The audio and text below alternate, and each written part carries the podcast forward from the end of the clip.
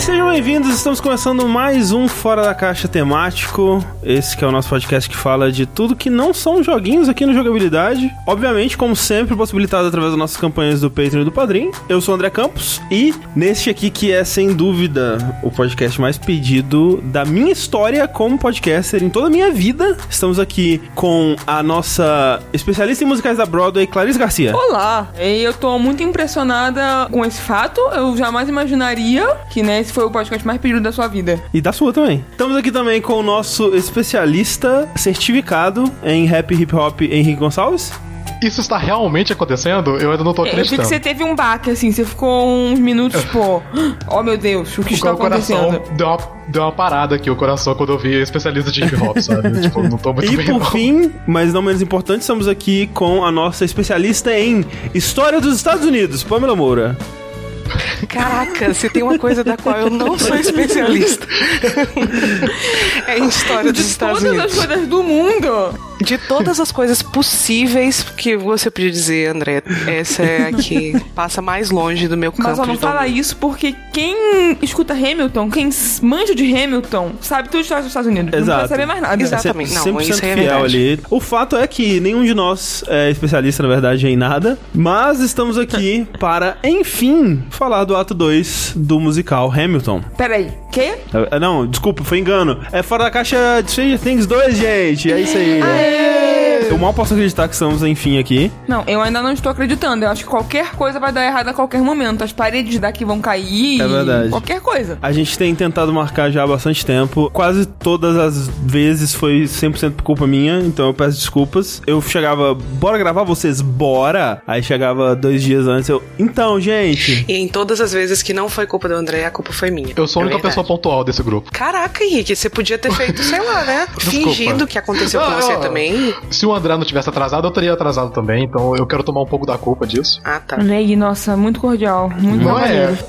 Então a gente tá aqui um pouco mais de dois anos depois pra continuar, né? Quase não demorou nada. Eu recomendo a todo mundo que escute, né? O primeiro podcast que a gente gravou, o Ato 1, ele tá linkado nos links do, do post desse podcast, porque é uma sequência direta, né? Afinal de contas. Sim, aham. Então, quando a gente referenciar temas e músicas que aconteceram no Ato 1, a gente presume que você tá por dentro. E o que vai acontecer aqui, como no Ato 1, é que a gente vai ir música por música do Ato 2, escutar elas, comentar sobre elas, né? Fazer uma análise da melhor forma possível. É, julgar bastante as atitudes de certos personagens. Não vou citar A ou B, mas, né, ele sabe quem é. É. Eles sabem quem é o personagem. Você sabe, tá ouvindo, inclusive, o podcast.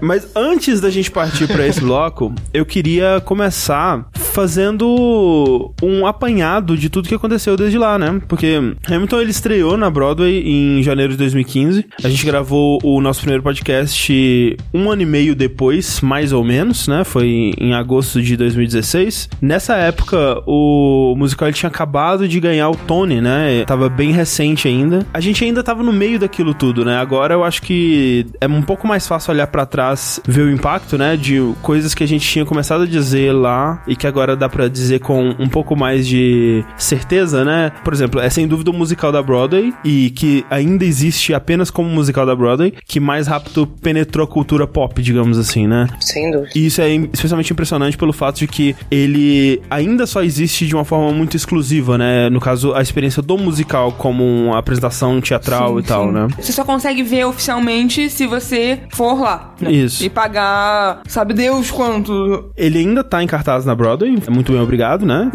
Desde lá, o cast original da Broadway, ele já mudou todo, basicamente. Alguns já estão, sei lá, no terceiro ator. Por exemplo, o ator que faz o Hamilton, né? Ele foi o Lin-Manuel Miranda, depois passou a ser o Javier Munhoz lá, e agora ele é um sujeito chamado Michael Luoye, que eu não consegui encontrar trechos dele cantando nem nada do tipo pra eu poder julgar, mas imagino que esteja fazendo um bom trabalho, eu espero, pelo menos. E além dos atores que foram mudando, Hamilton foi se espalhando pelo mundo ainda bem devagar, né? Por exemplo, tem uma produção em Chicago, que começou em 2016.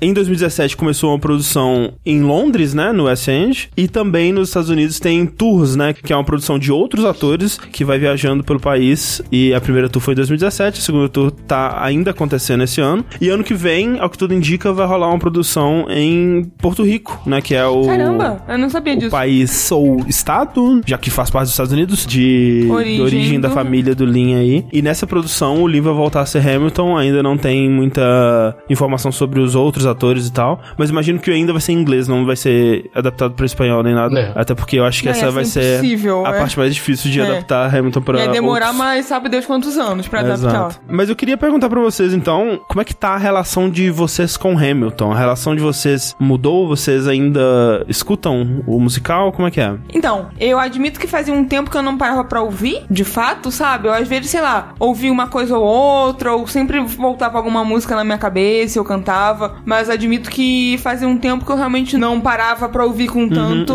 entusiasmo, digamos assim. Não que eu tenha deixado de gostar, mas realmente fazia tempo que eu não parava pra ouvi-lo. Eu ainda ouço com frequência músicas em avulso. É, Satisfy e o Wait For It eu, eu ouço com frequência. Mas ouvir o musical todo, do começo ao fim, fazia um tempinho que eu não escutava. Mas todas as vezes que eu começo a escutar, vira um vício muito grande. Eu comecei a escutar de novo por causa do podcast e aí me vi ouvindo em momentos em que eu não tava nem pensando sobre podcast, eu não tava nem tentando elaborar nada, só ouvindo porque queria ouvir mesmo.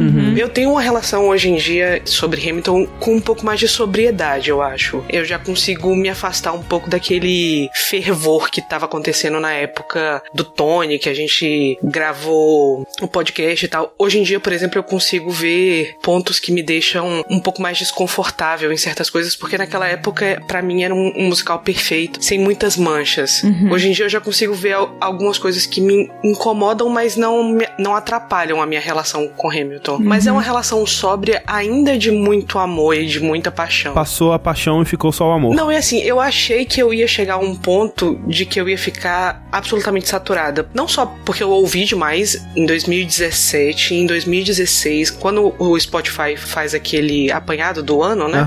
Sim, sim, sim. sim. Sempre tem Hamilton dentre as minhas músicas mais ouvidas do ano. Foram dois anos seguidos. E eu achei que o fato de eu ouvir tanto e de ter tanta gente falando sobre, tem tanto material, porque o Lin tem uma presença muito grande nas redes sociais e ele tá sempre reinventando o musical e reinventando formas de atualizar o musical. Eu achei que em algum momento isso ia ficar saturado pra mim. Até porque tá todo mundo falando sobre aquela coisa toda. Esse é um bom ponto, porque eu realmente também não fiquei saturada e é algo difícil de acontecer, sabe? É impressionante E- mesmo. Eu tenho que realmente gostar muito, amar muito a obra. e- Enfim, ela tem que ser bem impactante pra mim, pra não saturar dessa forma. Eu acho que eu não consigo lembrar aqui outra que não tenha saturado pra mim. É, e eu ainda reajo às músicas da mesma forma. Tem coisas que eu sei que tá vindo aquela nota, aquela, aquele verso, aquela frase que vai fazer eu ficar emocionada ou ficar com aquela vontade de produzir, de fazer coisas, de marcar meu nome no mundo. Eu sei que aquilo vai acontecer e mesmo assim a frase me pega, a nota me pega. Depois que a gente terminou de gravar o podcast, mais ou menos ali naqueles meses depois do lançamento, eu tive um- uma saturação da peça. E eu meio que não queria ouvir nada de Hamilton. Pra mim já tinha bastado, assim. Mas não é nada contra a peça. Eu acho que era mais uma coisa minha. Eu sou uma pessoa que não é muito de ouvir a mesma coisa várias e várias vezes. Eu acabo usando meu tempo mais pra ouvir Aham. álbuns novos ou outras obras, sabe? E aí acaba não dando muito tempo pras coisas mais antigas. Quando rolou, né, todo esse tempo que a gente deu, assim, pra fazer o segundo ato, eu percebi que eu tava ficando com saudades e eu tava querendo ouvir, e de vez em quando eu pegava me ouvindo, assim, um- uma outra música que eu gostava muito, tal, né, Guns N' Chips e Cabinet Battle, que é um que eu sou muito fã. Quando o André e todos vocês, né, tipo, chamaram pra gente poder fazer o segundo ato, quando eu fui pegar pra ouvir, foi uma sensação tão surreal, parecia que eu nunca tinha ouvido, sabe? É, que legal. Nossa, foi muito legal porque acaba me ajudando muito, eu acho, sabe? Eu fui parando também de ouvir com esse fervor com o tempo, e o que ia reacendendo isso pra mim era sempre que eu tinha a oportunidade de apresentar Hamilton pra alguém. Então, recentemente, por exemplo, eu podia apresentar Hamilton pro Tengu e pra Mika, quando eles estavam aqui, né? Sim, é. E a gente assistiu todo mundo junto. Você vê a parada pelos olhos de alguém que tá vendo pela primeira vez, sabe? De novo. E é como se desse uma renovada na- naquilo pra você. Então, Sim. foi uma coisa que ajudou ajudou a, a reacender meu amor, assim, mas ele nunca deixou de existir. I am Alexander Hamilton, Hamilton, just you wait. I am not throwing away my shot. Immigrants, we get the job done.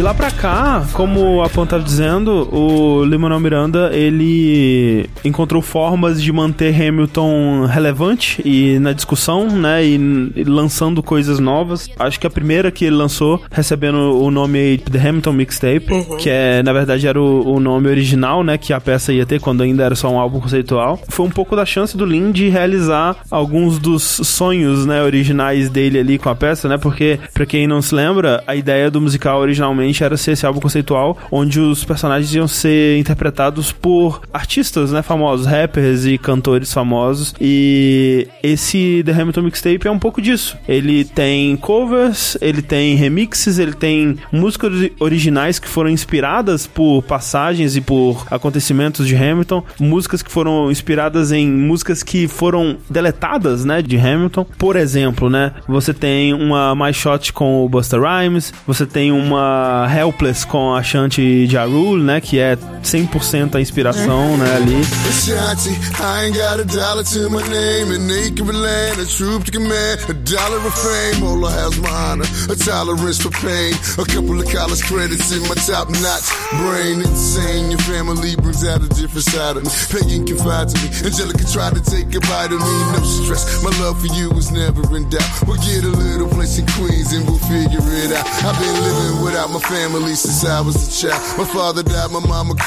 I grew up buck wild, but I'll never forget my mother's face. It was real. As long as I'm alive and shining, swear to God you never feel Baby, the I'm helpless.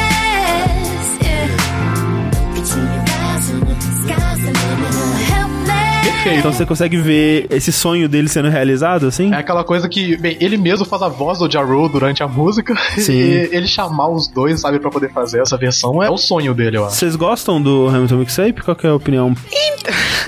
Eu gosto de algumas coisas mais do que outras. Eu acho também que é muito complicado você fazer um remix de músicas que já ficaram tão fundamentalmente marcadas pra alguém, sabe? E as músicas do musical ficaram muito marcadas pra mim, emocionalmente, visceralmente. É difícil ouvi-las em configurações e em vozes diferentes e ter aquela mesma ligação que eu tive com o produto original. Tem músicas que eu gosto principalmente das músicas que têm um caráter mais original, que não são simplesmente versões, né? É, eu também. É, Acho que esse é um grande problema, né? Ele meio que fica no meio do caminho. Quando ele vai pra um lado, fica muito legal. Quando ele vai pro outro, também fica legal. Mas na maior parte ele fica no meio do caminho e não decide o que ele quer fazer. Sim. Eu lembro de uma conversa que eu tive com Pan na época, assim, que antes de sair o Hamilton Mixtape, a gente tava meio que com uma esperança, talvez, de que, ok, tem essas músicas aqui no musical que elas são tão legais e elas são tão cara de música pop que talvez faltasse realmente uma produção maior ou uma participação, né, um feat de alguém mais famoso ali pra ela poder estourar. E quando lançou, por mais que tivessem essas pessoas famosas e, e essa coisa toda, eu não sei, parece que faltou alguma coisa, sabe? Faltou alguma coisa pra essas músicas saltarem além de uma música que funciona no contexto de um musical pra uma música pop realmente que Ah, ia estar nas ouvir numa paradas e tal. rádio, É. é. Eu gosto, mas o que eu mais gosto dele é realmente essa ideia. Tipo, eu aprecio o esforço que ele faz, a, a- ideia que ele tem de justamente É. ser a realização de sonhos e tudo que o Lin Manuel Miranda desejou e se inspirou. E ver, tipo, de gente que admira o musical também fazendo parte, sabe? Dando aquela volta de. Sim, né? pessoas que ele admirava agora estão admirando ele. É, exato. Sim. E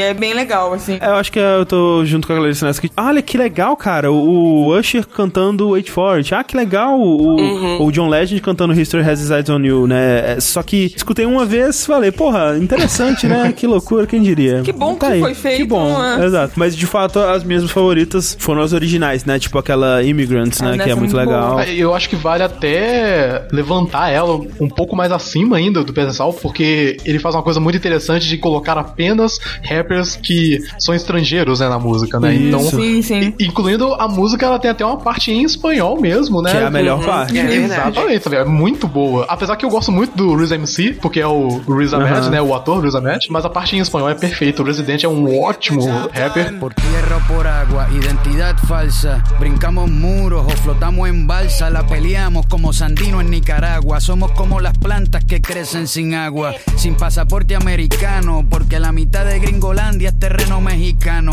Hay que ser bien hijo de puta. Nosotros les sembramos el árbol y ellos se comen la fruta. Somos los que cruzaron.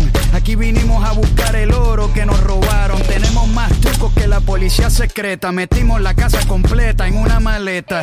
Con un pico, una pala y un rastrillo.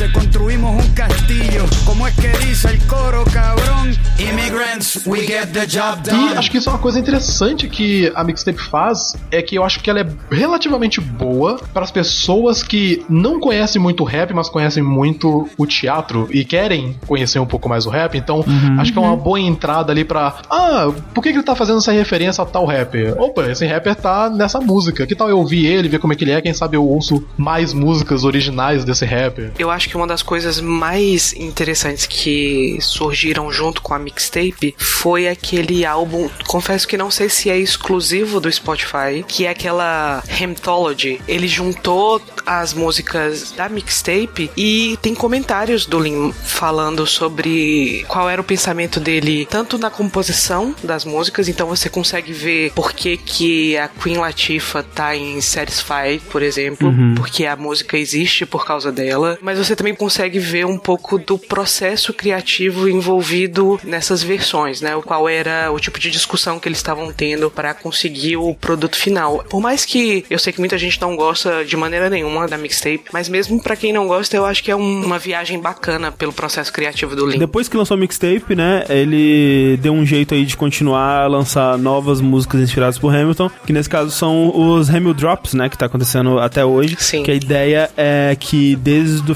final de 2017 até dezembro de 2018, uma vez por mês, uma nova música vai ser lançada, né? Então vão ser 13 músicas aí. A gente tá no finalzinho já desse processo, né? Esse eu admito que eu tenho acompanhado mais de longe. Eu não escutei todas as músicas, eu não sei se vocês estão acompanhando. Eu acompanhei a do Weird Al Yankovic, porque eu Sim. gosto dele. É, essa foi uma que eu ouvi também. Mas assim, em geral mesmo, eu acabei, acho que dando um passo pra trás. Eu não tô acompanhando os Remil Drops de perto. Não é nem por falta de interesse, não. É por falta de, de envolvimento mesmo. Porque há dois anos atrás eu tava consumindo absolutamente tudo de Hamilton. Por uma das primeiras coisas que eu fazia na internet era olhar o, o perfil do Lin, qual era o verso de bom dia do dia.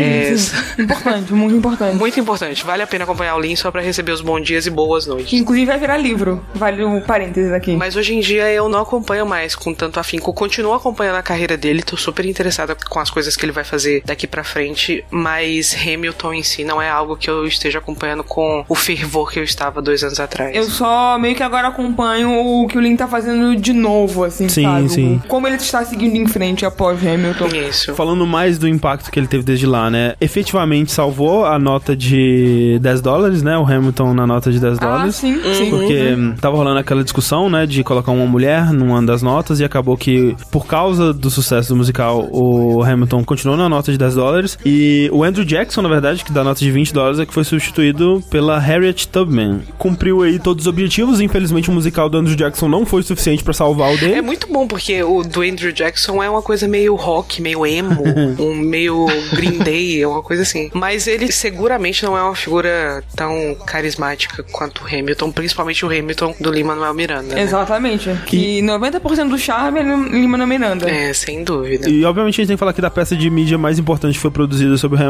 que é o pornô do Hamilton, né? Afinal de contas. É, esse você vai falar sozinho mesmo, André. Não, não, eu falo com o André, não tem problema não. Eu, inclusive, acho que deu minha hora de dormir e acho que eu tenho que ir lá. Assim, eu vou dizer que eu aprecio muito o esforço dedicado ali pra fazer músicas num pornô, realmente, eu não sei, eu não sei pra que público foi feito. Acho que é é feito só pra quem tem essa curiosidade, essa curiosidade É mórbida. porque geralmente paródias pornô de coisas é isso, né? É só pra ser engraçado. Tá, eu realmente não ia entrar nessa discussão, mas eu fiquei interessada. Me conta exatamente como é o pornô de de Hamilton. É como você imagina que é. Tem uma cena de musical e aí tem uma putaria. O musical fica no meio do ato ou é só Não, tem o não. musical, o ato e acabou, não tem mais música? Isso, é, não, as cenas de putaria são muito padrãozão, assim, é, o musical fica É, antes. E eu imagino que todas as músicas são muito bem escritas, igual as músicas do Lima Não, Miranda. superaram. Com rimas, com putaria maravilhosas. Exatamente. Assim, eu devo dar respeito pra primeira música Hum. que toca, né? Que é a, a, a introdução, né? Tem trocadilhos interessantes e até engraçados, assim, mas acho que quando entra na parte do Aaron Burr, né? Do Aaron Burr Sir, fica meio sem graça, porque é meio que Bonner rimando com Bonner várias vezes. His fame came from his main vein, got his name under a frame, around a big of his big prick in the AVN Hall of Fame. But every score to him meant nothing. He wasn't comfy with just British buffing. It wasn't even a Russian pea thing. No! A sexual revolution would be his G thing. So he packed up and went to a new land. Set sail on an aquatic bank van. Took the pseudonym from his pet lamb. And the first tree lived on the island. What's your poor name, man? Alexander Hamilton. E é com as três Skyler Sisters ou só Eu acho que tem, né? Tem essa coisa aí também. Eu, não- eu realmente não. Da parte do pornô em si, eu não me lembro muito bem. Ah, sei. Ah, duas. Entendi. Foi interesse puramente acadêmico. Puramente mesmo. acadêmico. Ah, tá. Infelizmente, ainda não existe uma forma legal de nós, meros mortais, assistirmos oficialmente o musical, né? Mas a gente tá próximo disso? Recentemente saíram notícias, né? Porque a gente comentou também lá no podcast do Ato 1 sobre essa versão filmada com o cast original de 2016. Recentemente surgiram notícias de que ela estava sendo leiloada entre os grandes estúdios, né? Eu fiquei bem impressionado com a quantia, porque é muita grana que o pessoal tá disputando, assim, né? Tem a Netflix, a Sim. Fox, se não me engano, também tá no meio. E também já existe um script pra uma adaptação cinematográfica de Hamilton, mas aí já é outra parada, né? Provavelmente com outros atores, vai ter outra pegada. Sou contra. Com certeza não vão ser todas as músicas. É, eu não sei, eu, eu não costumo gostar de adaptação pra filme, assim, de musical, né? Muda bastante, não é aquela mesma pegada. É, não sei. Eu gosto bastante de Os Miseráveis, por exemplo. Então. É ruim. É, eu tenho opiniões fortes sobre Os Miseráveis também não. Você odeia. Você É, odeia. eu detesto aquele filme. Caramba, sério? Caramba, eu gosto pra caramba. Eu tenho muitos sentimentos sobre aquele filme. Muitos sentimentos que me fazem fazer aquele punhozinho fechado, assim, do lado do corpo, sabe? É. Sim. Muitos sentimentos que fazem você mandar o sticker do passarinho pistola com a mão na cintura. Exatamente.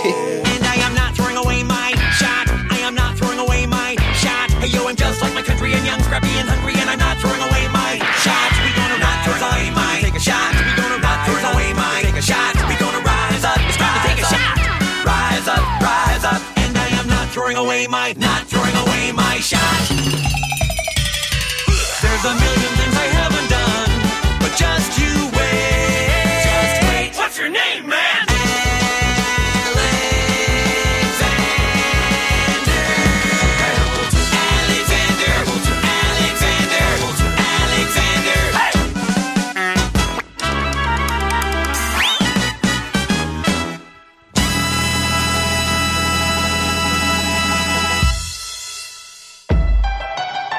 Partir pro ato 2, gente. Assim, uma introdução. O ato 1 de Hamilton, ele foi sobre o Alexander Hamilton chegando nos Estados Unidos, subindo ali no- nos postos né, da Revolução, se tornando o braço direito de- do George Washington, enquanto o grande rival dele, né, o Aaron Burr, basicamente só ficava, né, esperando pra ver, nas entrelinhas ali. Então, no ato 1 eles lutam, a Guerra da Independência, eles vencem, e a gente encerra com Hamilton se tornando o secretário do Tesouro, né, dos Estados Unidos. A independência ela acontece em 1783 mesmo, e os eventos ali da última música, né, que a gente comentou no Atum, que é a Non-Stop, né, que é a música que encerra o Atum, acontece ali entre 87 e 89, e o Ato 2 ele começa aí também, 89 mais ou menos, então já foram-se uns seis anos aí desde que a Revolução foi encerrada, que é quando a gente vai encontrar esses personagens de novo, numa pegada bem diferente, né, o Ato 2 ele tem uma pegada bem diferente do Ato 1, né, se o Ato 1 ele era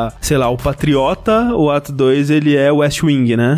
Ah, sim, sem dúvida. Qual é a relação de vocês com o ato 2? Vocês gostam mais, gostam menos? Como é que é? Intelectualmente falando, racionalmente falando, eu diria que eu gosto mais do ato 2. Mas o ato 1, um, por tudo que ele é, né? Por ser essa coisa do estabelecimento da jornada do herói, dessa vontade de fazer, de toda essa promessa da guerra, da transformação, de Hamilton conseguir traçar o caminho que ele tá fazendo para ele mesmo, do romance, dos encontros, daquela amizade tão sessão da tarde entre aqueles. Uhum. É muito difícil não ser absolutamente cativado pelo ato 1. O ato 2 ele é muito diferente nesse sentido. A vibe dele, a proposta dele é muito diferente. Eu tava pensando aqui que é um paralelo muito bom com a gente, né? Porque no ato 1 a gente tava com aquela paixão, aquele amor sim. todo, aquela coisa É, total. queimando, meu Deus. Ah, né? sim. E agora a gente tá mais sóbrio, né? Olhando de uma distância mais sensata. E também fazendo paralelo com outros musicais, parece um pouco com, também com o que acontece no Into the Woods, né? O,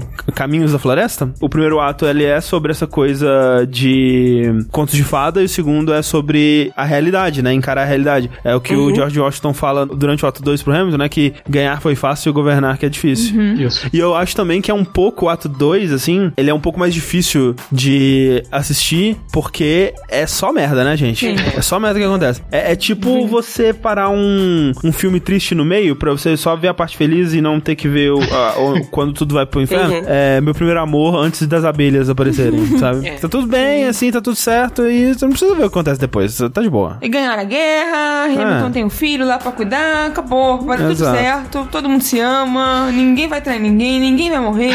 Então, assim, eu, eu prefiro, na verdade, né, ouvir o ato 1, mas em questão de qualidade, eu não diria que o ato 2 deve nada e tem até Não. momentos que superam e tal. Eu diria, inclusive, que do ponto de vista narrativo, do ponto de vista do desenvolvimento dos personagens, principalmente dos personagens que não são o Hamilton, eu acho que também o ato 2 ele é muito difícil também porque ele é um processo de destruição da imagem do Hamilton, né? Dessa imagem que a gente foi Sim. Sim. cultivando no ato 1. Mas pra mim o ato 2 é significante, ele é importante porque pra mim é- ele é um momento em que se revela que o Hamilton na verdade ele não é o protagonista do musical. É sobre outra pessoa que também tem o sobrenome Hamilton, né? Sim. Mas Exatamente. é a pessoa que responde a última pergunta do musical, né? Que conta sua história. Eu acho que musicalmente o ato 2 tem mais momentos importantes também. Muitos dos personagens, especialmente os secundários, como a Pam mencionou, tem os seus momentos mais importantes musicalmente, né? Tipo, desde a Eliza em Burn, o Jefferson, ou melhor, o David Diggs, ele ganha mais participação, né? Ele, ele aparece mais da- Sim. no ato 2 do que quando ele tava como Lafayette no ato 1. É importante porque, apesar do Atum ter essa pegada da construção, da escalada da montanha narrativa do Hamilton e tal, e ele é um ato propositivo, né? De criar coisas mesmo. A última música, Non-Stop, ela começa de um jeito muito divertido. Ela não parece ser uma música, entre aspas, pesada, mas ela termina de um jeito muito pesado. Ela termina de um jeito muito difícil. E ela termina de um jeito muito difícil, especialmente naquilo que tange a relação do Hamilton com a vida familiar dele. E eu acho que isso, infelizmente, não fica tão claro se você estiver simplesmente ouvindo. Fica muito mais evidente se você estiver acompanhando de maneira absolutamente legal. Indo pra Nova York, Exatamente. Toda semana, quando a gente vai pra Nova York, a gente tem essa impressão que a Pan tá falando aí. né? É, Exatamente. exatamente. Fomos agora pra rever, né? Exato. tomar.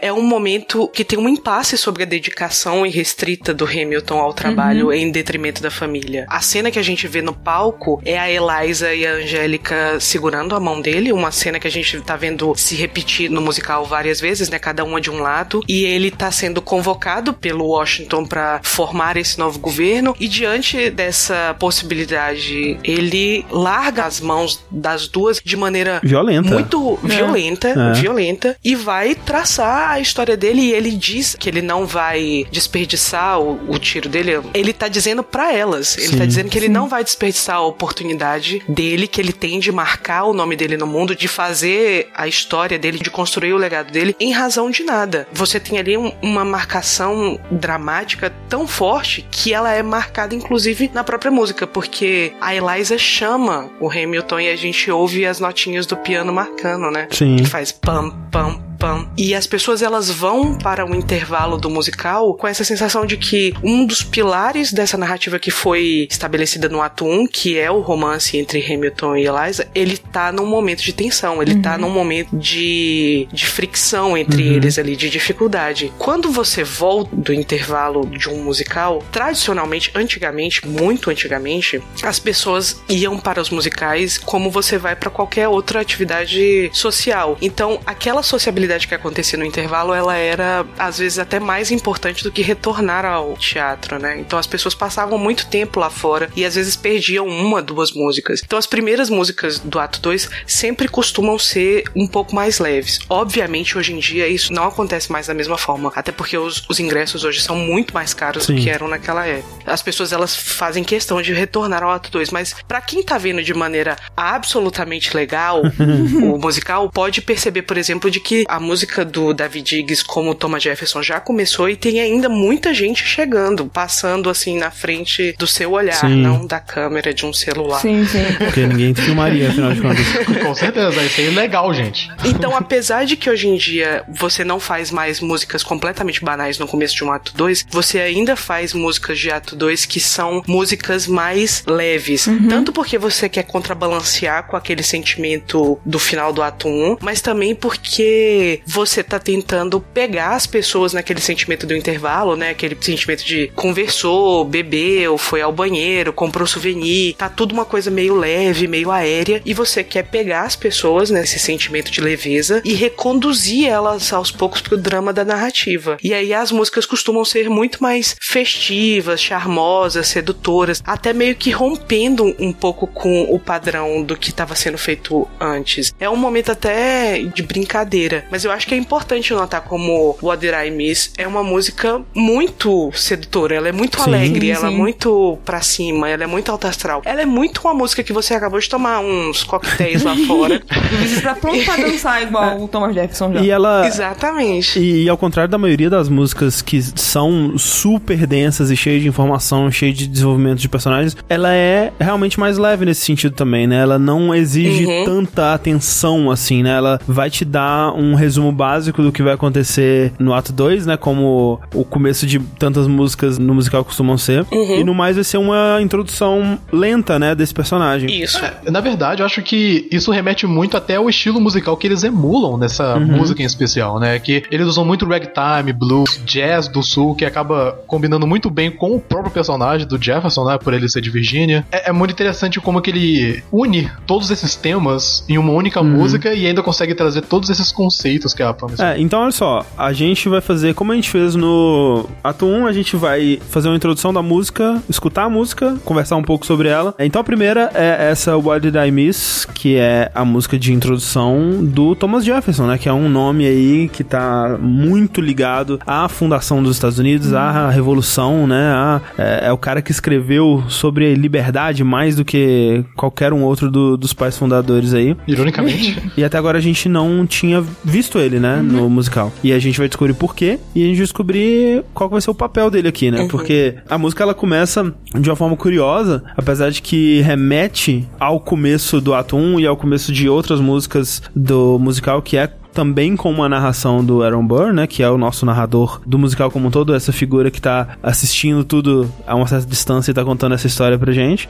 Mas ela começa de uma forma curiosa, porque ao longo do musical, e como a gente já viu bastante no ato 1, ele vai depender bastante dessa repetição de temas, né, e de motivos, tanto pra reforçar quanto pra subverter certas ideias, né? Então, a gente já falou sobre isso. No final da Non-Stop, o Hamilton canta pra Eliza, é, o Look Around, Look Around, né? Soa como algo meio cínico, né? Meio. Tipo, não tá vendo o tanto de coisa. É, você tá querendo mais É. ainda, né? E tal. Aqui acontece uma coisa parecida, né? Porque a ausência de certos temas também significa alguma coisa, né? Então, você tem essa narração do Burr, mas de uma forma um pouco diferente. Durante o ato 1, você tinha aquela batida clássica num ritmo bem fixo, né? Simbolizando até um pouco esse lance meio militar, né? Simbolizando essa coisa meio da revolução e tal. E aqui a guerra acabou, né? E a gente vê uma batida um pouco mais sutil, mas também um pouco mais complexa, né? Então você vê que o, o rap do Burr, né? O, a narração do Burr, ela é um pouco mais complexa, um pouco mais sincopada. Antes ele era mais óbvio, mais direto. Reflete um pouco do personagem dele, reflete um pouco dos temas que vão ser abordados aqui, que são também mais complexos e menos diretos e menos bem versus mal e tal. Ele começa dessa forma, dando também um resumo com spoilers de muita coisa que vai acontecer, Sim. né? Ele fala um pouco do que, que o Hamilton vai fazer, né? Que ele vai unir as colônias através da dívida delas, que ele vai é, brigar com os outros pais fundadores até perder o cargo dele, né? Que ele vai ter tudo, que ele vai perder tudo, que já é algo diferente do jeito que Hamilton é representado na Wait For It, né? Que ele não tinha nada a perder, agora ele tem o que perder, né? E isso acontece justamente porque essa música vai introduzir Thomas Jefferson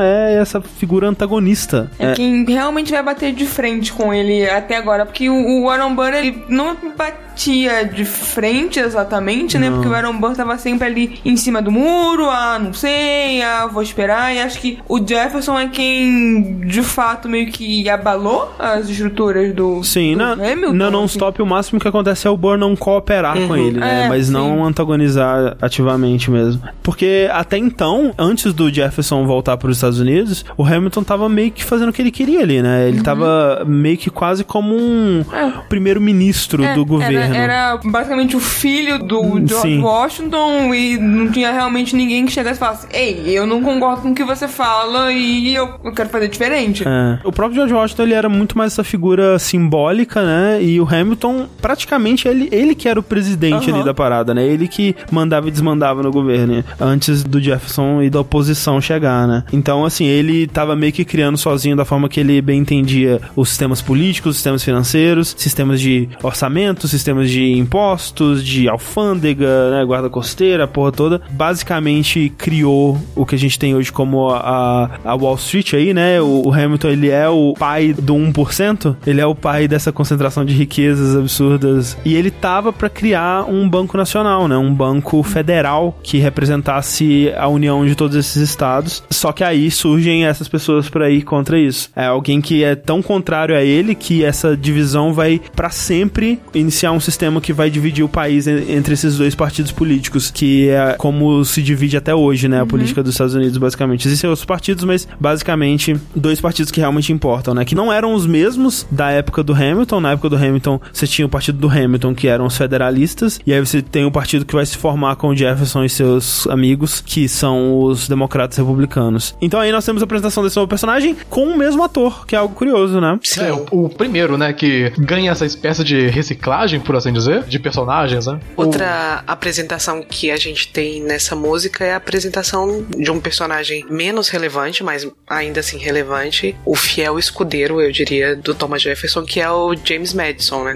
Sim. É, então, os dois atores aí, que no, no ato 1 representaram o Marquês de Lafayette e Hercules Mulligan, eles retornam aqui como Thomas Jefferson e James Madison, respectivamente. O que é legal, né? Porque esses personagens, eles não vão participar da história, né? O Lafayette, ele até chega a ser citado, mas o Hercules Mulligan nem isso. Sim. Então, é inteligente de repetir os atores, porque são atores com quem você já se afeiçoou, né, ao longo do ato 1. Então você tem aquele carinho por aquele ator, mas ele tá interpretando um personagem totalmente diferente, né? É, e é, Sim. assim, é bom porque eles tiveram uma participação menor, né? Então é a- fica aquele gostinho de quero mais, que é recompensado, que você fica, ah, agora eu posso ver mais desse ator, só que fazendo algo totalmente diferente, né? Antes, por exemplo, ele fazia o Lafayette, que era mais, né, porradeiro, digamos assim, e agora ele volta como o Thomas Jefferson, que é um, uma almofadinha que Sim. acabou de voltar de um período sabático em, Sim, em Paris. sim. Tipo, o que está acontecendo, sabe? Quem são vocês? Eu acho que, na verdade, tem que dar um, um grande crédito pros atores mesmo, né? Porque Sim. Sim, sim. eles conseguirem fazer essa transição Total. ser tão bem feita a ponto das pessoas que estão assistindo perceberem isso, sabe? Porque é, é difícil. Especialmente, acho que no caso do David Diggs, que ele tem tanta participação nesse segundo ato, e pra ele fazer um personagem tão contrário, entre aspas, né? Tipo, de, de uma certa maneira tão contrária quanto o Lafayette,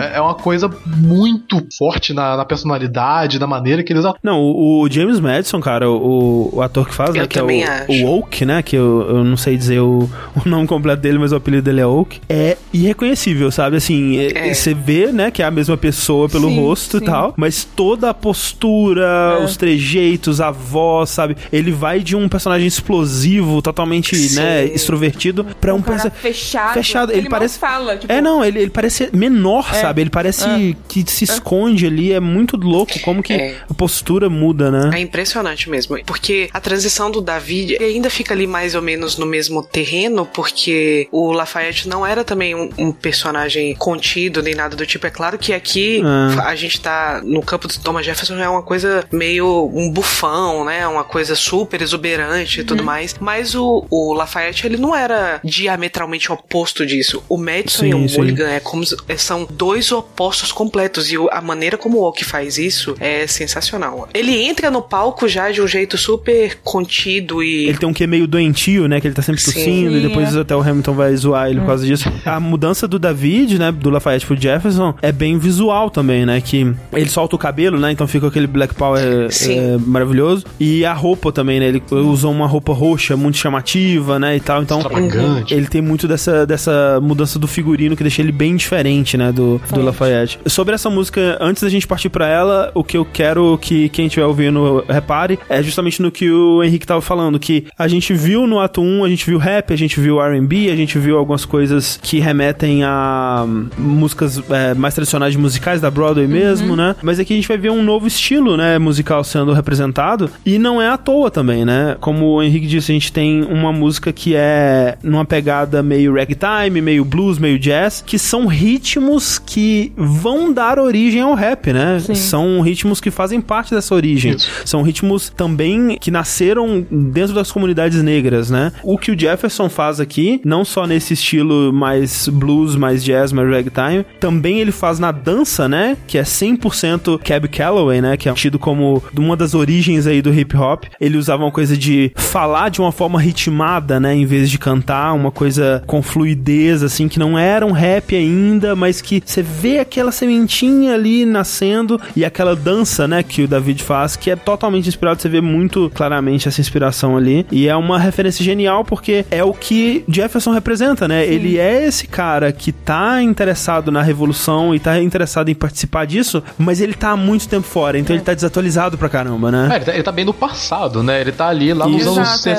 60, 70, talvez 80, que ele até menciona os anos 80 na música, mas Sim. É, é. o Hamilton e a galera tá nos anos 90. Tamo no rap ali já muito mais perto ali dos anos 2000, já chegando nessa parte, sabe? Exatamente. Então vamos escutar aí What Did I Miss?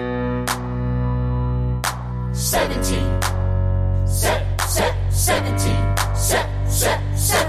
1789. How does the bastard, orphan, immigrant, decorated war vet unite the colonies through more debt? Fight the other founding fathers till he has to forfeit. Have it all, lose it all. You ready for more yet? Treasury Secretary, Washington's the president. Every American experiment sets a precedent. Not so fast, someone came along to resist him. Pissed him off until we had a two party system. You haven't met him yet, you haven't had the chance. Cause he's been kicking ass as the ambassador to France. But someone's gotta keep the American promise. You simply must meet. Thomas. Thomas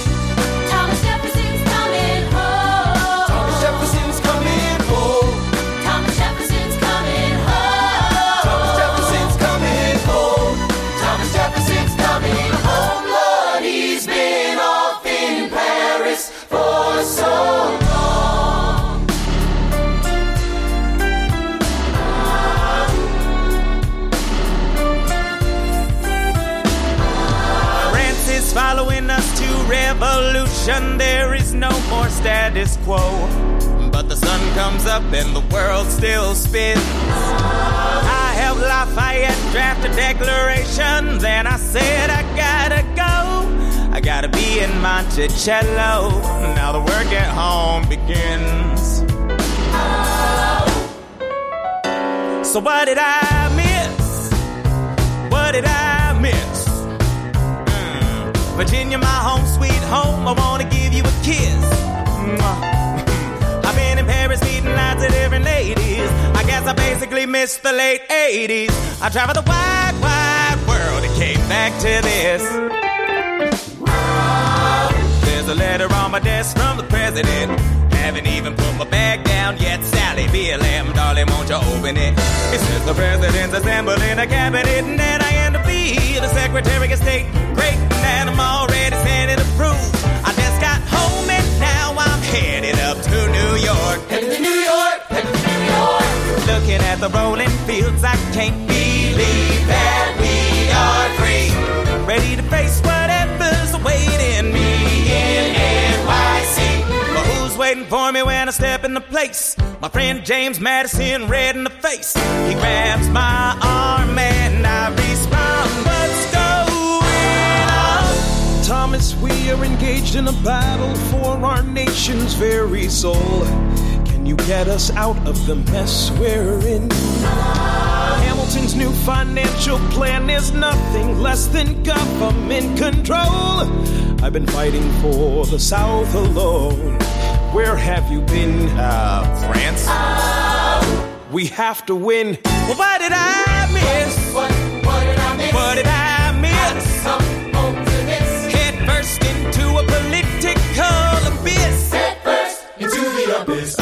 First cabinet meeting today.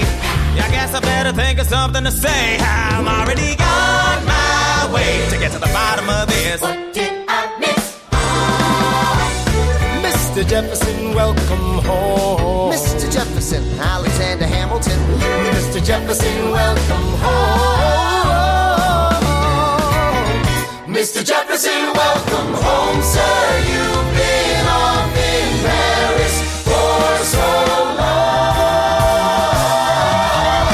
So what did I miss? Eu amo muito quando o Jefferson cumprimenta o Hamilton, que ele meio que olha assim, do tipo, quem é esse É que piá? é, Quem é tá?" muito bom, porque o, o- ele tá chegando, né? E o, o Washington vai cumprimentar ele primeiro e o Hamilton chega na frente, É. né? Super empolgado, assim. E a audácia do Esse- Hamilton. Esse fedelho tá achando que é. Eu acabei de chegar na minha casa, acabei de chegar no meu país e você tá aí, que veio de fora. Já quando o Jefferson tá cumprimentando o Washington, ele claramente aperta a mão dele com força numa, numa disputa de poder. Aham. É, inclusive, o, o Washington reage meio desconcertado e depois aponta o dedo pra ele como me pegou. Eu acho que é um gesto muito banal, é, é um detalhe, dá pra perder. Eu só notei isso, talvez na terceira ou quarta vez que eu assisti legalmente ao musical. Que você foi lá, claro. uhum. Nos últimos tempos, eu acho que esse gesto ganha outras camadas de interpretação e de importância. Depois que a gente teve os intensos e extensos casos em que o Trump fez essa mesma disputa de poder. Ah, sim. Sim. Com o aperto de mão com vários líderes mundiais. Obviamente não, não é uma referência ao Trump nem nada, porque. Foi bem Foi antes, antes, é, é, Foi sim. bem antes. Uma coisa que eu acho muito legal dessa música é que o Jefferson, ele é tratado meio que como o grande campeão, né? Sim. Que tá vindo de fora pra resolver tudo, gente. Tá, Sim. tá- tá tudo certo, cara. E ele, ele se sente assim também, né? Ele fala assim, ah, eu vou ter minha primeira reunião hoje. É, é melhor pensar em alguma coisa pra dizer, né? Tipo, ah, até parece que eu preciso, tipo... É, eu, eu, eu fiz a declaração da independência, eu não preciso de pensar em nada. E fica muito claro a posição dele quando a gente coloca a chegada dele em comparação com a chegada do Hamilton. Porque tem muitos paralelos entre Did I Miss com a música Alexander Hamilton, né? Porque o- ambos estão chegando em Nova York, claro que em condições absolutamente diferentes, mas eles dois estão chegando para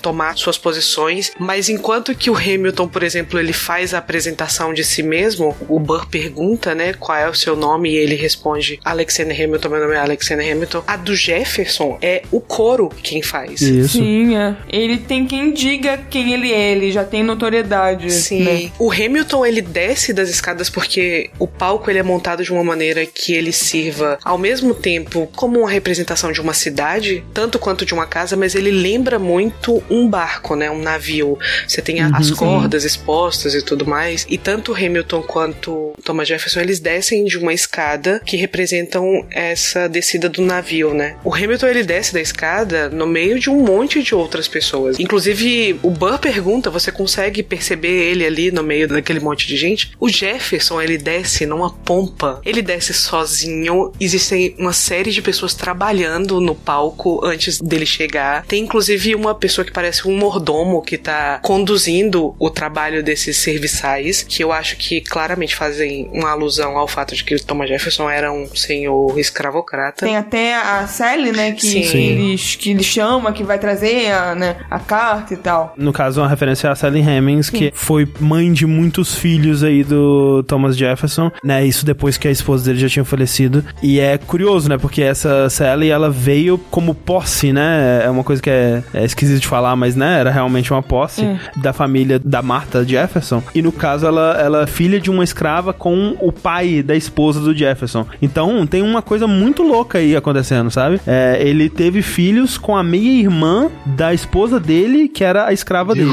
Então, é uma coisa bem pesada, esquisita.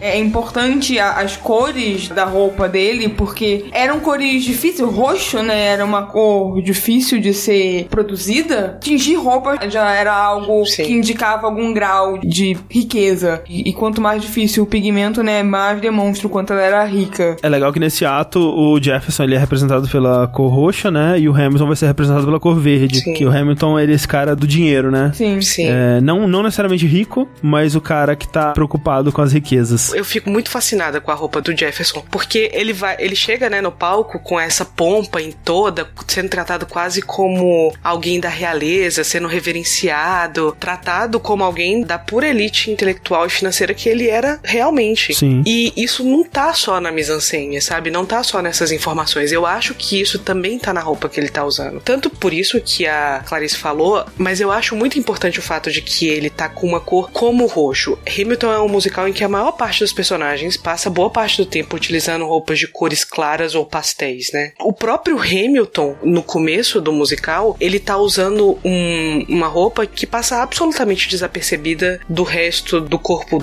de bailarinos. Ele só ganha um casaco que vai diferenciar ele ali naquele mar de gente quando ele finalmente embarca pra Nova York. Mas ali no palco tá todo mundo em, em tons que se confundem muito. O único que tá com uma cor diferente é o, o Burr, que é o narrador. E é engraçado que o Burr, ele tá com um casaco meio marrom, né? Ele passa a maior parte do ato um- com um marrom bem fechado, mas por dentro do casaco dele tem uma lapela que é roxa também. Uhum. A diferença é que o roxo do, do Burr, ele é um roxo muito mais fechado, um roxo muito mais profundo, que deixava tudo muito sério e muito grave. Enquanto que o roxo do Jefferson é um roxo berrante, aberto. Ele praticamente não tem nenhuma outra cor na roupa dele, a não ser o branco das meias e alguns detalhes no peito. Eu acho que isso significa tanto o fato de que o Jefferson vai representar uma agudização do que o Burr era no primeiro ato, essa posição de antagonista que o Burr representava no primeiro ato, agora com o Jefferson é muito mais aguda, muito mais significativa, muito mais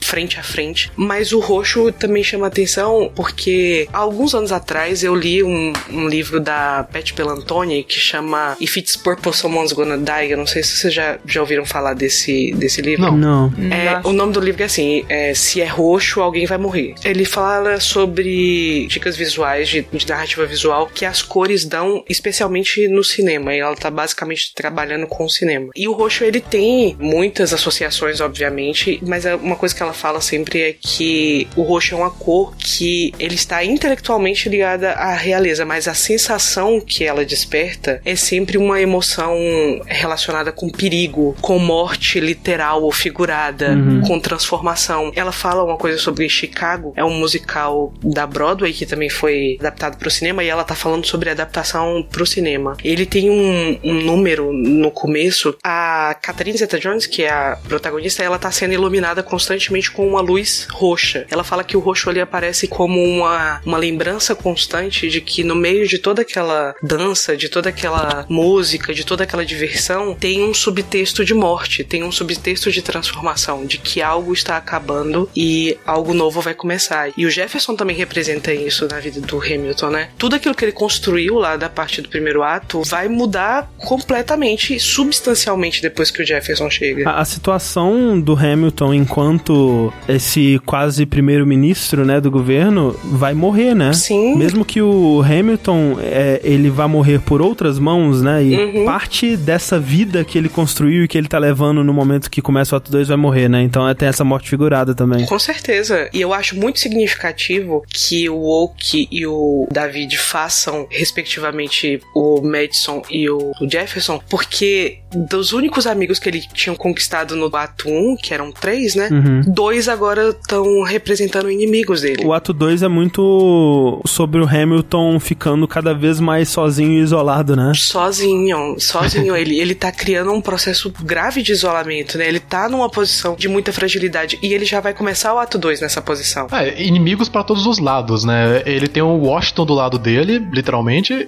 a Eliza e só, né? Porque a Angélica tá lá em Londres. Todas as outras pessoas viraram basicamente os inimigos, ou melhor, adversários. E o Burr, que é amigo, com aspas aqui que eu estou colocando, bem, eu acho que o Jefferson ele meio que mostra um caminho pro Burr mudar de trilha, né? E trilhar um próprio caminho ali. É, então, assim, só dando um, um resumo, o Jefferson, então, ele é esse cara que escreveu a, a Declaração da Independência, né? Assim, com outras pessoas, mas ele foi o principal ator. E aí ele va- vaza pra França pra ser embaixador dos Estados Unidos na França, né? E aí ele passa lá alguns anos. Há rumores de que ele realmente tenha encontrado a, Angélica lá, né?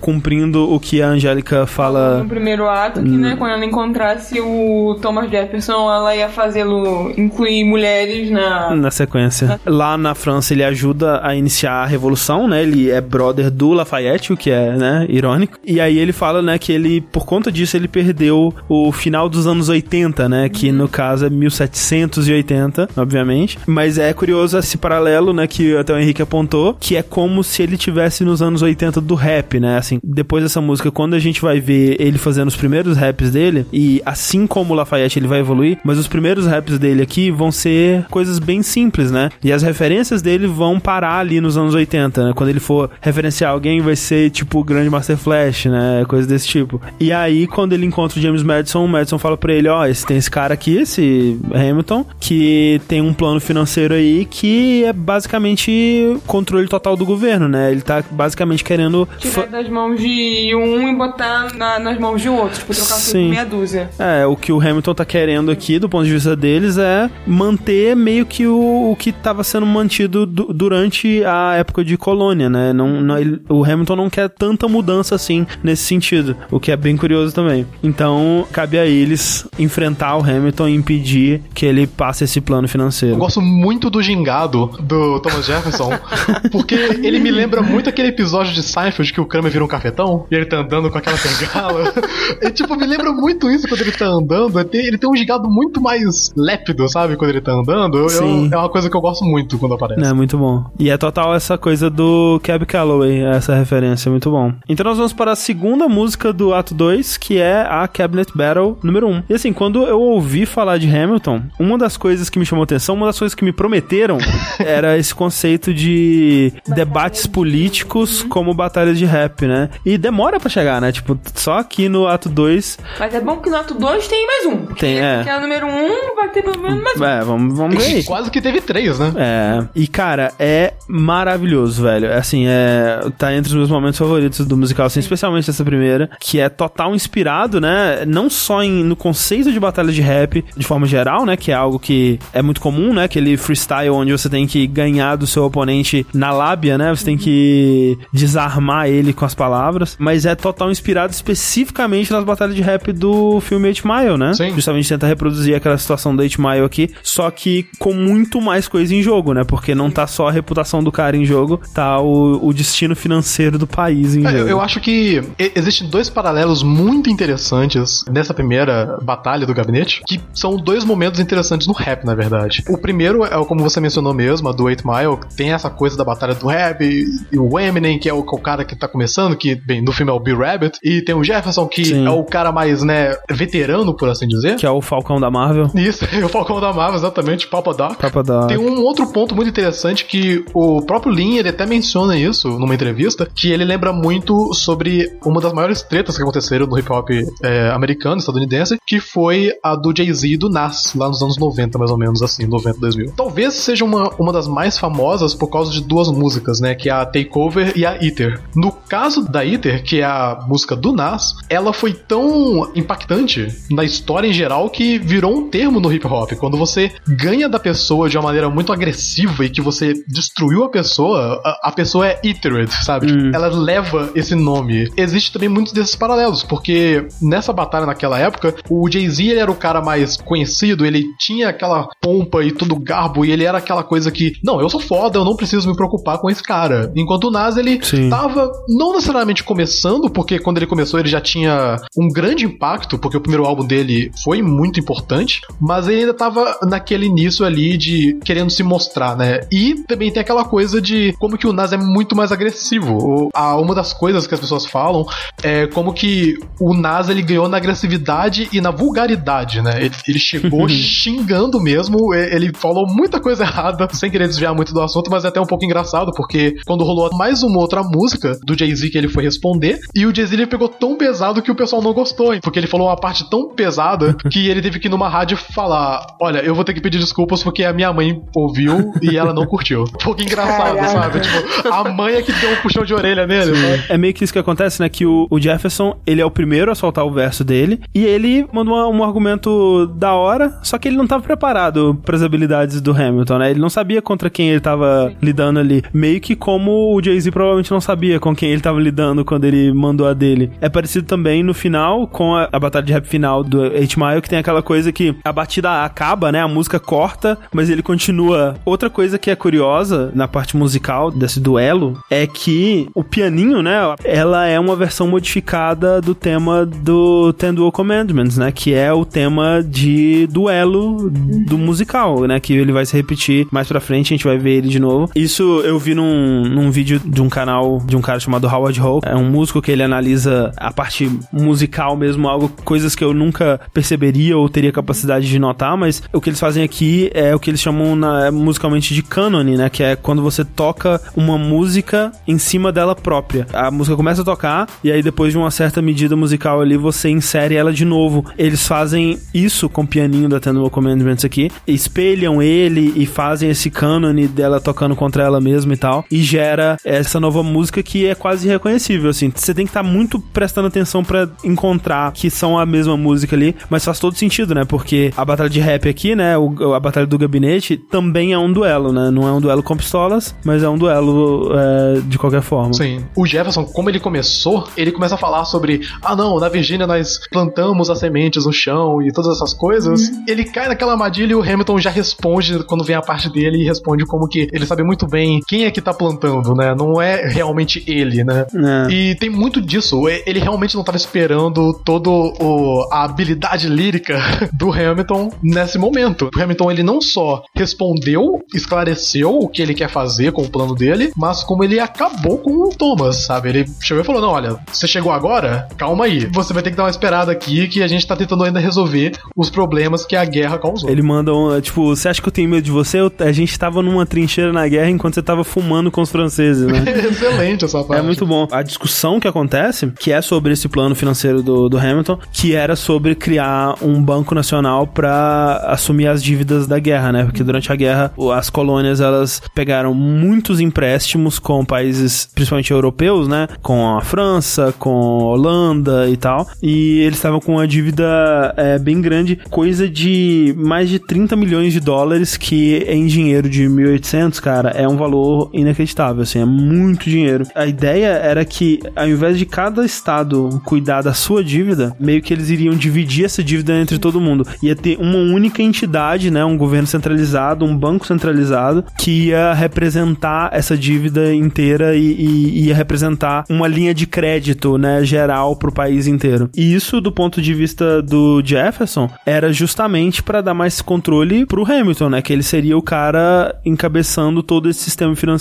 E ele pergunta quem que vocês acham que isso beneficia? É o cargo do próprio Hamilton, né? Enquanto que o, o Hamilton e os federalistas, eles queriam algo centralizado, algo mais parecido até com a monarquia mesmo, e não só nisso, né, em vários outros aspectos que a gente vai ver também. Os democratas republicanos, que é o partido do Jefferson, eles queriam uma coisa que condizisse bem mais com os ideais da independência mesmo, né? A ideia do Hamilton era mais urbana, a ideia do Jefferson era mais agrária, né? Cada um teria seria o seu senhor da sua terra e seriam uma série de fazendeiros independentes cuidando de seu próprio dinheiro, de suas próprias plantações e tudo mais, 100% livres, o que é muito engraçado quando você pensa, né, nos escravos. E aí a resposta do Hamilton pro Jefferson é justamente que juntando todo mundo como uma entidade só, essa entidade seria mais forte. É muito mais fácil você negociar uma dívida só do que, digamos, 50 dívidas separadas, né? Se você junta todos dentro de um representante só, você consegue negociar melhor essa dívida e financiar melhor ela e financiar futuros empreendimentos aí. E além disso, como o Henrique disse, ele toca na ferida, né? Ele vai lá questionar essa coisa do, do cara que defendeu a liberdade sendo esse dono de escravos. E à medida que a música vai avançando, o Hamilton vai ficando mais e mais pistola. Ele começa a defender os argumentos, mas no final ele já tá xingando pessoalmente mesmo ali. É, xingando É, incluindo o Madison, o né? Hamilton começa a, a fala dele deixando claro aquilo que a gente tava comentando na música anterior, que é esse anacronismo do Jefferson, né? Ele começa dizendo, é, seja bem-vindo ao presente, a gente tá tentando construir uma nação real aqui, coloca o pé no chão. Isso tem a ver com duas coisas, primeiro com essa dualidade que o Jefferson tenta estabelecer, que é o fato de que como ele planta a economia, né, do sul é feita de uma determinada materialidade, de você realmente mexer a terra e de você plantar, sei lá o que que é que se planta, de realmente conduzir a economia na mão em contraposição com isso que o Hamilton tá sugerindo que para alguém que tá como o Jefferson tá, né, meio que desconectado do momento que ele tá vivendo,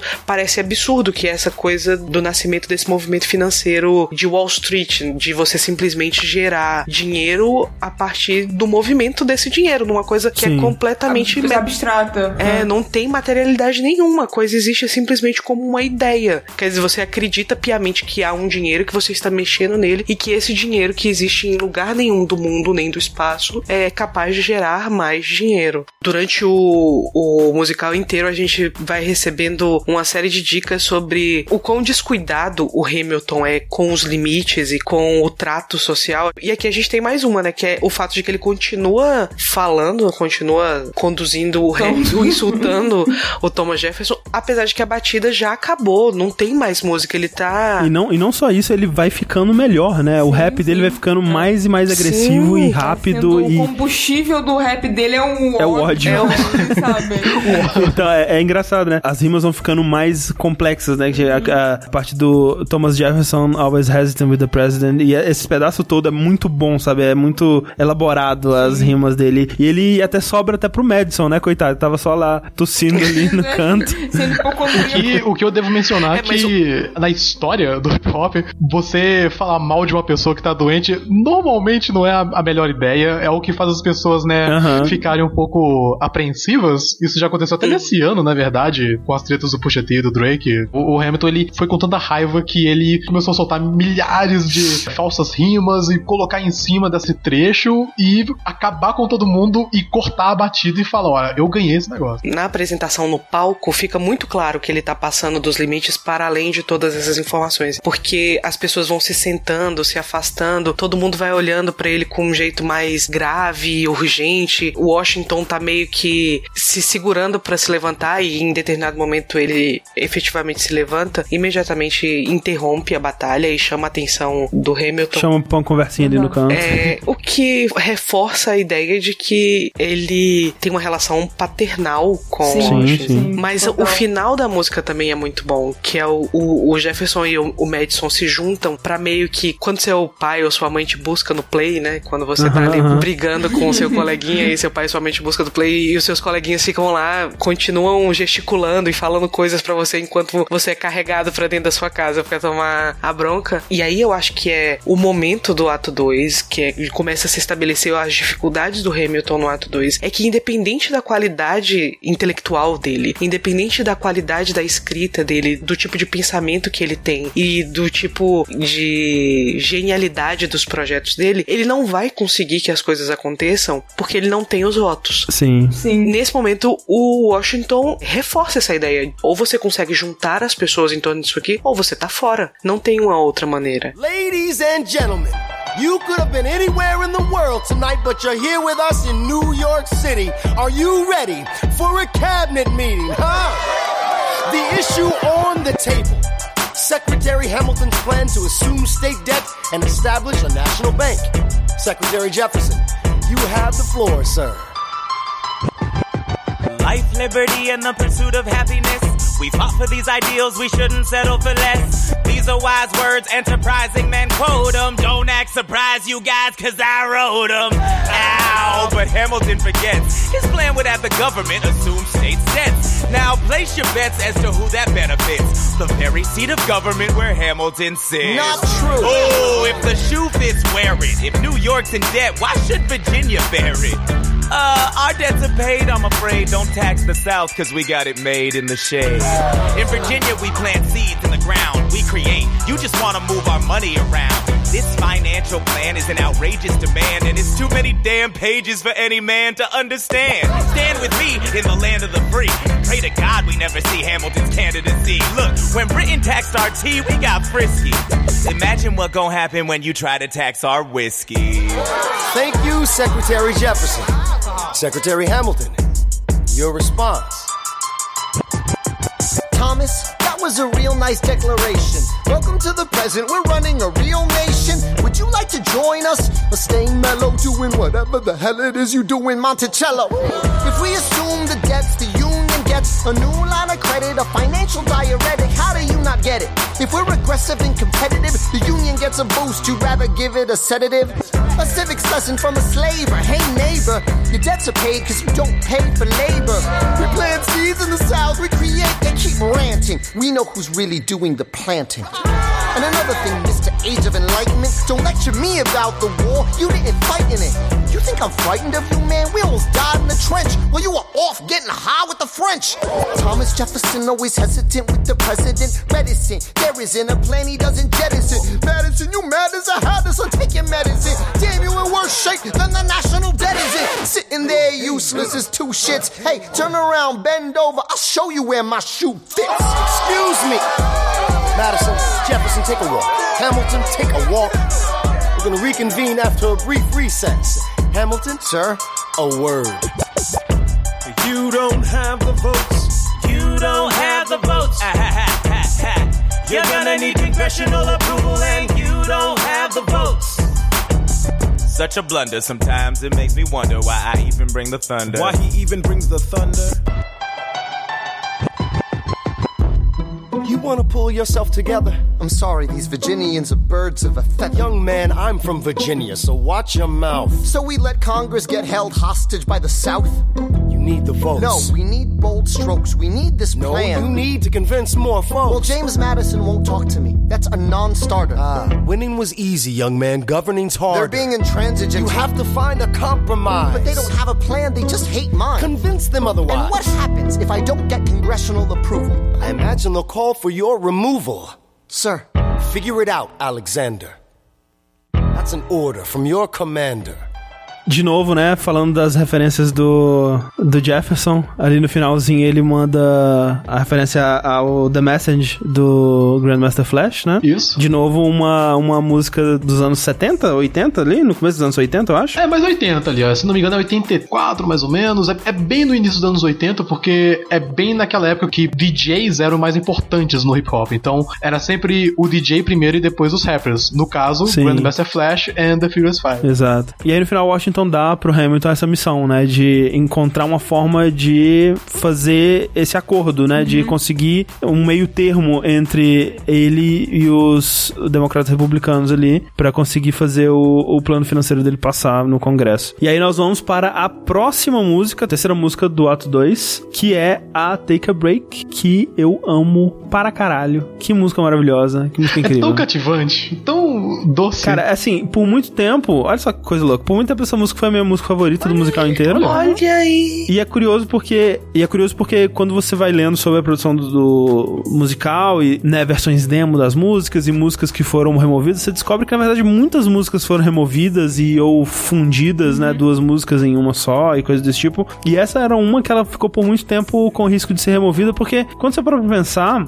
se essa música é removida, a história continua fazendo sentido. Ela não traz nenhum aspecto muito importante que não não daria pra ser passado num trechinho de outra música, ou mesmo removido de modo geral, sabe? Porque é uma música sobre o Hamilton focado nesse plano, né? E pensando numa forma de conseguir convencer os sulistas a, a, a fazer parte disso, enquanto que a, a Eliza, o filho dele, o Philip, e a Angélica ficam chamando ele pra ter esse momento familiar com elas, né? Pra ele tirar uma folga, né? E aí é sobre o Hamilton, como a Pan disse, repetindo na verdade, mas começando a ter essa virada de se focar é, mais no legado e no trabalho dele e bem menos ainda no- na família, né? Ela não traz nada super novo pra história, mas cara, ela é quase como um episódio de uma série onde os personagens estão só de boa, É o sabe? episódio da praia. É o episódio da praia do- de um anime, assim. Que os personagens só estão curtindo juntos e sendo felizes. E provavelmente o último momento puramente feliz de Hamilton. Sim. Sim. E é foda pensar nisso, sabe? Porque além de bonitinho, ele é agridoce também, ainda mais depois que você já viu ou que você sabe que vai acontecer, porque Isso. tem toda essa coisa da, da contagem, né? Do Philip tá aprendendo com a mãe a Isso. tocar piano, e tem a, a contagem do Ten Dual Commandments, né? Que, que se repete o tempo inteiro, né? Que é contar até nove num, num duelo, e né, no 10 você. É, quem diria, né? O tema do Philip é o tema do duelo É, também, é, né? Também, é. Então é E- aquela brincadeirinha ali sacana. Ele é maldosa. Escondidinha. É, exato, é. Ele é um momento 99 fofinho, mas aquele 1% é sacana. você tá feliz agora? Haha, olha o que vai acontecer. Eu tô te dizendo que vai acontecer e você nem sabe. E é legal, né? Porque a gente é apresentado ao, ao Philip, que é o, o único filho do Hamilton que a gente é, é apresentado pra valer Que no. vale dizer, é interpretado pelo mesmo autor que fez o John Lawrence na, no primeiro ato. Isso, que é o Anthony Ramos. E é engraçado, né? Ele interpretando aqui uma criança de 9 anos. Tem essa cena dele tocando piano com a mãe, né? É o tema do duelo, mas tocado de uma forma mais bonitinha e em, e em francês, né? Pra dar aquela disfarçada. Mas eles nunca chegam ao 10. Ela tá tentando ensinar ele, né? O ritmo e tal. E ele sempre muda a melodia. Isso. Ela meio que vai pra um tom mais abaixo e ele tenta ir pra um tom mais, acima. Que é meio que é, mostra o quanto ele puxou ao pai, o quanto ele é rebelde, o quanto ele não, não aceita ficar No na- seguro, no assim. seguro, na, É. na linha, sabe? É, ele quer se destacar e tal, mas nunca chega ao 10. Cara, é, É. muito legal, né, essa brincadeira. É muito inteligente. Logo depois disso tem o um dos momentos favoritos da música, que é o rap do Philip, que é maravilhoso. Cara, que momento incrível, sabe? É, muito legal, velho. Aí ela tá fazendo Com o um beatbox beatbox, da mãe, exato, né? E o beatbox é o suporte. Então, né? A, a mãe ali é, é o suporte, assim. E é bonitinho ver o Felipe tentando, pô, rapaz, olha aqui pra mim, olha como eu sou maneiro. Eu também sei brincar com palavras e eu sou tão legal quanto você, sabe? Sim. Vamos passar um tempo. É, por pelo favor. amor de Deus, né? então, é, tipo, é uma música bonitinha, mas com esse tom triste É, no fundo, bem né? agridoce, assim. É. Vale lembrar também que o Hamilton, ele tava ocupado escrevendo a carta para a Angélica, que é a carta que a Angélica menciona a questão da vírgula, né? Sim. Sim. Que a própria Angélica ela acaba mencionando isso quando ela aparece na segunda parte da música, por assim dizer. É engraçado, porque, sei lá, aparece o web namoro, Sim. só que não bem namoro, né? Porque É o namoro do século é XVIII. o web flat do, do século XVIII, porque ela tá lá longe, do outro lado do mar, e tem toda essa questão, esse momento bem cheio de, de segundas intenções, só que do século XVIII. Então é bem diferente do que a gente vê hoje em dia. Reforça aqui a Angélica como essa pessoa à altura da mente do Hamilton em muitos casos. Exatamente, exatamente. Até mais, né? Que ele manda uma carta super complexa, cheia de metáforas e fazendo paralelos ali com Macbeth e tudo mais. E a Angélica responde no mesmo nível, né? E, e essa história da vírgula é curioso porque na história mesmo, né? Na história real, foi o contrário, né? Foi a Angélica que mandou pra ele uma parada e usou uma vírgula num lugar que deixou ele meio confuso. Aí ele mandou uma casa de volta, ó, essa vírgula aí, o que, que você quis dizer com essa porra aí? Me fala aí. Se você não disser nada, eu vou tomar como Uhum, é, verdade, verdade o a sua eu- intenção e tal. E que na verdade o que acontece no musical é que ele escreve minha querida, vírgula, Angélica, em vez de minha querida Angélica, vírgula, né? A vírgula tava no lugar errado. Em vez de ser minha querida Angélica, fica minha querida Angélica. Dá essa conotação Arrepiei um pouco diferente. Arrepiei toda. Ele chega com uma vírgula, ele consegue já mudar a mente das pessoas. Eu acho que a parte principal dessa conversa do Hamilton com a Angélica é primeiro a reintrodução da Angélica no ato 2, que é, é uma das minhas personagens favoritas do musical, então eu fico super feliz quando ela aparece. Mas Sim. Principalmente isso que você comentou, André, que ela aparece como essa verdadeira parceira intelectual dele, né? Uhum. Ele tá nesse momento de muito solitário em que ele precisa desenvolver uma habilidade que ele definitivamente não tem, que é conseguir é, juntar as pessoas em torno da ideia e da visão dele de mundo e de governo. E conciliar essas visões diferentes, né? Exatamente. E aí ele vai buscar um aconselhamento com essa mulher fenomenal que é a Angélica, né? E ela tá, infelizmente, em detalhes. Eu acho que isso só fica explícito mesmo em Satisfaction. Ela fala que ela é muito inteligente, mas ela tá o tempo todo dando essas dicas de que ela realmente tem uma inteligência privilegiada. E ela realmente oferece essa ajuda Uhum. pro Hamilton, né? Ela aconselha ele a, a falar com o Jefferson, ela aconselha ele a fazer concessões ao Jefferson e não se levantar da mesa de negociação até que ele consiga que o Jefferson apoie ele nesse projeto, porque ela sabe o quão importante é que isso passe. Então a Angélica ela aparece primeiro como única figura de apoio do Hamilton nesse momento em que ele tá absolutamente sozinho. Ela também aparece como a, a pessoa para quem ele vai se voltar no momento em que ele tá negligenciando a família. Mas eu acho que o que acontece significativamente aqui é ela aparecendo como essa figura intelectual. E eu acho que a referência a Macbeth ela aparece exatamente para provar essa intelectualidade dela. Sim. Porque eu acho que não faz nem muito sentido, assim, do ponto de vista, primeiro, do que é a peça Macbeth, né? Ela é uma, uma peça extremamente dramática, fúnebre, terrível, niilista, um negócio que Jesus se deita no chão e fala, ok, contrapondo com o sentimento que a gente tem aqui, que é um sentimento muito cândido, né? Como você tava falando, é um momento tão fofinho do musical. Não faria sentido fazer essa comparação com Macbeth,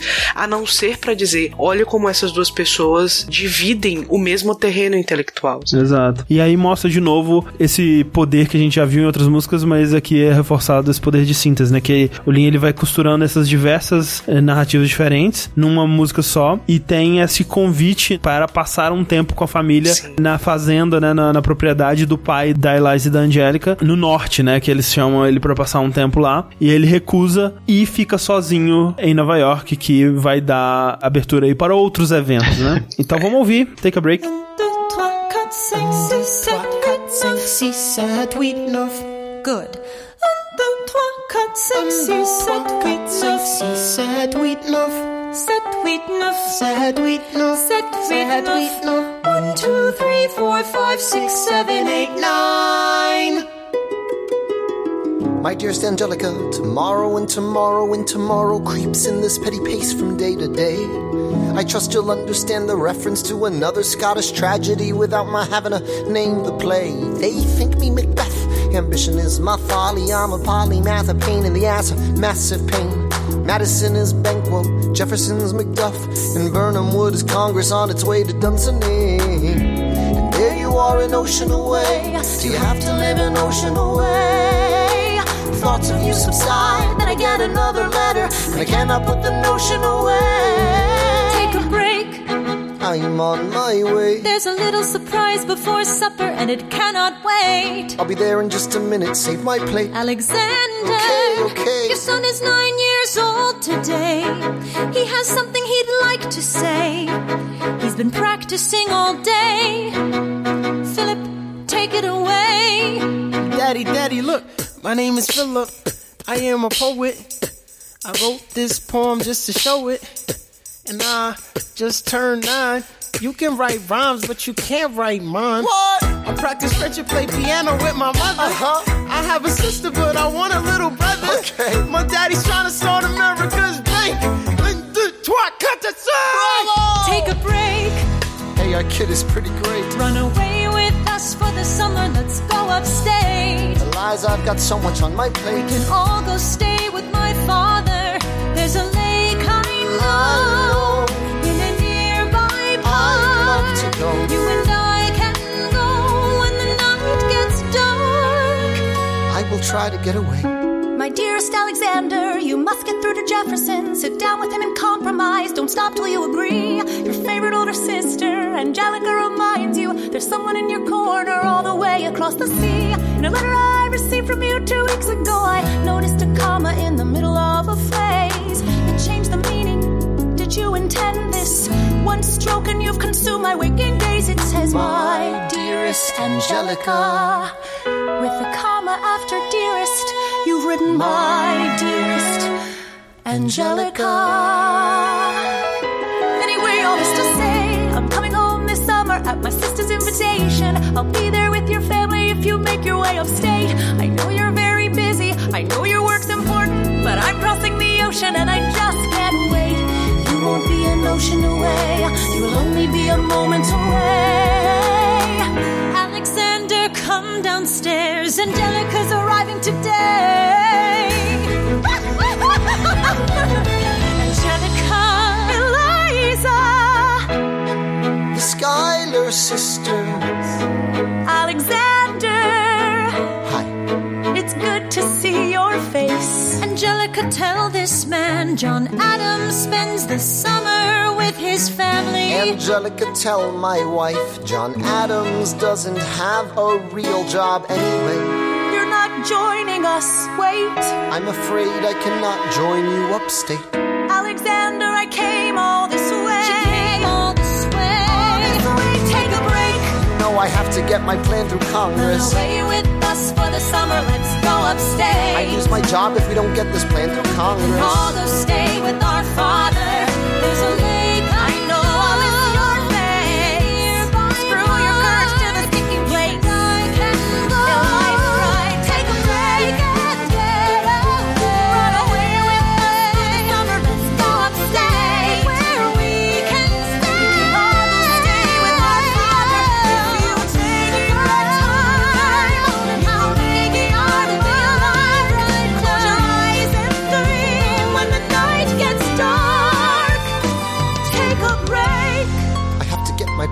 Congress. I can't stop till I get this plan through Congress.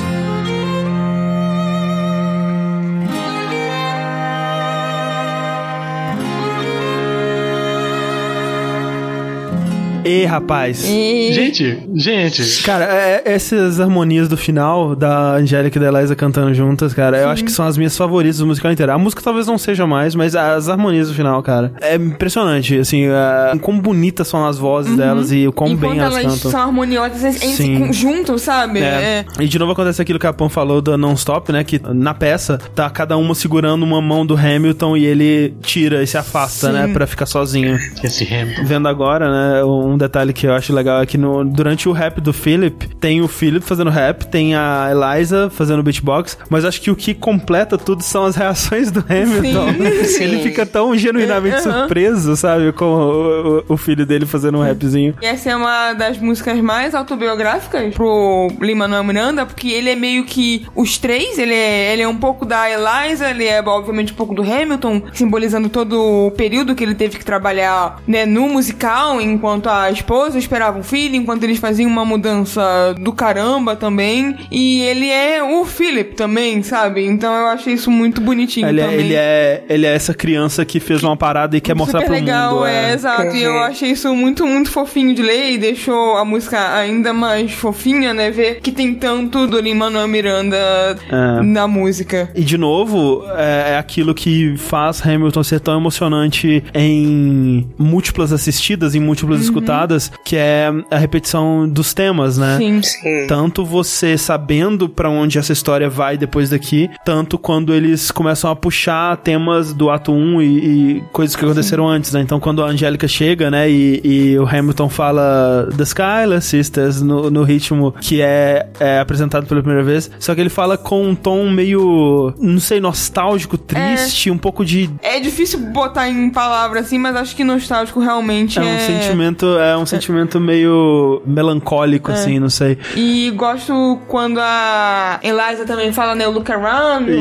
tipo assim, a gente tá, vamos aproveitar a vida, vamos É. descansar um pouco mais nesse sentido. Ou quando a Angélica fala, ah, porque eu vou sentir falta do seu rosto, que também, relembrando aí que ela fala que, é que nunca vai esquecer dos olhos, Sim. né, do Hamilton. Exato. Duas outras coisas que eu gosto nessa música, a gente tem a introdução de um personagem que é importante pra história, é importante para a história de Hamilton, o musical, mas que nunca aparece, ele simplesmente é falado sobre que é John Adams, né? Ah, sim. É, Esse é o primeiro momento, eu acho, que, Exato. que ele Sim. aparece. Ele já aparece sendo descrito dessa maneira jocosa e ninguém leva ele a sério. Que é um pouco da imagem que ele tem na história mesmo, né? Ele, é- ele o- não é um cara respeitado. né? É, Ele tinha essa sensação de que ele seria esquecido pela história. Ele passou por um processo de difamação muito severo durante o, o período em que ele viveu e depois da morte dele, assim como o próprio Hamilton passou, né? Mas ele também era uma pessoa completamente desequilibrada emocionalmente, né? O que tornava tudo ainda mais difícil.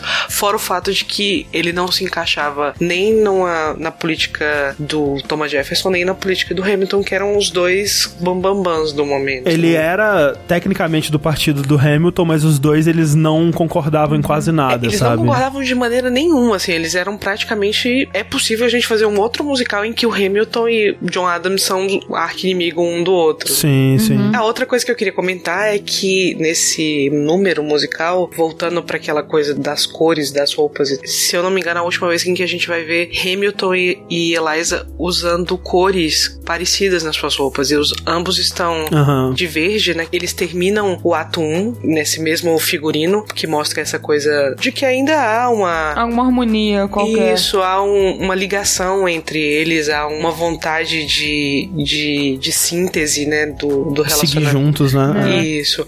E daqui pra frente isso não vai acontecer mais, principalmente pela escolha que o Hamilton faz de não ir, de não take a break. Exato. E de como isso acaba reverberando na vida dele daqui pra frente. Então nós vamos para a próxima música, que é difícil, viu? Cara, essa música machuca muito. É a Say No to This. Eu, eu achei que ele não seria capaz. É foda, cara. Tipo, é, pra essa música, o Burr, ele volta no começo pra narrar, né? É até uma referência à narração dele no começo da Scarlet Sisters, né? Uhum. Que até a Pan comenta sobre isso no nosso podcast do Ato 1, que aquele começo que é tão brincalhão, né? E flertador, e clima de paquera, e de verão feliz é. e tal, no Ato 1, aqui volta como uma coisa maliciosa, né? E aí o Burr passa a narração pro Hamilton, né? Que acho que é a primeira vez que ele vai narrar mesmo um evento, como se estivesse narrando um evento que aconteceu no passado, né? Uhum. Porque é uma coisa muito privada dele, né? O que ele conta aqui é uma versão até bem fiel ao que aconteceu de verdade, com algumas licenças poéticas. Isso é Hamilton fazendo omisse. sendo merdeiro. Exatamente. tipo, não, é- ele sai do, do momento tão cativante que é do filho dele, da mulher dele. E ele chega nesse momento, você fica tipo, cara, por que, você tá fazendo isso? Tipo, tava tão legal ali, você realmente Exato, tipo, precisa fazer isso, cara? Tá vendo essa família bonita e feliz que eu tenho? Pego com um papel de bolinha, massa assim, já, ah, pronto, tipo, não tenho mais, não quero. É. Porque eu sou um merdeiro de merda. E eu acho que é, é muito interessante ele ter feito essa escolha narrativa de ter passado a voz pro Hamilton, porque pra mim isso tem dois efeitos. Eu acho que em primeiro tem o efeito de, ah, aconteceu com ele, então vou deixar ele te contar. E eu acho que no caso do Burr isso é mais significativo, porque se fosse ele que fosse narrar algo tão grave e que mancha tão significativamente o caráter do Hamilton, eu acho que a gente tomaria ele como um narrador não confiável. Sim, é, ia parecer que é mesmo um complô, um boato, ele tá falando isso, É. porque, né, ele quer desmoralizar o Hamilton e tudo mais. É, então ele tá contando as coisas dessa forma e dizendo que aconteceu desse jeito porque ele não tem interesse em que o Hamilton seja lembrado de um jeito positivo ou que a gente considere ele como um, um cara legal. Ele quer que a gente ache que ele era escroto pra caralho. Então aí ele passa, tá bom, então vou deixar o cara contar pra vocês o que que aconteceu. E até porque também o registro histórico que a gente tem desses fatos mais completo é do próprio Hamilton, né? Que a gente vai ver no Sim, futuro. Mas eu acho que quando você também coloca pro Hamilton contar, fica muito parecendo aquelas histórias de gente que tá tentando se justificar, sabe? Sim. Hum, sim, sim, total. Ele vai fazer uma merda desse tamanho, né? E eu acho que isso que o Henrique falou é, é importante porque, porra, olha o estado em que tava a família dele na música anterior, a vontade que essas pessoas tinham da presença dele, como ele tava sendo solicitado, como ele era querido, como esse filho filho tem esse pai em tão alta conta, essa mulher que atravessa o, o oceano pensando em encontrá-lo, a outra que só vive a esperar. E aí o cara faz um, um negócio desse e a primeira coisa que ele faz é justificar. Ah, eu não dormia, eu tava trabalhando demais. É, ele é- era, tava fraco, né? Minha mente já não tava boa. Ao mesmo tempo em que dá uma sensação de veracidade, se é ele mesmo que tá contando foi porque aconteceu assim, por um outro lado dá uma sensação de você tá simplesmente se justificando, você Sim, tá aqui total. passando a mão na sua cabeça, tá tentando justificar o injustificado. Tentando se vitimizar, de certa forma. É. É, tipo, tadinho de mim. Ela É. chegou lá, né? Eu tava É. tão indefeso e tal. É, eu, pobre homem, aí É. chegou a mulher, o demônio, e foi ela que me seduziu, que demônio. Isso. Então, o que ele conta é que ele tava lá trabalhando, né, sozinho. Chega uma, uma mulher chamada Mariah Reynolds, chega pra pedir ajuda dele. ele- ela começa a chorar, fala que o marido dela abandonou ela e né, que tava, maltrata maltratava ela, ela. que tal. mal. que ela tava totalmente sem dinheiro, ela não tinha o que fazer e pede ajuda, né? E aí, aqui eles dão uma resumida, mas o que acontece é que o Hamilton fala: tá, me passa o seu endereço que depois que eu terminar aqui eu passo lá e te entrego um dinheirinho. E aí o Hamilton vai lá, dá um dinheirinho pra ela, e aí lá, né, os dois sozinhos lá, começa a rolar algo a mais e eles catapimba ali. E aí, exato, o que eu li é que no começo realmente era algo inocente, porque o Hamilton com o histórico né, da mãe e o histórico de, de, é, de ter passado por né, percalços, ele tinha um, um bom coração, aspas aí no bom coração. Então ele meio que se compadeceu mesmo, falou, ó, vamos ajudar a moça aqui porque precisa de ajuda, mas, mas né, não consegue, não consegue. É, o que Não tá- consegue. Aí é que fode tudo esse negócio dessa narração dele em primeira pessoa, porque ele diz: Eu fui pra lá nas melhores das intenções, quis acompanhar ela em casa, dou o dinheiro. E é bem importante lembrar que é o dinheiro dele, das economias pessoais. das finanças dele, é. E aí ela oferece, se oferece pra ele. Ela abre as pernas e diz, fica. Quer dizer, é, ele foi uma vítima de- dessa mulher predatória, Dessa? É, sabe? com dessa certeza. mulher. É uma, uma sucubus. Nó, É, tadinho, né? basicamente. É, coitado do Hamilton, né, gente? Tadinho. Tadinho. Força, guerreiro. A diferença dessa história pro que aconteceu nos registros históricos reais mesmo é que tem essa divisão clara no musical em tipo, ah, nós vamos viajar para o norte e você vai ficar aqui sozinho, né? Quando na verdade, quando aconteceu pela primeira vez, era enquanto a família dele tava lá presente e tal, só que acontecia dele ir pra casa dessa Mariah Reynolds e aí rolava as paradas lá, né, em segredo. E aí, eventualmente, o Philip, ele tinha umas alergias loucas numas épocas do ano e a Eliza tinha que levar ele pra Albany, se eu não me engano, pra uma outra parte da cidade, pra ele não, não sofrer tanto com essas alergias e ela ficava um tempo lá com ele. E aí, durante esses períodos, o Hamilton começou a trazer a Mariah Reynolds pra casa deles, né? E aí começou a transar com ela na cama dele e da Eliza, Mas né? é e um, tal. E é aí um tem até. Grandíssimo filho da puta, né, velho? E Sinceramente. tem até registros, assim, da Eliza mandando uma carta pra ele, falando assim: Ah, Hamilton, que saudade tô de você, né? Em breve eu vou estar aí. Aí ele fala: Não, imagina, não precisa se apressar, pode ficar aí o tempo que você quiser, aqui tá tranquilo. Tá ótimo, tá, tá tudo bem. Que ódio! Meu Deus do céu, que ódio. Então. Então acabar agora aqui, né? Porque não tem mais remo. Pra que falar desse homem? Não, não, Não tava fácil só com a música, você tornou tudo muito mais difícil. É, é.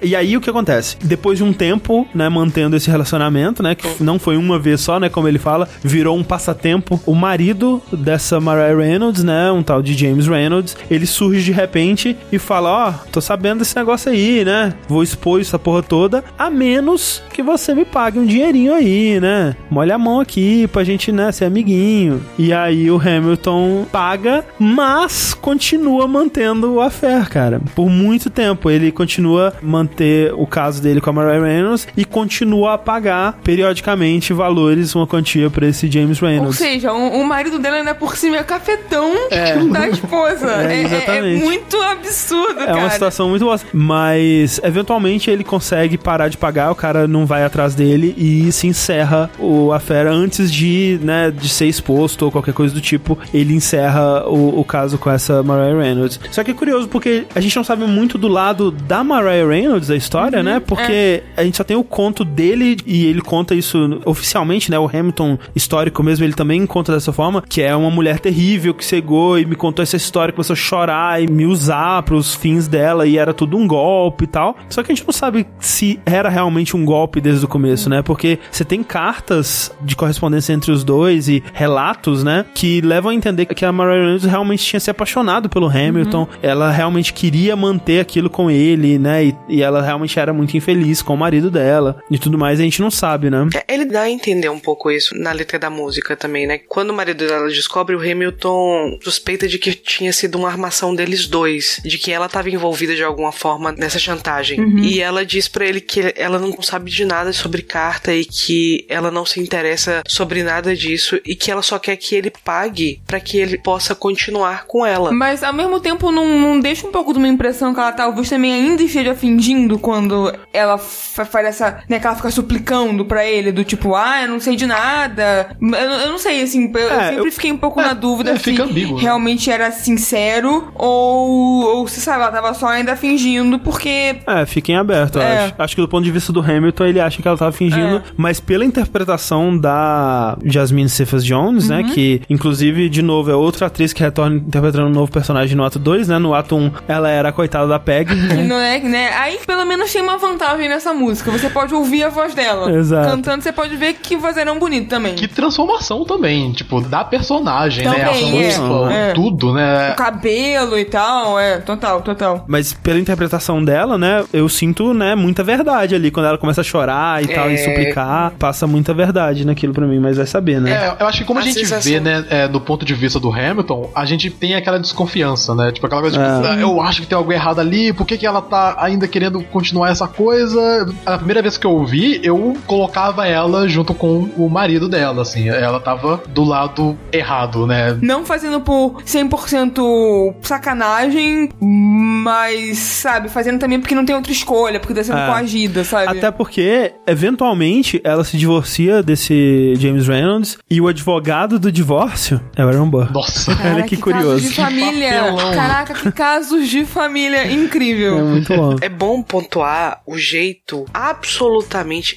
asqueroso e safado como esse indivíduo, Alexander Hamilton, termina essa diaba dessa música. Ah, sim. Ah, sim, sim, sim. Total. Vamos escutar então Say No to This. There's nothing like summer in the city. Someone under stress meets someone looking pretty. There's trouble in the air, you can smell it. And Alexander's by himself. I'll let him tell it. I hadn't slept in a week. I was weak. I was awake. You've never seen a bastard orphan more in need of a break. Longing for Angelica, missing my wife. That's when Miss Mariah Reynolds walked into my life. She said, I know you are a man of honor. I'm so sorry to bother you at home, but I don't know where to go. And I came here all alone. She said, My husband's doing me wrong, beating me, cheating me, mistreating me. Suddenly he's up and gone. I don't have the means to go on. So I offered her a loan. I offered to walk her home. She said, You're too kind, sir. I gave her 30 bucks that I had socked away. She lived a block away. She said, This one's mine, sir. Then I said, Well, I should head back home. She turned red. She led me to a bed, let her legs spread and said, Stay. That's when I began to pray, Lord, show me how to say no to this. I don't know how to say no to this. Oh my God, she looks so helpless. And her body saying, hell yes. No, show me how to say no to this. I don't know how to say no to this. In my mind, I'm trying to go. Then her mouth is on mine, and I don't say no. no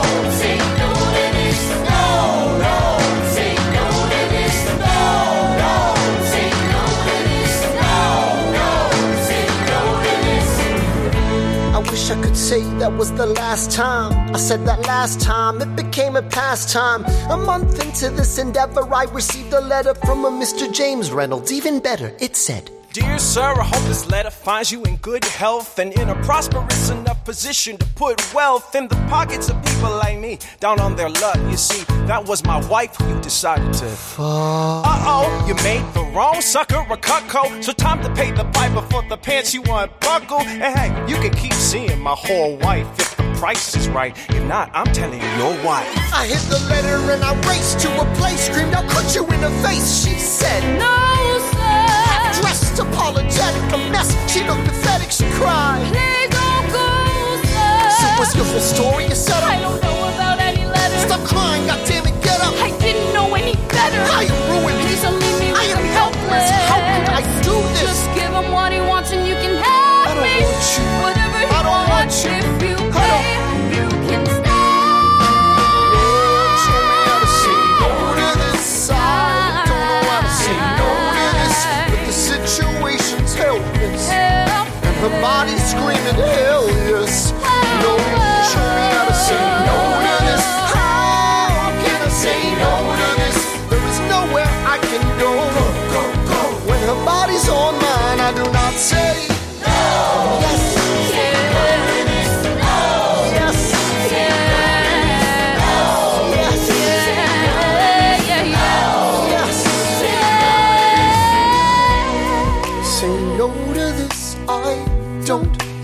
No to this. There is nowhere I can go.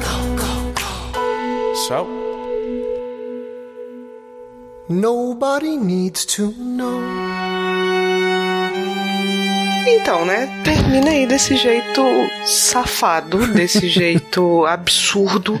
O cara já tá diante das consequências do ato dele. Primeiro momento em que ele tem que lidar com o que ele tá fazendo, né? Primeiro momento em que ele tem que parar de pensar nessa situação toda a partir da efervescência da situação, a partir dos hormônios, sei lá o que, que é que tá acontecendo com ele pra ele tá desse jeito, pra pensar nela racionalmente, porque o cara tá ameaçando ele com uma coisa muito, né, que pode colocar a vida particular dele em risco aqui nesse momento que ele ameaça de contar pra Eliza. E mesmo diante dessa racionalização, mesmo depois de pensar sobre, de confrontar Mariah Reynolds, ele encerra a música dizendo: Bom, ninguém precisa saber. O que ele tem em mente nesse momento é, de novo, né, mais uma vez o legado, né? Tudo que ele puder fazer pra impedir que isso saia dali, né, ele vai fazer. O engraçado disso é que ele continua pagando e continuando tendo Exato, casa, né? exato. Isso que é o, o Ah. Ele pensa, Você tá pagando? pagando. É. Não, vai perder a chance? Eu sou trouxa. Mas Exatamente. eles fazem umas brincadeiras legais dessa música com o não, né? Não tem nada legal nessa música, né?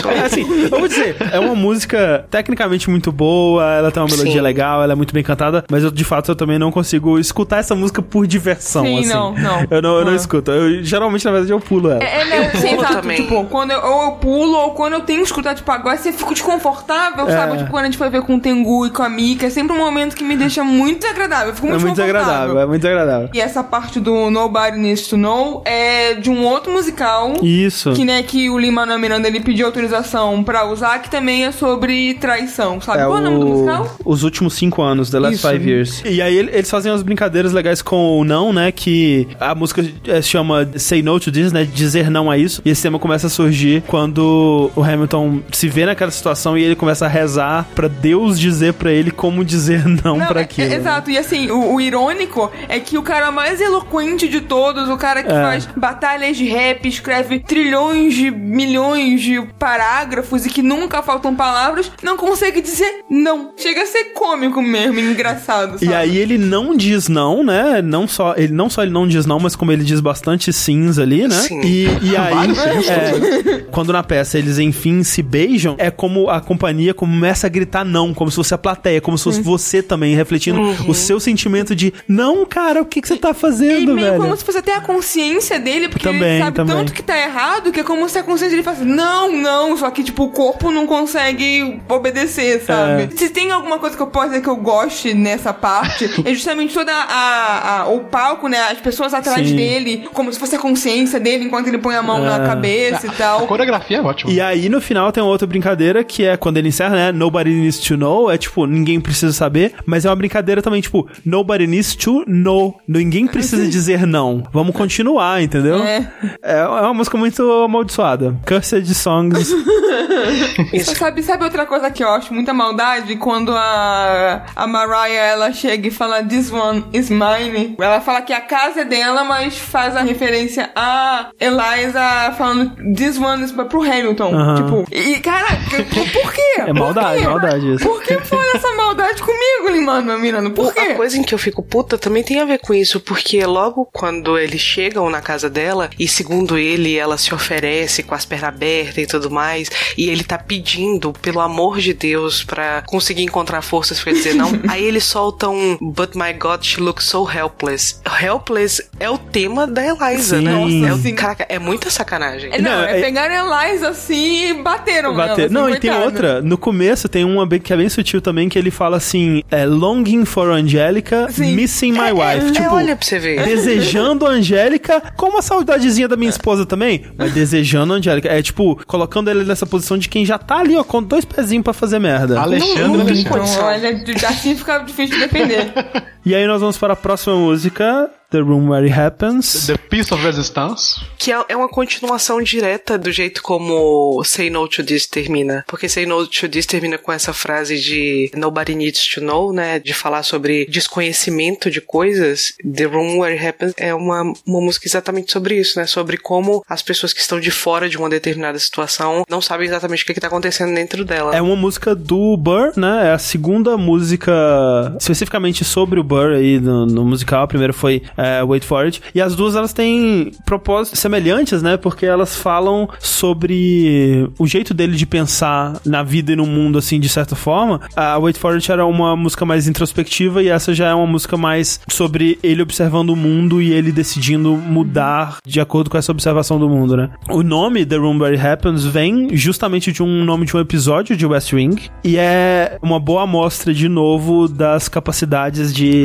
storytelling assim do, do Lin-Manuel Miranda, porque quando você fala sobre o que vai rolar nessa música, né, quando você descreve, né, sobre o que é essa música, o que que vai ser discutido nessa música, parece a coisa mais chata do universo, né? Um jantar onde Hamilton, Madison e Jefferson negociam e o Hamilton sai com o poder para fazer o plano dele financeiro, né, que ele tanto queria lá desde o Cabinet Battle funcionar, e o Jefferson e o Madison saem com a capital dos Estados Unidos, né, que eles vão mudar de Nova York para algum lugar ali perto do Potomac, né, que é o rio ali mais pro sul, que é onde vai ficar Washington. Quando você fala isso, né, é, parece que vai ser a coisa mais chata do mundo e ele teve que encontrar uma forma disso parecer interessante e a forma que ele encontrou foi aproveitar que a gente não tem registros exatos, relatos precisos do que, que aconteceu nessa negociação, nesse jantar, para servir como alavanca narrativa pro Burr, né? É o desconhecimento do que aconteceu dentro dessa sala e os resultados tão incríveis, né, do que aconteceu lá dentro, é que propelem o Burr a querer fazer parte também dessa sala, né? Dessas discussões também, poder também decidir e também ser parte dessas negociações. E, e como o Burr tá soltinho nessa música, né? Ah, sim. Ele sempre tem uma postura, com exceção de Skylar Sister, ele tem uma postura no palco sempre muito contida, né? Ele é um, Uhum. ele é uma pessoa que até o- os poucos momentos em que os personagens principais e secundários dançam junto com o corpo de bailarino, os gestos eles são sempre muito calculados, ele não quer nunca mostrar demais. Mas aqui ele tá completamente solto. Eu gosto muito dessa música porque essa música me lembra muito Be Prepared do Sim. Rei Leão. Ela é total música de vilão, né? É, ela é muito uma música de vilão. E ela tem, assim como Be Prepare, ela tem uma sensualidade, né? É uma coisa meio que se insinua, é um vilão que meio que se insinua. Assim como em Be Prepare, aqui o, o, o Ele finalmente se decide tomar uma atitude, né? Ele decide que ele quer fazer parte dessa história e que ele vai trabalhar ativamente pra marcar a posição dele dentro dessa narrativa. Uma das coisas que eu mais gosto dessa música é essa coisa obsessiva, o jeito que ele se porta no palco, que ele, você vê que ele meio que enlouqueceu por um momento, digamos assim, sentido que Sim, sim, ele perde completamente que ele, as amarras. exato, e ele falou, eu, eu preciso, e a forma, sabe, eufórica que, que Sim. ele se movimenta e tal. Essa parte sedutora, assim, na Be Prepared, né, que é a música do Scar do Rei Leão, né? É um pouco ele se entregando à maldade, assim. Aham. Isso. E aqui na The Room Where It Happens não tem maldade. Pelo menos não por enquanto. Sim. Né? Hum. É, é só ele querendo participar dessas discussões, né? Querendo fazer parte desse jogo político também. Não tem maldade, mas tem algo que é muito sedutor pra ele em fazer parte disso. Sim. E essa sedução é mais forte do que o wait for it, né? O, a- o ímpeto dele de esperar. Isso toma controle dele. Por isso que tem esse aspecto meio sedutor. Ele foi seduzido pela curiosidade, pela vontade de participar, sabe? E aqui também tem uma, uma diferença de narrativa, né? Porque nas outras músicas em que o personagem tá contando o que aconteceu, como por exemplo a anterior, é, Say No to This, quando o narrador, que no caso ali era o Hamilton, aqui é o Burr, vai dizer o que a outra pessoa disse, o Hamilton dizia, e ela disse. Uhum. Aqui, como não há nenhuma certeza sobre o que aconteceu, ele fala, Thomas alega. Isso, é. Isso é o que eles estão dizendo. Se aconteceu efetivamente, é a primeira vez em que você tem dúvidas sobre a narrativa. Sim. sabe? É, só Você quem tava fala- lá dentro que realmente sabe. É, e tem até uma estrutura meio é, Rashomon, né? Tem uma história e você vê ela de vários pontos de vista diferentes, cada ponto de vista desmente alguma coisa ou conta uma outra perspectiva daquilo. E tem um pouco disso aqui porque você tem a perspectiva do Jefferson, você tem a perspectiva do Madison, você tem a perspectiva do Burr, e aí você tem a perspectiva do Hamilton. Mas esse Hamilton que a gente vê aqui, esse Hamilton provavelmente é um narrador não confiável, sabe? Porque é muito da perspectiva do Burr sobre o Hamilton. O jeito que o Hamilton fala o que ele fala aqui, e até o jeito que o Lin-Manuel interpreta, né, as expressões sociais e o jeito que ele dá uma zoada, né, no Burr, assim,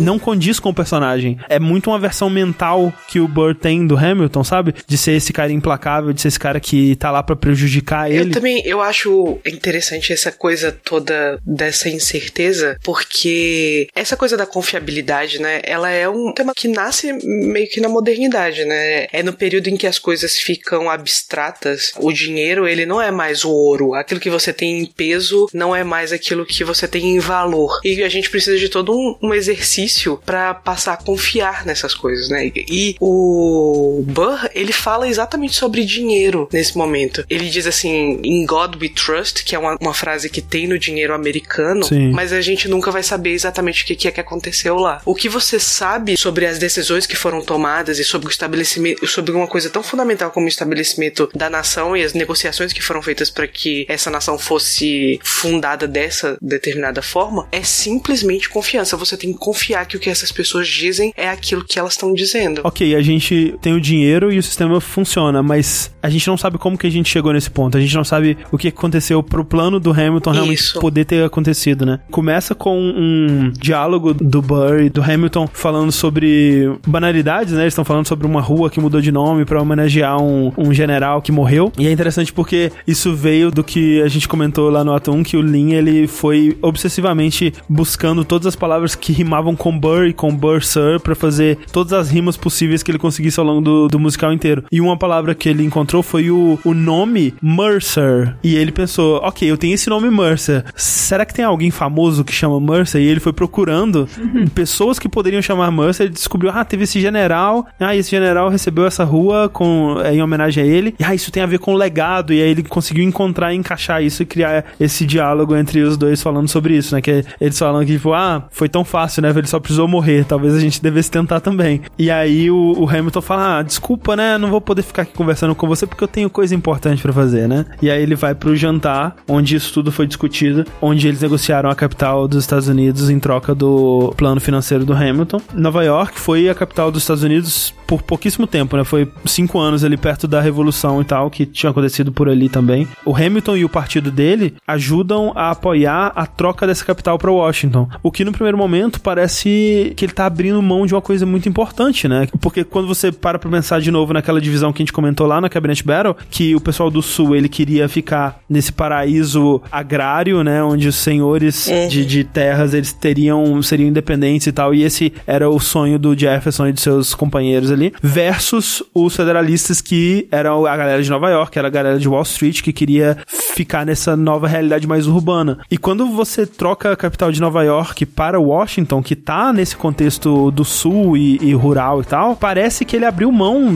dos Estados Unidos. Parece que ele deu os Estados Unidos pra essa galera. Porra, ele deu tudo em troca do plano financeiro dele. E a impressão que dá que, na verdade, o Jefferson e o Madison saíram na vantagem. Mas não, cara. Tipo, ele já tinha essa visão muito maior e muito mais madura do que, que realmente importa, né? Que o que importa mesmo não é onde a capital vai estar. A capital não, não quer dizer nada, cara. O que importa é onde os negócios vão serem feitos. O negócio é onde o dinheiro vai estar. E o dinheiro tá em Wall Street até hoje, cara. Até hoje o Wall Street é o centro financeiro dos Estados Unidos, é o centro financeiro do mundo. Ele fez uma negociação, né? Ele fez aquilo que a Angélica disse pra ele, encontra uma forma de negociar isso, mas ele conseguiu uma forma know que na verdade ele não deu nada de muito importante pro Jefferson e o Madison. Eles só acreditaram que eles saíram com algo importante e o Hamilton conseguiu a liberdade pra fazer basicamente o que ele quisesse com o futuro financeiro dos Estados Unidos. Então é, é muito da hora como que isso é contado aqui. Ah, e que visão, É, né? e ele, ele fez aquilo que a Angélica falou pra ele fazer, usando a tática do Burr, né? Que ele, ele Isso. fala: Eu vou finalmente dar ouvidos a você e vou sorrir mais e falar menos pra conseguir o que ele quer. E no final acaba que o Burr também troca de papel com o Hamilton, né? Ele finalmente sai dessa posição de esperar, ele sai dessa posição de indecisão, de ficar em cima do muro, de não saber exatamente o que fazer, pra decidir que agora ele quer estar lá, ele quer fazer parte dessa discussão. Ah, Mr. Secretary. Mr. Burr, sir. And did you hear the news about good old General Mercer? No. You know Claremont Street? Yeah. They renamed it after him. The Mercer legacy is secure. Sure. And all he had to do was die. Yeah, that's a lot less work. We ought to give it a try. now, how you gonna get your debt plan through? I guess I'm gonna finally have to listen to you. Really? Talk less, smile more, do whatever it takes to get my plan on the Congress floor. Now, Madison and Jefferson are merciless. Well, hate the sin, love the sinner. Hamilton. I'm sorry, Burr, I gotta go. But decisions are happening over dinner. Two Virginians and an immigrant walk into a room diametrically opposed foes. They emerge with a compromise, having opened doors that were previously closed. Bros. The immigrant emerges with unprecedented financial power, a system he can shape however he wants. The Virginians emerge with the nation's capital. And here's the pièce de resistance. No one else was in the room where it happened, the room where it happened, the room where it happened. No one else was in the room where it happened, the room where it happened, the room where it happened. No one really knows how the game is played, the art of the trade, how the sausage gets made. We just assume that it happens, but no one else is in the room where it happens. Thomas claims Alexander was on Washington's doorstep one day in distress and disarray. Thomas claims Alexander said, I've nowhere else to turn. and basically begged me to join the fray. Thomas claims I approached Madison and said, I know you hate him, but let's hear what he has to say. Thomas claims Well, I arranged the meeting. I arranged the menu, the venue, the seating. But no one else was in the room where it happened, the room where it happened, the room where it happened. No one else was in the room where it happened, the room where it happened, the room where it happened. No one really knows how the parties get yes. The pieces that are sacrificed in every game of chess. We just assume that it happens, but no one else is in the room where it happens. Meanwhile, Madison is grappling with the fact that not every issue can be settled by committee.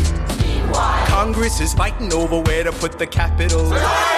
It isn't pretty. Then Jefferson approaches with a dinner and invite, and Madison responds with Virginian insight. Maybe we can solve one problem with another and win a victory for the Southerners. In other words, Ho, ho. a quid pro quo. I suppose. Wouldn't you like to work a little closer to home? Actually, I would. Well, I propose the Potomac. And you'll provide him his votes. Well, we'll see how it goes. let's go. No. What else was in the room where it happened? The room where it happened, the room where it happened. No one else was in the room where it happened. The room where it happened, the room where it happened. My God, in Got to trust, but we never really know what got discussed. Click, boom, and it happened. and no one else is in the room where it happened. Alexander Hamilton. What did they say to you to get you to sail New York City down the river? Alexander Hamilton. Did Washington know about the dinner? Was there presidential pressure to deliver? Alexander Hamilton. Or did you know even then it doesn't matter where you put the U.S. capital? Cause we'll have the banks. We're in the same spot. You got more than you gave. And I wanted what I got. When you got skin in the game, you stay in the game. But you don't get a win unless you play in the game. Oh, you get love for it, you get hate for it, you get nothing if you wait for it, wait for it, wait.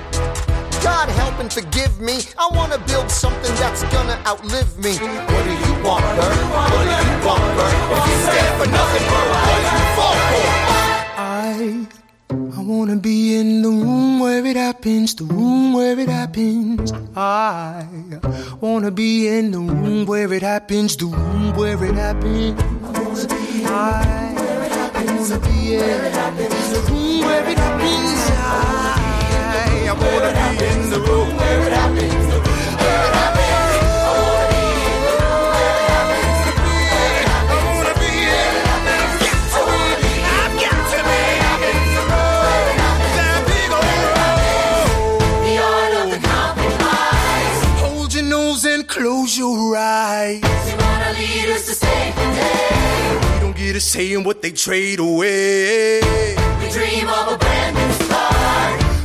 Dream in the dark for the most part. Dark as a tomb where it happens. I've got to be in the room.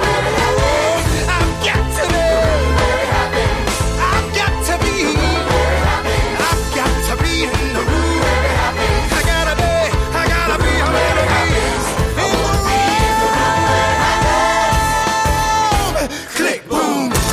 Que homem, hein, gente? Que homão, Nossa. merda. Meu Deus. Meu Deus do céu. Assim, uma coisa que eu acho muito legal da música, do instrumental dela, é como que ela não tem muita definição do personagem, mas sim pelo que ele tá passando. A música ela coloca tantos sons diferentes e ela vai agindo de acordo das emoções do Burr. Então, Ela é muito rica. Sim, então, tipo, ele tá desconfiado, a, a música age de uma forma diferente. Ele tá com raiva, tá de fo- forma diferente. E vai seguindo desse jeito até o fim. Eu acho que é por isso que é uma das músicas mais eletrizantes, porque a gente tá sentindo a emoção dele. Sabe, ela tem um pouco de jazz, ela tem banjo, ela tem um pouco de música eletrônica, ela é bem variada, né, mesmo. É talvez a minha coreografia favorita do espetáculo inteiro. Essa, aquele momento, tanto em questão de música, de letra e de coreografia, talvez é um dos meus momentos favoritos do musical inteiro, quando ele começa a falar The Art of the Compromise, Hold Your Nose and Close Your Eyes, que ele começa a subir na mesa, e aí puxa uma toalha, e aí ele desce e começa a cantar no chão. A letra desse momento é, é muito emblemática de política, né, de modo geral, né, ela descreve muito bem o que é governar, o que é Jogos jogos políticos, né? Queremos que nossos líderes salvem o dia, mas a gente não sabe o que, que eles estão negociando, né? É, a gente sonha com um novo começo, mas a gente sonha no escuro na maior parte das vezes. E essa coreografia toda também lembra muito o Cab Calloway, que é o que o Thomas Jefferson estava referenciando. E é muito curioso Né? que o Burr e o Thomas Jefferson estejam alinhados, né? Nessa música, na coreografia deles, porque é o momento em que eles vão se tornar aliados, né? Então eles estão alinhados no pensamento político dele nesse momento. Então é bem legal isso, cara. Não, at- até a, a- a iluminação a- a- do, do palco. É isso que né? eu ia comentar agora. Acho que o que me impressiona tanto são esses pequenos detalhes, a iluminação dos quadrados, as pessoas dentro desse quadrado como fosse A né, sala. a sala, Uhum. onde, né, e, e sempre se repetindo e tal. É, É, e toda a iluminação que é feita quando ele decide que ele quer participar dessa, dessas negociações, que ele quer estar no cômodo onde as coisas acontecem, é feita debaixo de uma, de uma luz roxa, né? Sim, sim. E essa sim, né, ao contrário da Wait For It, essa sim é a I Want Song do Burr, né, que é a música onde o personagem realmente revela os objetivos dele, a ambição dele. E é curioso que seja uma música com essa cara de vilão, né, por mais que o Burr não seja necessariamente vilão. Do ponto de vista tradicional, ele é o vilão, né, ele é o cara que vai matar o herói e ser um dos rivais dele ao longo do espetáculo, mas é uma coisa tão de boa que ele tá querendo.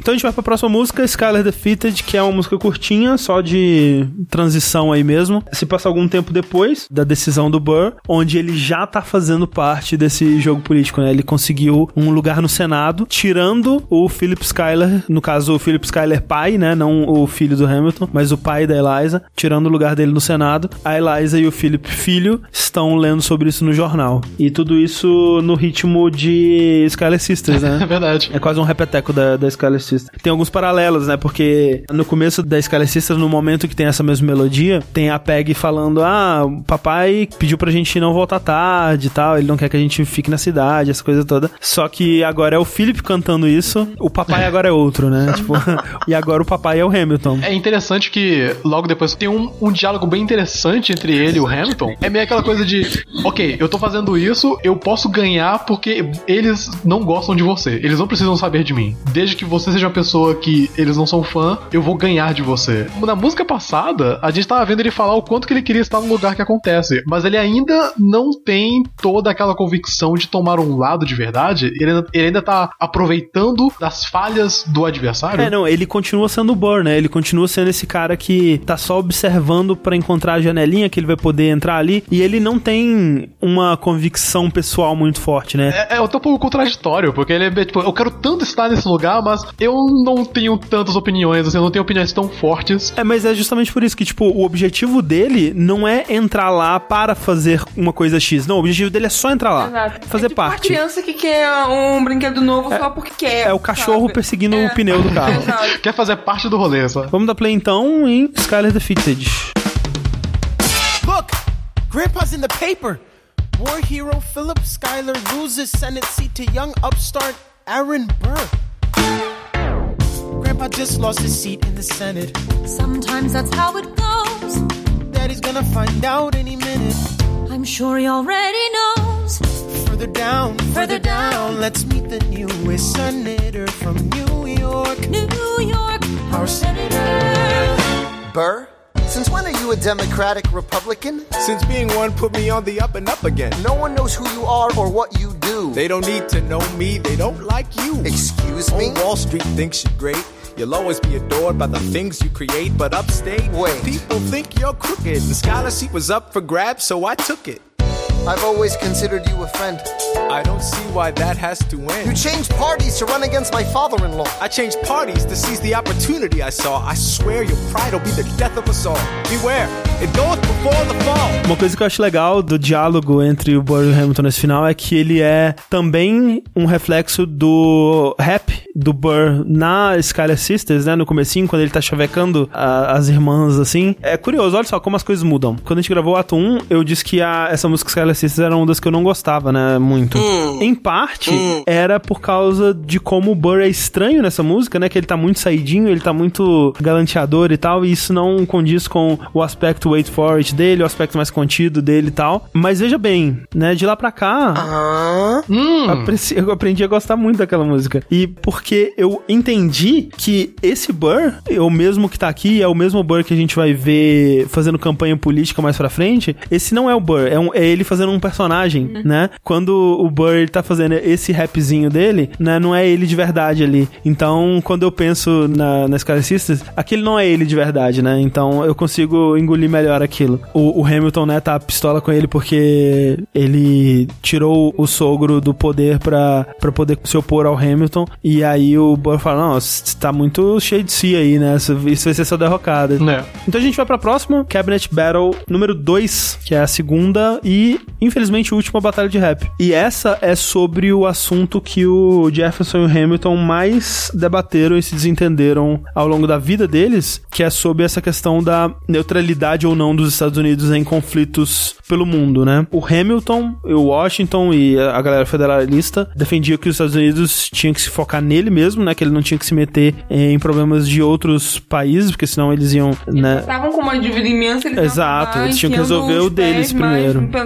Pelas mãos, assim. Isso. E aí eles discutem sobre justamente isso, que a França passou pela revolução dela e ela tá prestes a entrar em guerra com a Inglaterra. Eles têm que decidir aqui se eles ajudam ou não a França, assim como a França ajudou eles, né, no momento que eles precisaram pra revolução deles. Uma coisa que eu ficava me perguntando assim durante um tempo era qual que é o propósito dessa música aqui, porque esse assunto de ajudar ou não a França, ele não vai pra lugar nenhum, né? Ele encerra aqui, ele é só um, um ponto que é trazido aqui e fica por aqui mesmo, né? É legal porque traz de volta questões sobre o Lafayette, né? E realmente, né, o Hamilton prometeu que eles iam ajudar eles quando eles precisassem na, durante a Yorktown e tal. E aqui ele já, já mudou o que ele tá dizendo, né? O que é bem triste, mostrando mais uma vez que o Hamilton é um babaca. Mas assim, né? Também dá pra entender o, o É, porquê. exato. Dá pra. Que nem tá numa, numa zona cinza, porque realmente, assim, se você vai parar pra pensar que um país tinha acabado de conquistar a sua independência, que tava engatinhando e tal, e quando a França ajudou eles, a França tava numa situação muito diferente. Interessante, mas é difícil, porque. Sim. Pobre Lafayette. Eu vejo essa música mais sobre o relacionamento do, do Hamilton com o Washington, mas a questão do Jefferson percebendo como que o Washington segura e defende o Hamilton, né? Toma o lado dele a todo momento. Sim. Tanto né, que a, a, a decisão, né, a batalha, é pra ganhar a opinião do Washington, né? Não tem nada a ver com votações nem nada. O Jefferson ele faz o primeiro verso de novo e ele defende, né, muito bem, até bem melhor do que da primeira batalha, o ponto de vista dele. E aí o Hamilton, ele não faz uma defesa muito boa aqui, mas ele termina, né, com a piadinha da cabeça no cesto e tal, que é um verso bem mais curto do que o do Jefferson, mas imediatamente o, Washington já, já interrompe, cara, não importa, eu tô com o Hamilton nessa e tal, mostrando pro Jefferson que, tipo, cara, meio que não adianta, eu posso fazer o que eu quiser aqui, no fim das contas o Washington vai defender esse cara e Ah, meio que tá aí mais pra adicionar um outro conflito, assim, né? Somar os conflitos en- entre eles e. É.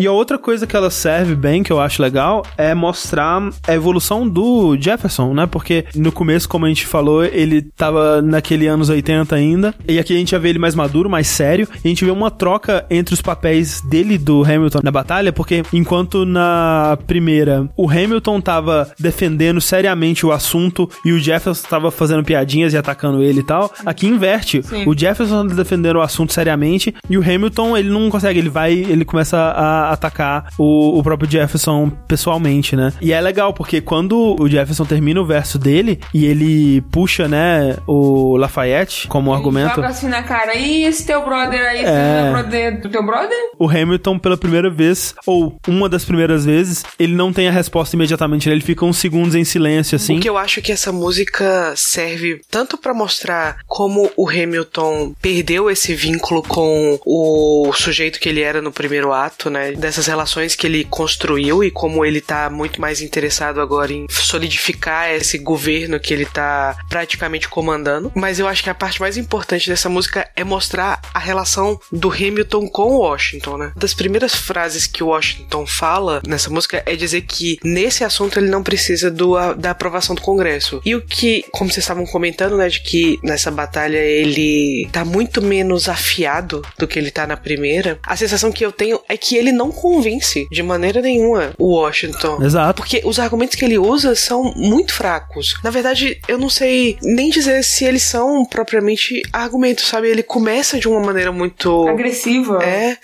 E ele não fala muita coisa. Nada daquilo que ele tá falando significa nada. E mesmo assim, o Washington toma a decisão de ficar do lado dele. E eu acho que isso é o que impulsiona o Jefferson, como você disse, né, André, de perceber que não, não faz diferença, mas mostrar também que essa relação do Washington com o Hamilton é muitas vezes prejudicial, nociva para a condução do governo, porque ninguém tem muito mais voz. The issue on the table. France is on the verge of war with England. Now, do we provide aid and troops to our French allies or do we stay out of it? Remember, my decision on this matter is not subject to congressional approval. The only person you have to convince is me. Secretary Jefferson, you have the floor, sir. When we were on death's door when we were needy, we made a promise. We signed a treaty. We needed money and guns and half a chance. Uh, who provided those funds? France. In return, they didn't ask for land. Only a promise that we'd lend a hand and stand with them if they fought against oppressors. And revolution is messy, but now is the time to stand. Stand with our brothers as they fight against tyranny. I know that Alexander Hamilton is here and he would rather not have this debate. I'll remind you that he is not Secretary of State. He knows nothing of loyalty. Smells like new money, dresses like fake royalty. Desperate to rise above his station. Everything he does betrays the ideals of our nation. Hey, and if you don't know, now you know, Mr. President. Thank you, Secretary Jefferson. Secretary Hamilton, your response. Come on, let's see it. I would love to hear it. Come on. You must be out of your goddamn mind if you think the president is gonna bring the nation to the brink of meddling in the middle of a military mess, a game of chess where France is queen and kingless. Who signed whose head is now in a basket? Would you like to take it out and ask it? Or should we honor our treaty, King Louis's head? Uh, do whatever you want. I'm super dead. Enough. Enough. Hamilton is right. Mr. President. We're too fragile to start another fight. But, sir, do we not fight for freedom? Sure, when the French figure out who's gonna lead them. The people are leading. The people are rioting. There's a difference. Frankly, it's a little disquieting. You would let your ideals blind you to reality. Hamilton? Sir. Draft a statement of neutrality. Did you forget, Lafayette? What? Have you an ounce of regret? You accumulate debt, you accumulate power, yet in their hour of need you forget. Lafayette's a smart man. He'll be fine. And before he was your friend, he was mine. If we try to fight in every revolution in the world, we never stop. Where do we draw the line? So quick witted. Alas, I admit it. I bet you were quite a lawyer. My defendants got acquitted. yeah. Well, someone ought to remind you. What? You're nothing without Washington behind you. Hamilton. Daddy's calling. Essa Alfinetada no final. é bom, né? Muito bom. É. É, e essa conversa deles no final eu gosto muito também, que o Hamilton é muito, é muito cínico, né? Ele, você deve ter sido um ótimo advogado, ah, meus, meus réus foram absolvidos. muito bom. Tem uma referência que, remetendo ao primeira, primeira batalha de gabinete, né, que o Jefferson faz, que enquanto na primeira ele faz uma referência ao Grandmaster Flash e Furious 5, nessa ele faz referência à música Juicy, do Notorious B.I.G. Ou seja, ele pulou uns 10 anos já, né, porque É, já é nos foi nos anos 90, 90. né? Tá evoluindo, ele tá indo bem. Tá evoluindo, tá evoluindo. Ah, eu super fiquei do lado de, de, de Jefferson nessa, nessa Ah, também olha pra esse cabelo, não tem como. É, nessa aí, nessa aí é. Duas coisas que eu, que eu lembrei agora. Essa é a primeira discussão de governo, a primeira e última, né? Batalha de rap, em que o Burr está no recinto, né? Ele sim, tá lá sim. participando Ele da. tá na room where it happens. Exatamente. E outra coisa é que na primeira batalha, o Washington chega com uma caixinha, parece um baúzinho, com os dois microfones em que eles vão disputar. Dessa vez ele chega com um microfone que ele entrega só pro Hamilton. o Jefferson ele tem que conseguir o dele com o Madison. É o Madison que traz o microfone dele. É, eu não tinha reparado Eu também nisso. não tinha reparado nisso, não. Era o, o protegido, o filhinho. E aí ele manda essa, né? Papai tá chamando. E é isso exatamente que nos leva para a próxima música, Washington on Your Side, que é uma música que eu gosto bastante, especialmente porque nós temos de volta David Diggs fazendo rap rápidos e complexos. Algo que desde a introdução do Thomas Jefferson a gente não tinha visto muito, né? Afinal de contas, como a gente disse, condizia com o personagem, né? Ele não ter o dom do hip hop, sendo que o hip hop representa a revolução nesse momento. É, eu acho uma coisa interessante na questão do Jefferson, comparando com o, o Lafayette, é que ele é muito mais é, exato nas palavras dele. Ele fala cada palavra do início ao fim, ele entona todas as letras de cada palavra e ele consegue falar com muita formalidade. Eu acho isso muito interessante porque mostra muito o tipo de personagem que ele é, diferente do Lafayette, que ele aprendeu a falar rápido, mas ele não aprendeu a falar bem, né? Se a gente fizer essa comparação. era meio solto, né? Assim, era meio. Era mais pelo feeling do que pela exatidão, né? Digamos assim. Tem algumas coisas curiosas nessa música que eu quero apontar antes da gente escutar ela. A primeira aqui é que, como ela é uma continuação direta da Cabinet Battle 2, né? É, que termina com uma tretinha ali do Hamilton com o Jefferson. Ela começa, na verdade, com o Burr botando pilha no Jefferson. É o Burr que começa a música, né? Ele que começa com esse refrãozinho, que vai ser o refrão principal, né? Vai ser o tema principal dessa música, que é um tema musical baseado, de novo, no tema do duelo, né? Uma versão, de novo, desacelerada do tema do duelo, que tem muito a ver com o Burr e tem muito a ver com esse enfrentamento que vai rolar em breve. E é um Burr pós-Room Where It Happens, né? É um Burr que decidiu agir. Ele não tá mais esperando. Ainda assim, a ação dele nunca é propriamente direta, né? Ele tá ali É. muito mais. É... Colocando uma lenha Exato. na fogueira. Exato. Então vai o Burr e o, e o Madison botando pilha, né? Dando ideias pro Jefferson. E aos poucos ele vai se empolgando e essa empolgação vai se refletindo na complexidade das rimas e na agilidade do rap dele. Ao ponto de que ele manda, pra mim, algumas das dos jogos de palavras mais impressionantes do musical pra mim. Que é meio que a hora de brilhar do personagem, né? É, é o personagem do Jefferson também meio que encontrando o I want dele, né? Meio que encontrando meio que o propósito que ele vai ter nesse ato 2, que vai ser esse enfrentamento com o Hamilton pra conseguir o que ele quer, né? E perceber que pra ele conseguir o que ele quer, ele não pode fazer parte do mesmo gabinete que o Hamilton. Ele vai ter que sair desse gabinete pra competir diretamente, né? Pra se tornar essa oposição, pra tomar o poder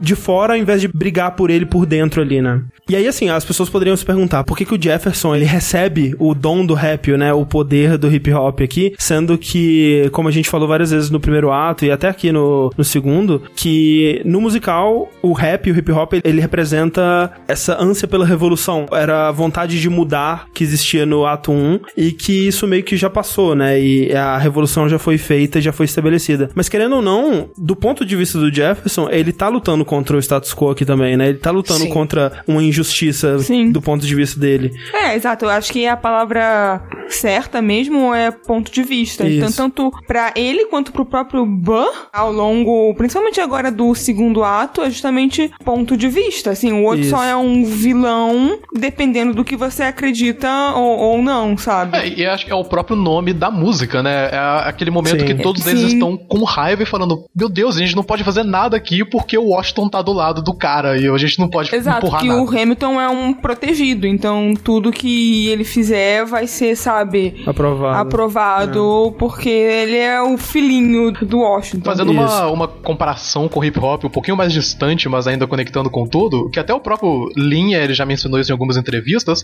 que existe muito um tema de co-signing, né? Que é tipo de co-assinar um artista. Isso. E no caso do Lin, ele faz muita comparação do Washington ser o Dr. Dre e o Hamilton ser o Eminem, já que o. Eminem ele tava né, debaixo da asa do Dr. Dre. E a gente pode fazer vários outros exemplos aqui, Drake, Lil Wayne também. O Drake ele chegou depois que o Lil Wayne já tava ali em cima. Mesma coisa com Kanye West e Jay-Z, né? Exatamente. O o Kanye West, ele tipo, chegou com um produtor ali na, na Rockefeller e todo mundo, na Def Jam, e depois que ele trabalhou pro Jay-Z é que ele realmente conseguiu virar um rap e moveu tudo assim, pro jeito dele. E todo esse, esse plano de co-signing é aquele negócio, tipo, agora que você tá assinando, né, co-assinando um cara, tudo que o cara fazer, você vai estar meio que responsável por Uhum. ele, você vai estar apoiando as coisas que ele tá fazendo. Então é meio Sim. que a, a broderagem ali, no lado, né, movendo pra esse tipo de tema, né, do Hamilton, ele faz muito isso, né? O Washington tá sempre do lado do Hamilton, ele tá sempre ali apoiando as coisas que o Hamilton quer fazer, mesmo se o Hamilton estiver fazendo errado, como é o caso, né, da batalha anterior que a gente comentou. Sim. E, e rola essa coisa também da abertura de portas, né?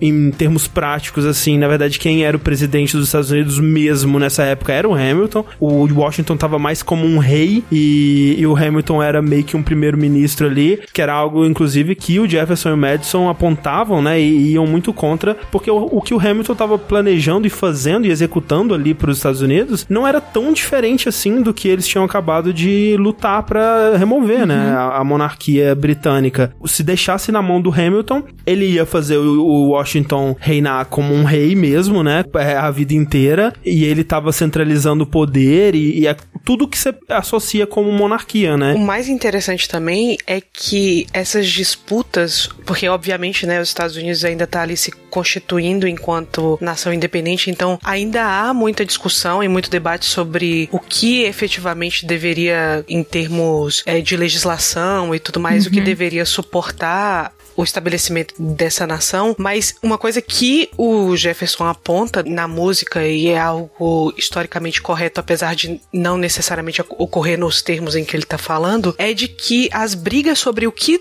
efetivamente deveria acontecer estavam ocorrendo dentro do próprio, entre aspas, ministério do Washington, né? O- Sim, pessoas que deveriam estar no mesmo time, né? Exatamente. O Jefferson na música ele vai culpar o Hamilton por essa fratura no governo. Obviamente não é exatamente isso que está acontecendo. Eles dois estão dividindo, como sempre dividiram, opiniões sobre qual deveria ser os rumos do país. Mas é interessante que no sentido do musical você vai vendo cada vez mais o Hamilton consolidando o poder dele em relação ao Washington. E eu acho que a música anterior, na Cabinet Battle 2, mostra isso tanto que a despeito da falta de ética ou às vezes a falta de lógica do que ele tá argumentando, o Washington tá sempre apoiando um pouco aquilo que ele tá dizendo. A consolidação do poder dele também significa uma morte da ideia, a despeito de todos os defeitos que o Jefferson tem, ele também tem um projeto de poder que tenta se di- diferenciar muito desse que era efetuado pelos britânicos e que parece que é o que o Hamilton tá defendendo. A gente já viu, a gente vai ver mais vezes ele citando precedentes, né? E de novo vem aquele tema que a gente vê muito na peça inteira. É como se os personagens já tivessem essa visão de que o que eles estão fazendo é parte da história e super grandioso. Eu imagino que no dia a dia lá, poderiam até ter noção do quão importante eram as coisas que eles estavam fazendo, mas provavelmente era mais um dia de trabalho, era mais uma discussão, era mais uma decisão aqui e ali.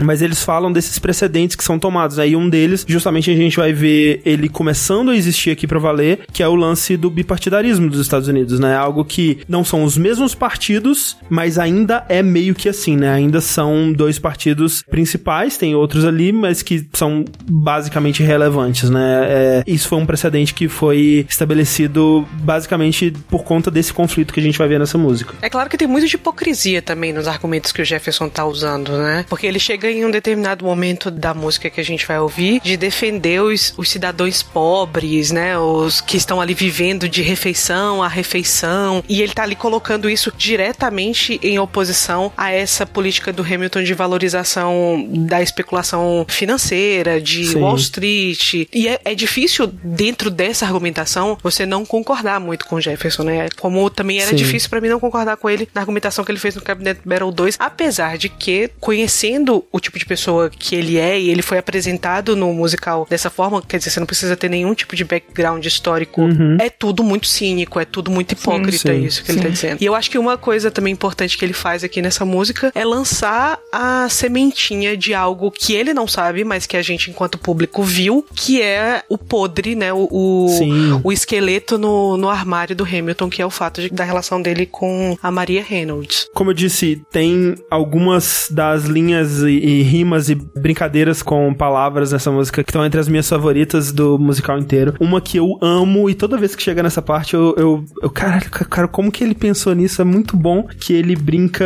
com fits of passion com pits of fashion. Sim. Que é- e é maravilhoso, cara. É, muito é- bom. é um trocadilho muito inteligente ali. A primeira parte do Jefferson, quando ele começa a falar nessa música, quando você para pra poder ler a letra e, e ver a maneira que ele tá encaixando cada palavra, você fica de cara como que ele conseguiu encaixar uma rima atrás da outra e meio que manter um verso inteiro de rimas, só que não com o mesmo final de cada palavra, mas meio Isso. que né, direcionando pra novas palavras e Sim. novas entonações e vai meio que seguindo e no final ele cria um pergaminho de, de rimas, basicamente. É, é algo muito avançado, né? É, A gente já viu isso em outras músicas, mas né, é importante sempre é, lembrar que quando a gente tá falando desses rappers mais contemporâneos, né? E o próprio Lin, ele aponta um pouco pro Kendrick Lamar quando ele vai falar desse, do jeito que o, que o Jefferson começa a mostrar o rap dele aqui. Ele não necessariamente rima palavra com palavra, aquela rima perfeitinha de um verso pro outro. Muitas vezes ele tá rimando sons ou sons aproximados de uma palavra pra outra, ou som que duas palavras fazem juntas, ou um pedaço de uma palavra. Então é, é uma coisa muito, tipo, outro nível, assim, sabe? Eu, né, como um mero mortal que sou, eu, eu não sei se eu, se eu nem perceberia que essas rimas estão lá se ninguém apontasse pra mim, porque é tão sutil, né? E, tipo, você sente que tá fluindo super bem, mas você não sabe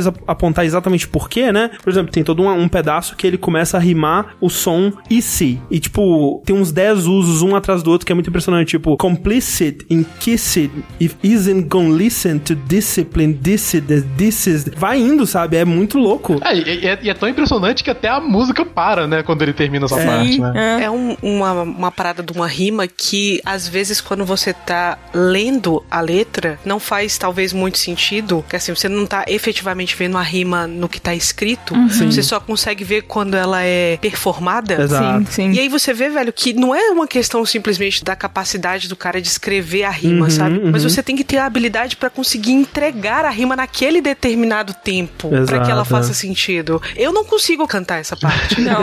é. O, o, o rap em geral mesmo é, é muito desse jeito, e eu acho que é por isso que traz uma diversidade muito grande, especialmente nos Estados Unidos, apesar que aqui também tem muito, por causa das diferentes regiões que saem um rap. Então, você vai pegar um rap da Califórnia, ou uma música do rap de Nova York, ou de Atlanta, ou de Chicago, ou de Detroit, qualquer outro lugar, as maneiras né, que as pessoas falam, as gírias, cada coisa ali vai mudando, e isso afeta muito a música. E a mesma coisa aqui no Brasil também, com a galera de Pernambuco, quando, contra a galera daqui do Uhum. Sul e, e do Sudeste. Então é, é um, muito interessante como o rap, né, ele é meio que baseado na voz, é, a voz é o maior instrumento, por assim dizer. Por causa disso, ele consegue ser extremamente diversificado, porque depende da vivência da própria pessoa, né? Tipo, depende Uhum. da maneira que cada pessoa fala, como que ela Sim. cresceu falando e tudo mais. Tem um vídeo famoso do Eminem que ele tá falando sobre como ele é capaz de rimar qualquer palavra e ele explica que a questão não é exatamente se a palavra que você tá colocando pra rimar, ela é uma rima perfeita com a outra, como seria, por exemplo, numa poesia clássica. É a maneira como você divide as Uhum. sílabas ou a maneira como você fala a palavra que torna ela capaz de rimar com uma outra que pode ser que não Você tenha sai dobrando as palavras, Sim, né? é. Isso. Você é um, um, um avatar das palavras. Dobrador de palavras, Dobrador de é. palavras.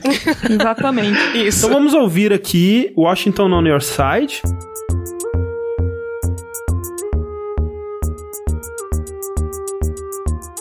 It must be nice, it must be nice to have Washington on your side. It must be nice, it must be nice to have Washington on your side. Every action has its equal opposite reaction. Thanks to Hamilton, our cabinet's fractured into factions. Try not to crack under the stress, we're breaking down like fractions. We smack each other in the press and we don't print retractions. I get no satisfaction witnessing his fits of passion. The way he primps and preens and dresses like the pits of fashion. Our poorest citizens, our farmers, live ration to ration. As Wall Street robs them blind in search of chips to cash in. This prick is asking for someone to bring him to task. Somebody give me some dirt on his so we can at last unmask him. I'll pull the trigger on him. Someone load the gun and cock it. While we were all watching, he got Washington in his pocket.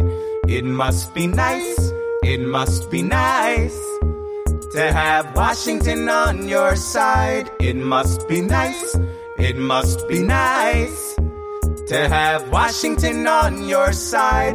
Look back at the Bill of Rights, which I wrote. The ink hasn't dried.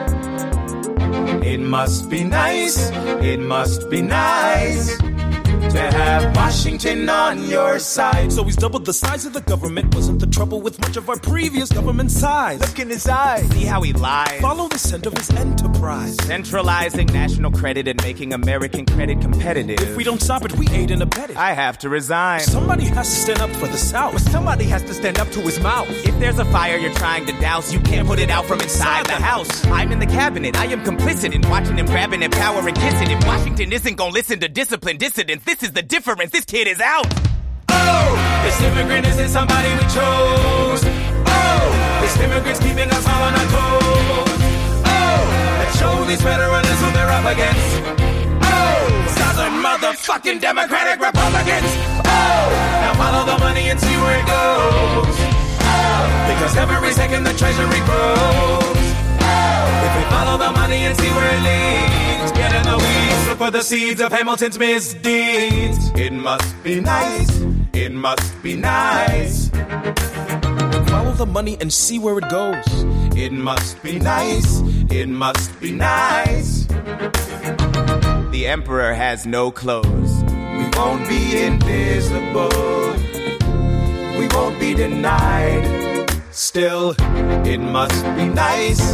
It must be nice to have Washington on your side. Uma coisa que, é, ouvindo aqui, eu achei legal é que parece também que o rap vai fluindo mais naturalmente pro Jefferson à medida que ele vai ficando puto. quando ele sim. começa, tipo, ah, esse filho da puta, que raiva desse filho da puta. E aí começa a sair, sabe? E ele começa, tipo, alguém encontra alguma coisa, né? Alguém carrega a arma que pode deixar que eu dou o tiro, só me dá uma arma, sabe? Carregada. que nem a Pam falou, começa essa ideia de procurar alguma coisa pra gente poder usar contra o Hamilton. Aí você vê que eles não estão jogando limpo, né? Eles querem alguma coisa pra destruir é. ele mesmo. E eles estão usando, né, o, o- a carta Uhum. racial ali, né? O, a- o imigrante. Não é uma briguinha política limpa, não, né? Sim. Como, como qualquer boa briguinha política, É, basicamente. É, mas é interessante como é uma briga política dentro da administração Washington que preserva a imagem do Washington, né? Sim. Todo mundo respeita muito o Washington, apesar de tudo, né? Os erros que foram efetivamente cometidos pelo governo, né,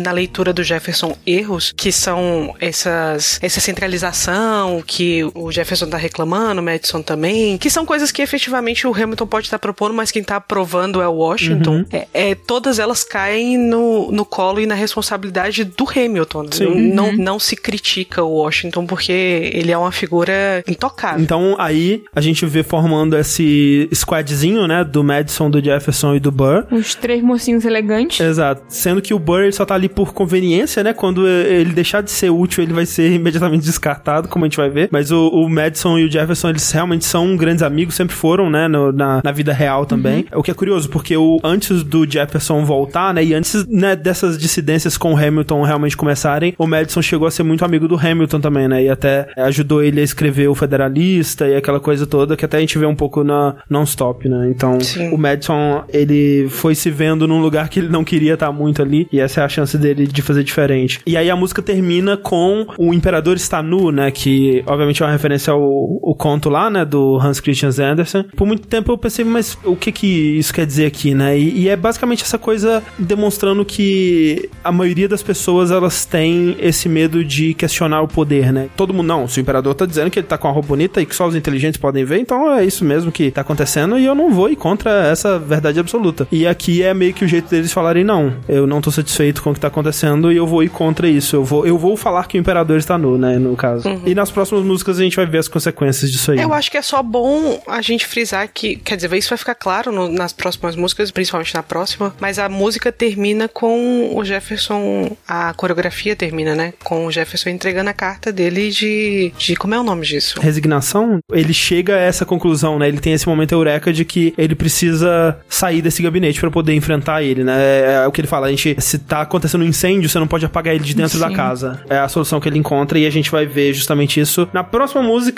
que é One Last Time, que tá aí top 5, top 5 músicas de Hamilton. Talvez. Com certeza. Opa, tivemos aqui opiniões Muito diferentes. difícil. Que é isso, pá? Eu acho difícil fazer um top 5 de Hamilton. Eu acho que o One Last Time fica top 10. Top 10, top 10 eu concordo. É, é. Ok, ok. Não, Top top 10 com certeza, É. top 10 com certeza. Mas assim, é que eu gosto demais, demais, demais dessa música, assim. Ela é a música do Washington, né? Ela é, ela é o momento de brilhar, digamos assim, do Chris Jackson. E que homão, hein? Que homão, pelo amor de Deus. Nossa, a, a, véi, a voz dele, na moral. A voz É. dele, meu Deus. É. A textura da voz dele é um negócio que dá vontade de você deslizar. Exato, se se abraçar, assim, deitar na cama e Pois se é. abraçar com a voz dele. Parece um Sim. veludinho. Acariciar a careca dele, assim, sabe? Ela é uma música muito legal, porque assim, não que a gente tenha no Hamilton músicas que não sejam, mas ela é muito importante narrativamente. Muita coisa vai acontecer nela, né, de importante. E ela faz uma coisa que eu admiro muito, que é ela brinca com comédia e o drama, né? Ela, ela usa a comédia pra você sentir mais o drama, digamos assim. Então tem toda essa brincadeirinha, né, de começar com o Washington chamando o Hamilton pra conversar e ele já chega tipo, ó, não sei o que que eles te disseram, mas o que quer que seja foi o Jefferson que começou, hein? Sim.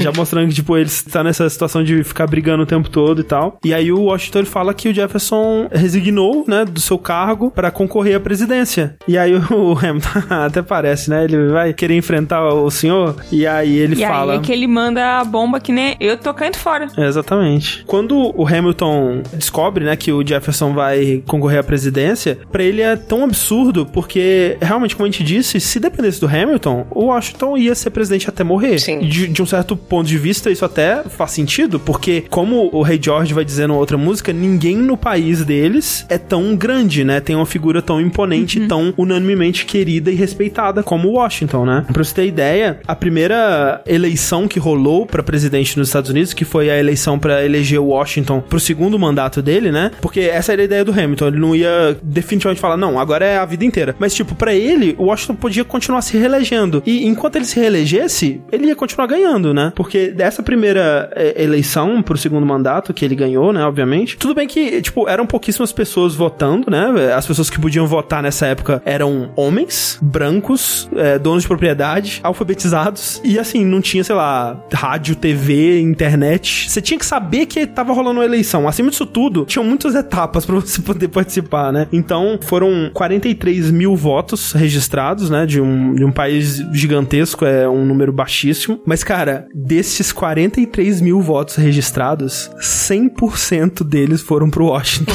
Caraca. Você tem noção? É muito impressionante isso. E quando ele descobre que o Washington não vai fazer isso, ele não entende. Tipo, mas como assim, cara? Você pode continuar e vai ser o melhor pro país e tal. E ele fica meio sem chão. Também porque o Washington, naquele momento, era meio que o único amigo dele, né? O Hamilton tava cada vez mais sozinho. né? Ele tinha perdido todos os amigos dele que ele tinha feito ao longo do ato 1. E quem restou era o Washington. E agora ele perdeu esse amigo também. Então, depois disso, o Hamilton vai estar completamente sozinho nessa briga dele. Nesse começo ele não quer aceitar, mas o Washington vai, né, tentando convencer ele ao longo da Eu música. gosto muito também da performance do Hamilton, porque ele começa, né, tipo, todo animado, como Uhum. vocês mencionaram, e ele vai meio, né, que, pera, isso tá acontecendo de verdade, e ele vai meio que tentando tentando barganhar com Sim. ele, né? Tem um momento que ele fala, né? Tipo, não, você pode continuar, cara, que isso? É, ele passa por todos os estágios da perda ao longo Sim, da é. música. Isso, exatamente. Aí depois ele meio que aceita e fala, ok, não, eu- vou ter que então, né, cantar a carta, né, a carta de... Isso, de... cara. de tchau.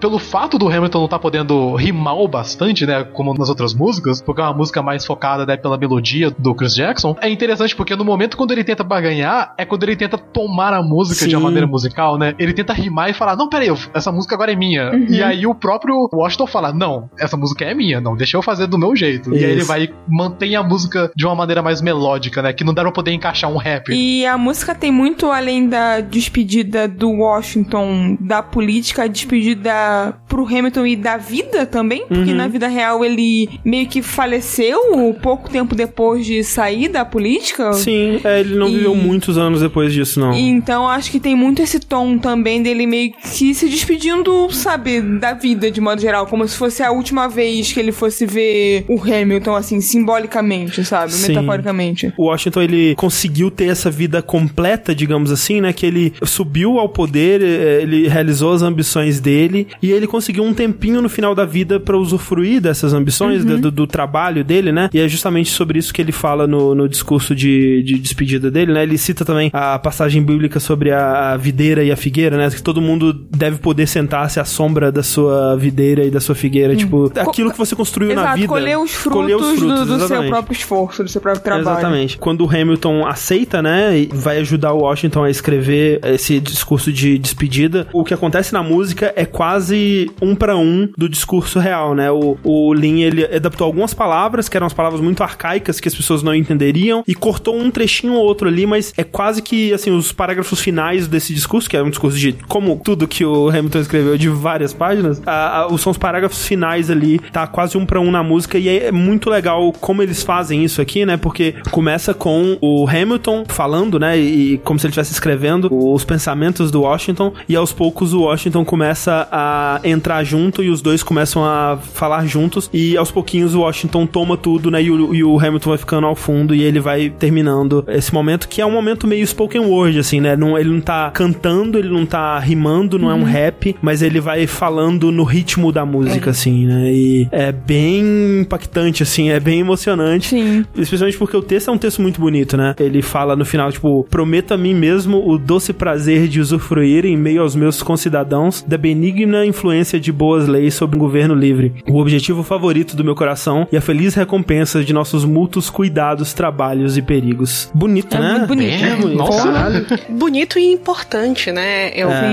Porque eu acho que isso que ele repete durante a música de ensinar as pessoas a dizer adeus Uhum. é um fundamento importantíssimo para a ideia de democracia, né? Eles estão para a ideia de que por melhor governante que você seja e por melhor trabalho que você esteja fazendo, por mais comprometido que você esteja com a nação, é necessário essa mudança de poder, é necessário Sim. que Sim. você consiga sair dessa posição para poder permitir que outras pessoas ocupem esse espaço e sejam capazes de Gerenciar a nação também. é, então, ele, na verdade, na verdade, ele tá fazendo ali um- uma atitude das mais republicanas possíveis, né? Sendo um Uhum. verdadeiro estadista e, e é importante que o primeiro presidente dos Estados Unidos tenha se comprometido com se despedir. E se despedir em vida, não, não necessariamente sair do poder só na morte, né? Sim. Se despedir em vida e de dizer para os cidadãos por que, que é exatamente que ele tá fazendo isso. Ela é uma música problemática, especialmente quando você costuma falar sobre esse lance de humanizar a história dos Estados Unidos e da gente ver ela sendo contada por pessoas de verdade, né? E, e dessa forma a gente vai enxergar essas pessoas como pessoas mais falhas e humanas e tal. Eu não acho que isso acontece com Washington necessariamente, que ele é sempre visto nessa luz quase imaculada, né? De, de um quase um deus, uma pessoa superior a todos nós. Sim. Especialmente quando você realmente considera que, de fato, ele abriu mão do poder pelo bem da nação, sabe? Isso é realmente impressionante. Sim. Porra, isso é realmente admirável pra caralho. Mas não é tocado na peça sobre o tema da escravidão, praticamente, né? E Uhum. é mais triste quando você vê, por exemplo, que em algum momento ele esteve lá, né? E quando você vê as músicas que foram excluídas da versão final do musical, né? Músicas que foram tocadas ou quando era off-Broadway ou antes mesmo, né? Que o Lin chegou a compor, mas que nunca chegaram a fazer parte do musical inteiro. Você vê que isso foi tirado depois de um tempo e eu realmente sinto falta desse tema ser abordado porque ele era muito presente, né?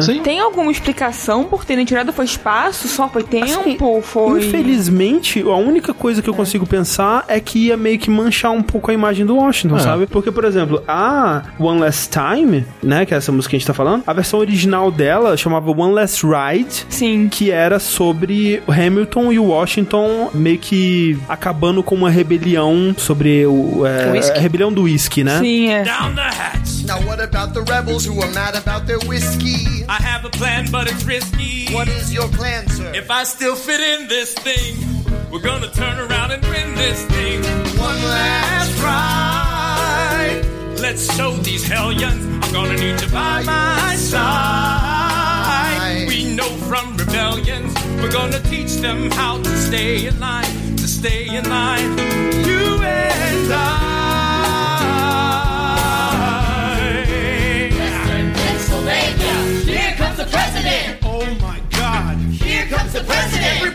Put your guns down. Here comes the president. Really, B? It is. Look. Here comes the president. Washington, you are outgunned! What? Outmanned! What?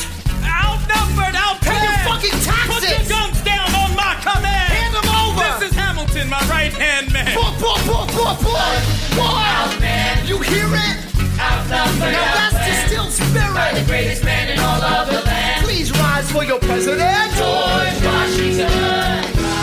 É uma música que não deixa o Washington e também não deixa o Hamilton de um ponto de vista muito bom, assim, mostra eles como autoritários, Exato, né, é. e meio escrotos, assim, e tal, e essa música foi removida em troca dessa, da que a gente tem agora, que é uma música que mostra os dois como grandes amigos e super de boa, e eles só bebendo e escrevendo sobre o futuro da nação e essa coisa toda, sabe? E aí você teria também um Cabinet Battle 3, que também foi removido, mas tem uma versão dela, né, totalmente cantada pelo Lin aí na internet, que essa sim é toda sobre a questão da escravidão, que discutindo, tipo, ok, a gente faz alguma coisa sobre isso agora, no final da música eles decidem que, tá, a gente não tem muito o que fazer, a gente vai deixar isso para as futuras gerações resolverem. Sir, the Constitution clearly states that the states have to wait until 1808 to debate on whether to end the slave trade. And whether or not you want it, guys, that is the final compromise we made. Sir, wait. But for a second, let us say that we can legislate unanimous emancipation. Freedom reigns, and yes, it's great. We cannot cure prejudice or righteous desperate hate. So back to Africa, or do they get a separate state? In 1784, I tried to float banning slavery in the West. My notion didn't get a single vote. Slavery's a sin, it's growing like a cancer. But we can't address a question if we do not have an answer. Is it my turn? Good. Plantation states are packed with promise makers. Do you realize the precious time these legislators wasted? Institutionalizing slavery only multiplies our troubles. Wait till the 1800s and the population doubles. You all know this is a stain on our soul and democracy, a land of the free. No, it's not. It's hypocrisy to subjugate, to humanize a race. Call them property and say that we are powerless to stop it. You not foresee, sir, even you. You have hundreds of slaves whose descendants will curse our names when we're safe in our graves. How will the South find labor for its businesses? How will Thomas Jefferson find his next mistresses? How dare you? Still, people follow like lemmings. All you hemming and hawing while you're hee-hawing with Sally Hemings. That's enough.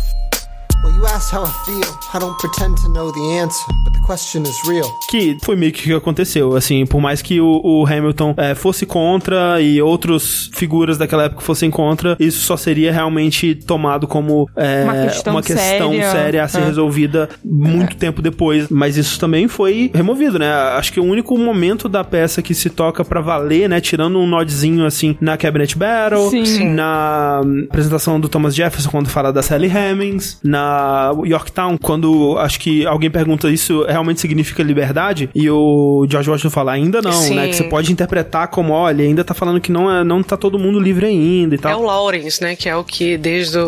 Isso, exato. É, tipo, não, não teve nenhuma música dedicada a, a algum inimigo ou alguém que não gostasse do Washington, parece. Porque Isso. até as músicas que são, tipo, performadas por pessoas que na teoria seriam inimigos, por exemplo, o Rei George ou o próprio Jefferson, que é Isso. mais inimigo do Hamilton, né? Mas por extensão ao Washington também, eles falam sobre o Washington com muito respeito, né? Tipo, eles Sim, colocam ele sim. num pedestal e até quando eles estão falando sobre o inimigo, eles estão falando bem dele, não, não aborda nenhum, Exato. nenhum nada, basicamente. Então, faltou. Sim. Eu, eu acho realmente que essas duas, a One Last Ride e talvez se tivesse só Cabinet Battle número, número 3, sabe? Porque nela realmente dá pra ver o Washington envergonhado, assim, o, o Hamilton fala pra ele, ó, essa porra que você tá fazendo aí, Ou né? até o, o Lin, ele fez isso com algumas músicas de fazer tipo uma amálgama, pegar Isso. Uma parte de uma e de outra pra fazer uma nova. E se nessa ele ponderasse sobre o que ele fez na vida de errado, eu acho que já essa seria uma questão que ficaria um Exato. pouco mais esclarecida, sabe? Exato. Porque realmente, assim, quando você vê, por exemplo, o Chris Jackson, que é um ator negro, é, falando sobre como foi difícil, né, quando ele visitou lá é, é, Mount Vernon, né, que é a, onde Washington viveu os últimos anos da vida dele, e tá lá preservadinho, sabe? O quartinho dos escravos, né, numas umas beliches muito toscas, assim, empilhadas um em cima da outra e tal. Ele fala o quanto foi difícil conciliar essas duas Uhum. coisas, né? Desse cara que foi essa figura incrível e fundamental pro país que ele vive hoje em dia, e ao mesmo tempo foi um senhor de escravos, né? E ele diz que ele conciliou isso aceitando que as duas coisas são verdades, né? Sim. Tipo, as pessoas são mais complexas do que uma ou duas coisas que elas fazem na vida, né? Então ele pode ser esse senhor de escravos escroto, ao mesmo tempo que ele é um, né, um político brilhante, e essa figura importantíssima e tal. Mas eu queria que na peça eles falassem disso Exato. também, eles mostrassem os dois lados. Principalmente que, como você falou, a intenção aparentemente era realmente humanizar e mostrar Exato. o quanto eles eram falhos e, e, né, acabou ficando uma intenção meio que ali no meio do caminho. Uhum. Então vamos ouvir e nos emocionar aí com One Last Time. Mr. President, you asked to see me. I know you're busy. What do you need, sir? Sir, I want to give you a word of warning. Sir, I don't know what you heard, but whatever it is, Jefferson started it. Thomas Jefferson resigned this morning. You're kidding. I need a favor. Whatever you say, sir, Jefferson will pay for this behavior. Talk less. I'll use the press. I'll write under a pseudonym. You'll see what I can do to him. I need you to draft an address. Yes, he resigned. You can finally speak your mind. No. He's stepping down so he can run for president. Good luck defeating you, sir. I'm stepping down. I'm not running for president. I'm sorry, what? One last time. Relax, have a drink with me one last time. Let's take a break tonight and then we'll teach him how to say goodbye. To say goodbye. You and I. to talk about neutrality. Sir, with Britain and France on the verge of war, is this the best I want to warn against partisan fighting. Pick up a pen, start writing. I want to talk about what I have learned, the hard-won wisdom I have earned. As far as the people are concerned, you have to serve. You could continue to serve. one last time, the people will hear from me. One last time, this right, we're gonna teach them how to say goodbye. You and I,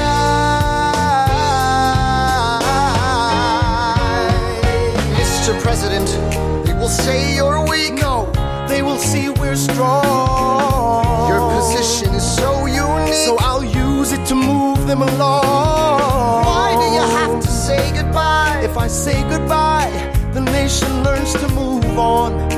It outlives me when I'm gone. Like the scripture says, everyone shall sit under their own vine and fig tree, and no one shall make them afraid.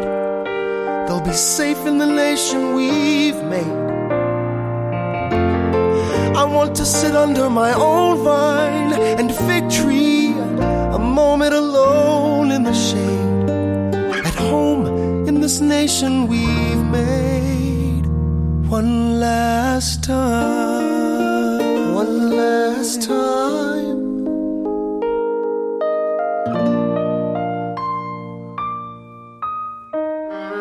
Though, in reviewing the incidents of my administration, I am unconscious of intentional error, I am nevertheless too sensible of my defects not to think it probable that I may have committed many errors.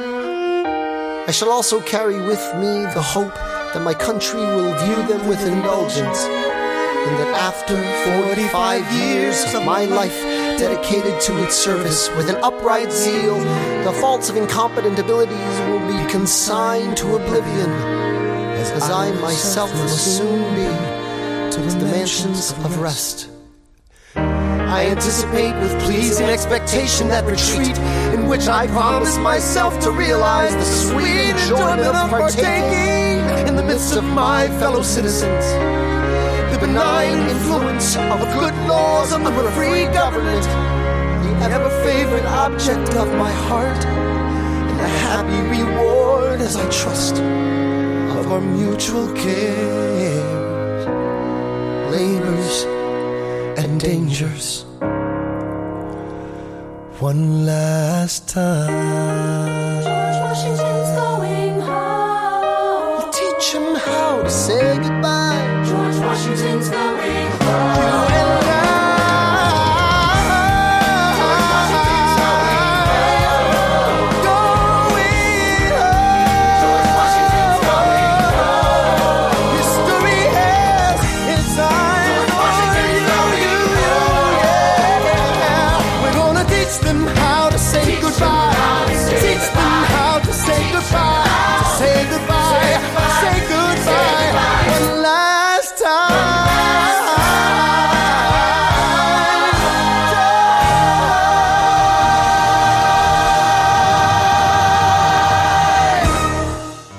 Caraca, cara, canta muito, né, Canta. gente? Nesse final aí ele só tava fazendo show off.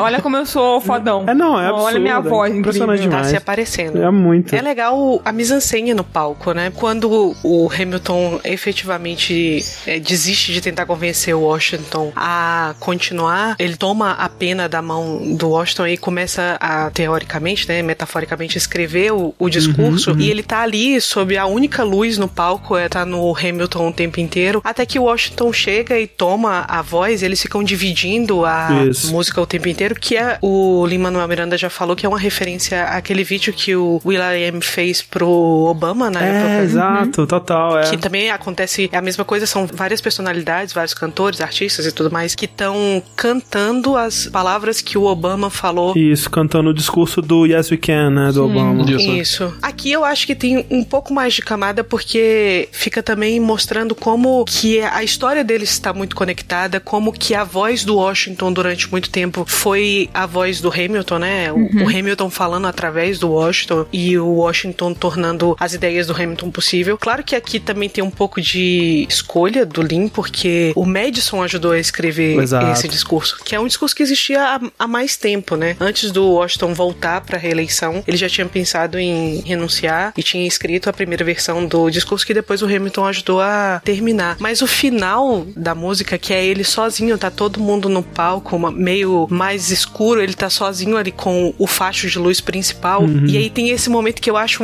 maravilhoso, que é o momento em que ele fala que a história tem os olhos em você e ele aponta pra plateia, Sim, né? é. É quase ópera, assim, a história tem os olhos sobre você, e você, e você, e você. Isso, é, é muito bonito e é muito emocionante. Eu acho que esse momento que, por exemplo, que você e a Clara estavam falando que ele fala sobre colher os frutos daquilo que ele plantou durante a vida, sempre me Uhum. emociona muito, porque eu tô muito chateada com o Hamilton aqui nesse momento. Mas me emociona muito porque essa é, é o mote da vida dele. A construção de um legado. E a história dele vai ser muito diferente. O fim da vida dele, né? A maneira como o legado do Hamilton vai aparecer é muito diferente do que vai acontecer com o Washington, que tá aqui se despedindo grandiosamente, podendo se dirigir à nação de maneira grandiosa. De cabeça e de, erguida, né? De cabeça erguida e ainda muito amado, muito querido por todo mundo. Vai ser um, um peso para os Estados Unidos e para todo mundo a, a partida dele e ele tá podendo depois ainda aproveitar e colher um pouco de toda essa dificuldade que ele lá no Mount Vernon, que quem jogou o excelente jogo Assassin's Creed Rogue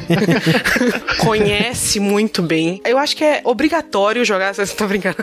É, e ele vai pra lá desfrutar disso, desse legado, de tudo que ele construiu. E ele construiu isso junto com o Hamilton. É a história dele também, né? Sim. É, vai ser muito diferente pro Hamilton do que vai ser pro Washington. E ver isso depois de conhecer a história, né? Tô, obviamente, ouvindo o musical pela quinquagésima vez. Sempre me emociona muito saber que o Hamilton vai cantar algo muito diferente sobre legado, frutos e colher. Sim. O Washington mesmo, ele só retorna no musical pra cantar sobre o legado. Já como aquela figura etérea é, pós-morte, É. né? Sim. Mas é, de novo, né? Voltando àquilo dos precedentes, né? Porque é muito fácil, assim, é, tem, é incontável. Acho que é mais comum até você ver revoluções pelo mundo e que acabam se tornando uma versão um pouco modificada do status quo que existia antes, né? Só trocou quem tá no poder, mas continuou uma merda pra todo mundo que não estava, né? E Uhum. só vai mudando o líder, na verdade. E realmente essa transferência pacífica de poder, né? Que foi estabelecida aqui e que é uma, é uma das coisas mais importantes, né? Pro processo governamental dos Estados Unidos. Até hoje eu lembro, é, em 2016, quando o Trump, ele disse algumas coisas sobre que se a Hillary ganhasse, ele talvez não aceitasse, né? E isso foi muito assim, caralho, como assim? Do que, que você tá falando, sabe? Isso é um dos fundamentos É, do, da- do nosso da, da sistema nação, político. É. né, a democracia de você, se você entrou no jogo, Exato. é você aceitar que um vai vencer e o outro vai perder Exato. e que esse é o processo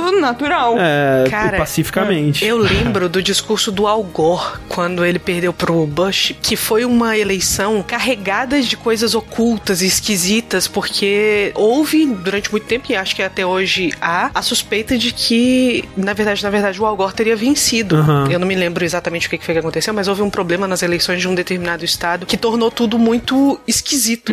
E o discurso dele aceitando a derrota e dizendo que o Bush agora era o presidente dos Estados Unidos é uma coisa importantíssima e foi transmitido de maneira é, como uma coisa fundamental do processo democrático, porque tudo que ele fala ali é exatamente isso, sabe? A necessidade da gente, a despeito das diferenças e a despeito, no caso do Al Gore e do Bush, de diferenças fundamentais, a gente aceitar a derrota e continuar mantendo o projeto de país. Até mesmo a Hillary, quando ela deu o discurso dela de derrotada, é nesse intuito, né? De Sim. ok, Sim. acabou, é isso, vamos tentar fazer desse governo que carregou uma campanha tão absurdamente machista, misógina e o caralho todo contra ela Criminosa em alguns momentos. criminosa, como é essa coisa desse discurso do Washington marca um precedente pra tudo aquilo que vai acontecer depois, sabe? É importante Exato. pro andamento do país que essas transições sejam o mais pacíficas possível e que as pessoas aceitem as suas derrotas e que a partir dessa derrota possam se juntar na construção de um país com a mesma vontade de crescimento e de melhora a despeito das diferenças políticas de cada um, sabe? Exato, porque é supostamente a vontade dos dois, né? Quando né, alguém vai entrar em algum cargo Exato. político, né? É a ideia de que a sua vontade, o seu desejo de o seu projeto de país é maior do que o seu projeto pessoal, a sua ambição pessoal. Exato, exato. E recentemente a gente teve aqui no Brasil, né, alguém falando com uma coisa parecida sobre não aceitar o resultado, né? Pois é, pois Eu espero é. que você que tá ouvindo esse podcast, né, esteja ouvindo num, num momento mais feliz da É, história desse país, ou não, meus pêsames, se não for o caso, a gente ainda não sabe. E aí o, o Washington, ele aproveita pra deixar algumas outras mensagens, avisos, na verdade, né? Ele faz, na verdade, várias críticas ao, ao Jefferson nesse momento, né? Críticas a- a- ao que ele tava criando ali, essa coisa do partidarismo muito dividido, né? Essa divisão muito grande, é, a coisa da, da neutralidade, né, dos Estados Unidos, porque o Jefferson tinha toda aquela coisa dele ser muito apaixonado pela França e tal. E isso, na verdade, é algo que os Estados Unidos ele seguiu por bastante tempo, né? Essa coisa de não se envolver em conflitos externos, o que é bem irônico hoje em dia, mas é algo que eles passaram a adotar mais ou menos só ali na época da Primeira Guerra, Segunda Guerra, principalmente. Antes disso, eles meio que seguiram o- o- a- os conselhos do Washington aqui. Mas é impressionante, né? Porque mesmo com todos os problemas, é uma música incrível. É muito pela performance aí do nosso querido Chris Jackson. Eu nunca ouvi. Essa é uma que eu nunca ouvi na voz de nenhum outro intérprete do Washington. Mas eu tenho a certeza absoluta de que Não é, conseguiram é, superar. não é a altura. Esse é o meu preconceito contra todos os outros, sem nunca ter ouvido já. Que é, tá. perfeitamente natural. Exato. Nós seguimos então para a próxima música, que é mais uma despedida de personagem, que é a última música dele também, que é a última música do Hey George, que é a música I Know Him. A última participação dele musicalmente, mas ele ainda dá uma parecida ali, Sim. né? Ah, em sim, uns outros né? momentos, que são excelentes, né, na verdade, né? Pra mim Com são os certeza. momentos favoritos. Mas essa, essa música é a última dele, né? Mais uma seguindo o mesmo esqueminha, né, das outras. É a mesma música com Outra letra. outra letra e umas mudancinhas aqui e É. ali. E essa música é sobre o Rei George descobrindo que eles vão mudar o- o os presidentes, né? Eles vão mudar quem governa e eles vão continuar mudando, né? E pra ele isso é muito inacreditável, né? Ele Porque afinal de contas. Exato. tipo, por que, que alguém abriria a mão do poder, né? Ele, eu, não, eu não sabia que alguém seria capaz de fazer isso, né? E é toda essa brincadeira com ele descobrindo que o próximo presidente dos Estados Unidos é John Adams, que aí nesse momento eu quero que você imagine o Paul Giamatti, né? Porque afinal de contas é, ele faz um ótimo John Adams na minissérie da, da HBO, né? É, é isso, é. Inclusive, a- essa cena cena que o, o Rei George narra na música, que ele fala: Ah, eu conheço ele, a gente se conheceu. Tem essa cena na série da HBO. Sim, sim. É maravilhosa, Caraca, é que maravilhosa. cena fantástica. Eu acho que tem só a ceninha no YouTube também. Tem. A série toda vale muito a pena, mas essa cena dele indo encontrar, ele tá indo como embaixador, na verdade, né? Na época ele não era ainda o presidente. Mas ele vai encontrar o rei basicamente pra dizer: Ok, aconteceu esse negócio aí, mas, né, a gente tá de boa. Vamos, é, vamos manter boas relações. Isso. Só que, obviamente, ele tá indo conhecer o rei e aí tem todo um, um puta protocolo que ele precisa Tem todo um ritual. seguir. Cara, e o processo dele aprendendo o ritual, só o ritual de cumprimentar o, o rei. E depois quando ele chega lá e é toda aquela magnitude, né? Tudo gigante, todos aqueles. É, não, é, um- é um, um galpão, basicamente, que é o, a sala do trono, digamos. Né? É. E é só um troninho num canto, ele do outro lado, do, como se fosse um galpão mesmo. Pois Dá é. pra ter uma convenção de quadrinhos ali. E aí você percebe o quanto ele é inadequado pra absolutamente tudo que tá acontecendo Sim. ali. Uhum. É muito engraçado. Eu, eu fico com muita pena do John Adams aqui, é, porque eu conheci primeiro ele na minissérie, e na minissérie, apesar de você perceber todos os problemas, né, e o temperamento dele, o fato de que ele não era o homem adequado pra estar naquela posição Sim. e tudo mais, ele tem um carisma ali, principalmente na relação dele com a esposa. E é muito difícil ver ele sendo tratado dessa forma no, no musical, apesar de ser absolutamente compreensível. E essa reação que o Rei George tem ne- nessa música é muito parecida com a reação que me causou quando vi a cena na série de meu Deus do céu, o que, que está acontecendo? Sim. é a definição de vergonha alheia. que- Não, é muito horrível, é. O John Adams, ele só aparece em Hamilton pra ser zoado, É, né? pra ser só- esculachado. Exatamente, ele só aparece pra isso, coitado. Mas não é pelo Rei George, é pelo É, Hamilton. o punchline das piadas. Quando o Rei George descobre que o próximo presidente vai ser o John Adams, ele fala, poxa, tadinho, cara. Ele vai ser devorado vivo, né? Aí termina a música com ele falando que isso vai ser divertido, né? É, é tipo como se o rei George estivesse jogando The Sims. Estivesse botando. tirando a escada na piscina do The Sims. É basicamente isso. Vamos ouvir então.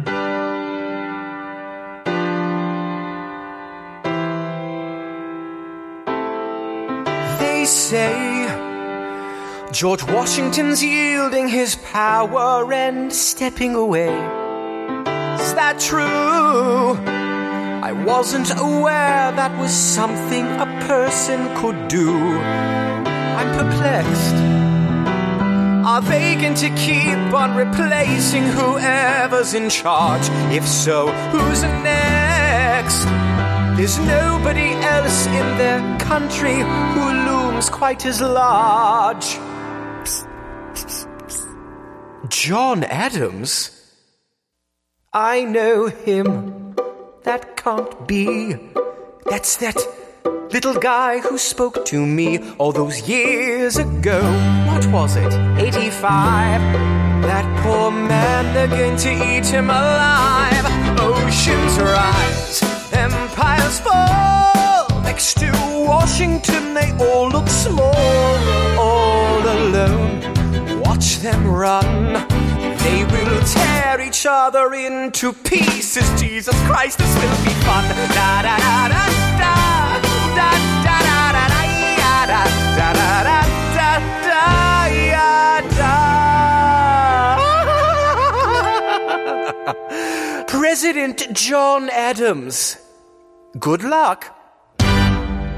Cara, a, a gente tem que dar um destaque pra apresentação e a performance do Jonathan Groff, porque ele é excelente. Esse, ele é excelente. Eu amo a cara que ele faz quando o Washington tá indo embora, sabe? Ele fica tipo, como que que, que é isso? O que tá acontecendo, é, É é mesmo? muito sensacional. É, ele falando country com aspas. Com né? É, com aspas, é, é. muito, muito bom. Não, e, e é, é muito interessante porque ele até falou isso numa entrevista, acho que era no Jimmy Fallon, né? Como que é pesado essa coroa que ele tá usando. A coroa, né? Tipo, é um é. negócio super Sim. difícil, tanto que ele não se move muito quando ele tá falando. Sim. Então, cara, é excelente. Ele tem poucas partes, né, na- durante a Sim. peça inteira, mas Que nem a gente comentou no ato 1, quando eu ouvia as músicas do Rei George pela primeira vez, eu imaginava que elas teriam uma coreografia gigante, como todo mundo dançando e aquela coisa toda. E quando você vai ver no musical, né? Porque todas as vezes que a gente viajou pra Sim, Nova sim, York pra sim. assistir na Broadway, você vê que é uma coisa mais contida e tal. E aí, quando ele faz uma cara, as caras e bocas dele, né, pros momentos cômicos e o timing do, do Jonathan Groff é maravilhoso. Depois eu sei que ele já foi interpretado por um milhão de outros atores aí, aquele Andrew Reynolds, o, também o loirinho do Book of Mormon também interpretou ele. E ele é um dos que mais muda justamente porque meio que assim, cara, pro ator deve ser meio, meio chato, né? Porque, tipo, sei lá, ele fica É. cinco minutos na, Exato, na são peça. três músicas curtinhas, É. usando uma coroa que deve pesar Sim. um cacete. Depois de um tempo não deve ser mais tão interessante pro Exato. ator, né? Então ele é um dos que mais muda, assim. Acho que dos personagens nomeados, né? Fora o elenco de apoio, com certeza é o que mais mudou. Mas é incrível, assim. E depois, né, quando termina essa música, ele vai ficar sentado pra assistir, né? A próxima, como se realmente, tipo, cara, isso vai ser muito É. bom. Eu vou ficar aqui pra ver o que vai acontecer. Pegar a pipoca. Isso. As apresentações dele são sempre um sopro de ar fresco, né? Sim.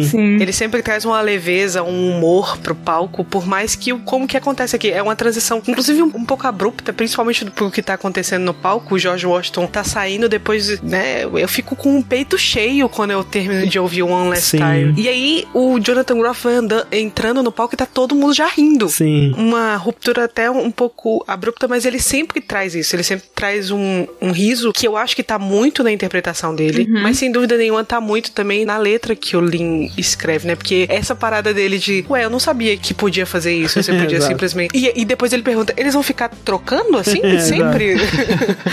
É muito bom. É divertido, é engraçado. Eu gosto também muito da risada final do Jonathan Groff, porque o Rei George ele ficou louco, né, no final da vida. E eu acho que é é uma risada que transmite muito isso, né? Esse, esse processo dele de. De enlouquecimento. É. essas mudanças, né, de sentimentos, de essas mudanças de tom, né, porque realmente é, é- em vários momentos isso acontece. Eu acho que a gente vai ver um o mais abrupto de todos, assim, o que deve ter apresentado o maior desafio em breve aí. Meu irmão, aquele ali é sacanagem. É, porque, porque você imagina, né? Tipo, a gente vai falar quando chegar, mas realmente, você terminou uma música super emocionante e você precisa voltar pra política, né? Exato, Digamos. é. E como que você vai fazer isso? Você precisa ter aquela coisa pra limpar seu paladar, né? E, e ele geralmente faz isso com a comédia. Mas então vamos para a música seguinte, que é The Adams Administration, que é sobre o governo do John Adams, né? É mais uma música que começa com a narração do Aaron Burr. Só que, curioso, dessa vez é um Aaron Burr mais feliz, né? A gente tava vendo um Aaron Burr muitas vezes meio pistola com Hamilton, ou um Aaron Burr mais destacado, né? Uhum. Aquele Aaron Burr etéreo. E aqui parece ser o Aaron Burr do presente, um Aaron Burr que tá satisfeito com o rumo que as coisas estão indo e com a subida dele nesse mundo da política. E é aqui que a gente vai ver também o resultado dessa ausência do George Washington, né? Especialmente na vida do Hamilton, né? O Hamilton era era um cara que ele era coassinado, né? Como o Henrique disse, pelo George Washington, mas o Washington também era um cara que segurava e editava ele de certa forma, né? É Kanye West de novo aí. Pode pode dizer, sim, é uma, é uma boa comparação mesmo, né? O, Ha- o Hamilton ele era muito, di- digamos que agressivo, né? Ele, Sim. ele Sim. chegava, se tinha É. alguém falando mal dele ou de qualquer outra pessoa do grupo dele, ele partia pra cima e usava o que ele mais sabia fazer, né? Que era escrever bastante. Sim. É, eu acho que essa ascensão do Burr encontra a situação do Hamilton imediatamente oposta dele, né? É um declínio que ele tem É. tanto de poder político, um declínio financeiro e a música que a gente vai ouvir agora que é The Adams Administration também mostra um declínio de controle do temperamento dele, de um né, perder completamente a noção de limites e de se comportar às vezes de maneira grosseira e destemperada. E isso reflete na, na música em si, no, no ritmo, né, na melodia, que é uma Isso. música mais louca e fora de qualquer. É, ela, ela vai mudando, Ela né? Vai, ela vai escalando até Isso. aquele momento no final que ela explode e é tudo só, Literalmente. sabe? E assim, uma coisa que a gente vai vendo, né, que a gente comentou no começo, quando a gente tava falando dessa visão geral do ato 2, especialmente a partir de agora, desde o The Room Where It Happens, basicamente até o final, a gente vai ver que se Hamilton e Burr antes estavam indo pra um ponto onde eles se encontravam, né, e aqui é o é o ponto onde eles se encontram, a partir daqui eles vão começar a divergir e vão começar a ficar cada vez mais distantes um do outro, tanto em, sei lá, ideologia, quanto na possível amizade que eles tinham, quanto na filosofia de vida, né? Porque o ato 2 meio que é sobre o Hamilton virando um Burr e o Burr virando um Hamilton, né? E a gente vai ver isso muito forte no final. E a gente vê um pouco disso aqui, dessa diferença entre os dois já se manifestando. E a narrativa da música é justamente sobre isso. É sobre o Adams assumindo a presidência, o Jefferson como vice-presidente, né? Porque nessa época, quem terminava em segundo lugar, né? O, o vice-campeão um das eleições se tornava também o vice-presidente, que é meio bizarro. Fico me perguntando por que, que pensaram nisso em primeiro lugar. Ah, Porque tava experimentando ainda, viu o que, não, que ia dar mas não certo. é como se fosse tipo uma corrida, sabe? É, exato. E aí, o Adams, ele demite o Hamilton, né? Ele, o Adams era do partido do Hamilton, né? Eles eram dos federalistas e o partido dele vence. Mas aí, quando ele assume o poder, ele demite o Hamilton porque é, eu não gosto desse cara. Com o George Washington longe, meio que ninguém mais gostava desse cara. O que é historicamente incorreto, né? Uma, é uma licença poética aí do Lin, porque o Hamilton, ele nunca chegou a trabalhar realmente pro Adams. Uhum. Mas o que aconteceu é que, tempos depois do Hamilton já ter se afastado do cargo de secretário do Tesouro, o secretário de guerra e o secretário do Tesouro do Adams, eles respeitavam mais o Hamilton do que o próprio Adams. E aí o Adams demitiu esses dois caras. Então o Lin meio que deu uma adaptada ali na história pra manter essa coisa do Adams querendo se desvencilhar da influência do Hamilton no governo dele. De acordo com o Lin-Manuel, o Adams chama o Hamilton de crioulo bastardo. Nossa né? E aí o Hamilton responde com é, senta lá, John, seu gordo filho da puta. É, é- é muito bom, é tipo rap mesmo. A- as tretas é. são extremamente mesquinhas, sabe? É, meio infantis até. É. E essa coisa do senta lá, John, né? Não é uma referência à Xuxa, como você pode imaginar. Ou seria a Xuxa uma referência É né, à verdade, história é verdade. do americano? Mas é uma referência a outra obra artística aí sobre o John Adams, que é o musical 1776, sobre a Declaração da Independência. Que tem um momento em que todo mundo manda o John Adams calar a boca também. Você viu que John Adams não era uma pessoa muito respeitada, né? Coitado, até assim, tô com um pouco de pena do John Só um Adams. pouquinho, só. Um pouquinho. É, essa música é curtinha, né? Ela termina com o Madison falando: Olha, gente, ganhamos porque sem o Hamilton, né? Nosso caminho aqui tá de boa. O Hamilton era o nosso grande empecilho. Ele não tá mais no governo, ele destruiu o último aliado que restava pra ele. Ele não tem mais poder. E aí o Jefferson fala: Não, enquanto esse filho da puder escrever, enquanto ele conseguir segurar uma pena, ele ainda é, um problema. Corta a mão do Hamilton. Faz que resolveram tudo. Vamos escutar então? Bora. Does Hamilton, the short tempered protean creator of the Coast Guard, founder of the New York Post, ardently abuses cabinet post, destroy his reputation? Welcome, folks, to the Adams administration. Jefferson's the runner up, which makes him the vice president. Washington can't help you now, no more Mr. Nice President. Adams fires Hamilton, privately calls him Creole bastard in his taunts. Say what? Hamilton publishes his response. Sit down, John, you fat mother. Hamilton's out of control. This is great. He's out of power, he holds no office, and he just destroyed President John Adams, the only other significant member of his party. Hamilton is a host unto himself. As long as he can hold a pen, he's a threat. Let's let him know what we know. Curtinha, né? Curte é. Direto ao ponto. É. O melhor é o ver o rei dançando. No É, cantinho. muito bom, Ele muito dançandinho, assim, É, sentado. e- e tem pontos visuais muito interessantes, né? No momento que o Hamilton vai fazer a resposta dele, ele joga um livro, Sim. né, lá de cima e a É. parte do motherfucker, ela é blipada, né? Tipo, ela é censurada. Sim. E é até interessante, porque nas outras músicas, essa palavra não é censurada, né? Eles É, falam. pa- né? palavrões de modo geral são liberados, né? É, talvez acho que essa seja o único momento que essa palavra é realmente censurada, né? Sim. E é, é censurada pelo fator cômico mesmo, Sim, né? Que, tipo, é. fica mais engraçado, né? Fica mais chocante, eu acho, É. quando é blipado, assim. E jogando livro é o mic drop daquela época, né? Não tinha microfone, então é book drop. Outra coisa curiosa é no- na introdução do Burr, né? Ele, mais uma vez, citando aí os diversos feitos do Hamilton, né? Criador da Guarda Costeira, fundador do New York Post, né? Que é um jornal que existe até hoje. Pois é. Por mais Sim. que ele tenha, né, trocado de donos aí muitas vezes ao longo da, da história dele, mas o New York Post é um jornal ativo até hoje que foi criado pelo Hamilton pra poder falar mal dos democratas republicanos, né, da galerinha do Thomas Jefferson. Quem nunca criou um jornal só pra falar mal, né? Era, era o vou criar um blog pra falar mal da Exatamente, galera. da criar época. um canal no. Isso. Uma coisa que o Madison fala também pro Jefferson e o, e o Burr no final, tipo, ah, ele destruiu John Adams, o último membro significativo do seu partido, o que é meio que verdade, porque depois dessa fissura que rola aí, essa divisão que rola dentro do partido dos federalistas, eles não voltam a ganhar ganhar as próximas eleições, né? O partido ele perde muita força porque realmente não tem ninguém de muito poder dentro dele. O John Adams mesmo, ele vai terminar o governo dele com uma rejeição muito grande e a partir dali meio que os democratas republicanos começam a ganhar e ganhar e ganhar e ganhar, tanto que o Partido dos Federalistas ele meio que desaparece e os democratas republicanos se dividem entre dois partidos, os democratas e os republicanos, que é- são os dois até hoje, né? Então, é, realmente aí ó, a gente tá vendo, né, a, a formação do sistema político atual dos Estados Unidos aí, ao vivaço. E a música termina com eles falando, né, vamos contar pro Hamilton o que que a gente sabe, né? Porque na Washington Side eles falaram, não, vamos encontrar uma arma pra derrubar esse, esse maldito aí. E eles encontraram. É.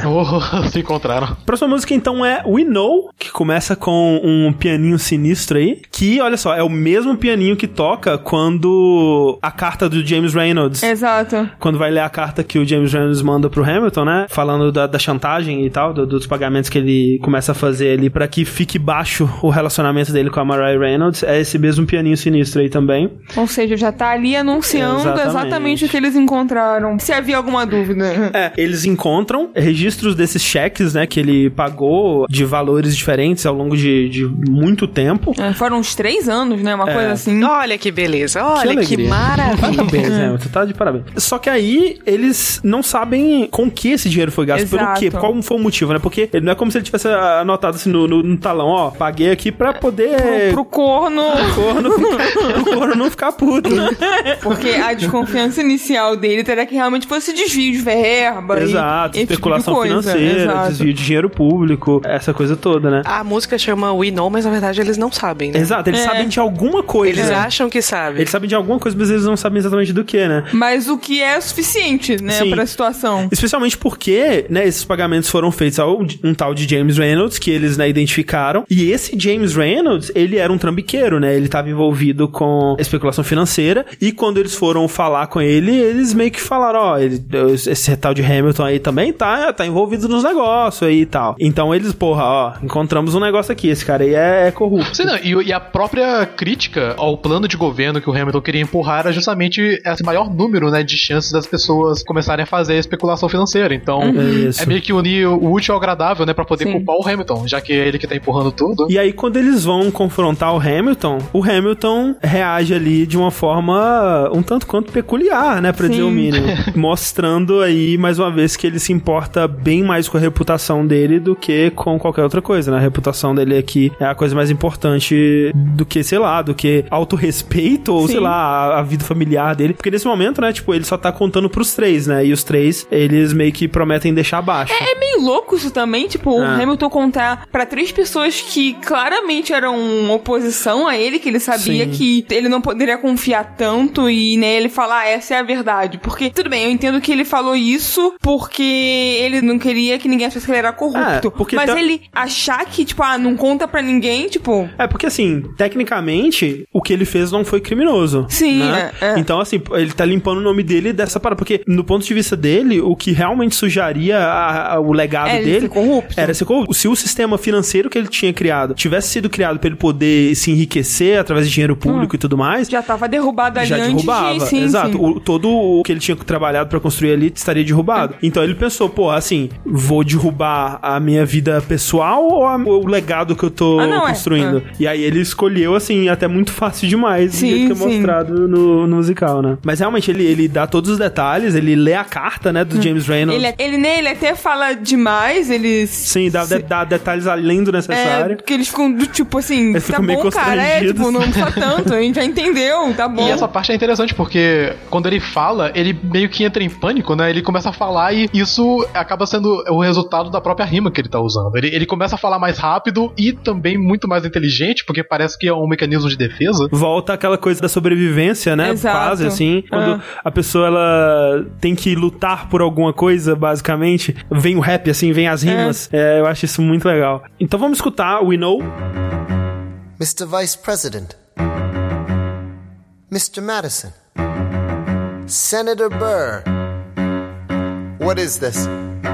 We have the check stubs from separate accounts. Almost a thousand dollars paid in different amounts to a Mr. James Reynolds way back in 1791. Is that what you have? Are you done? You are uniquely situated by virtue of your position. Though virtue is not a word I'd apply to this situation. To seek financial gain, to stray from your sacred mission. And the evidence suggests you engaged in speculation. An immigrant embezzling our government funds. I can almost see the headline, your career is done. I hope you save some money for your daughter and sons. Your best one, run back where you come from.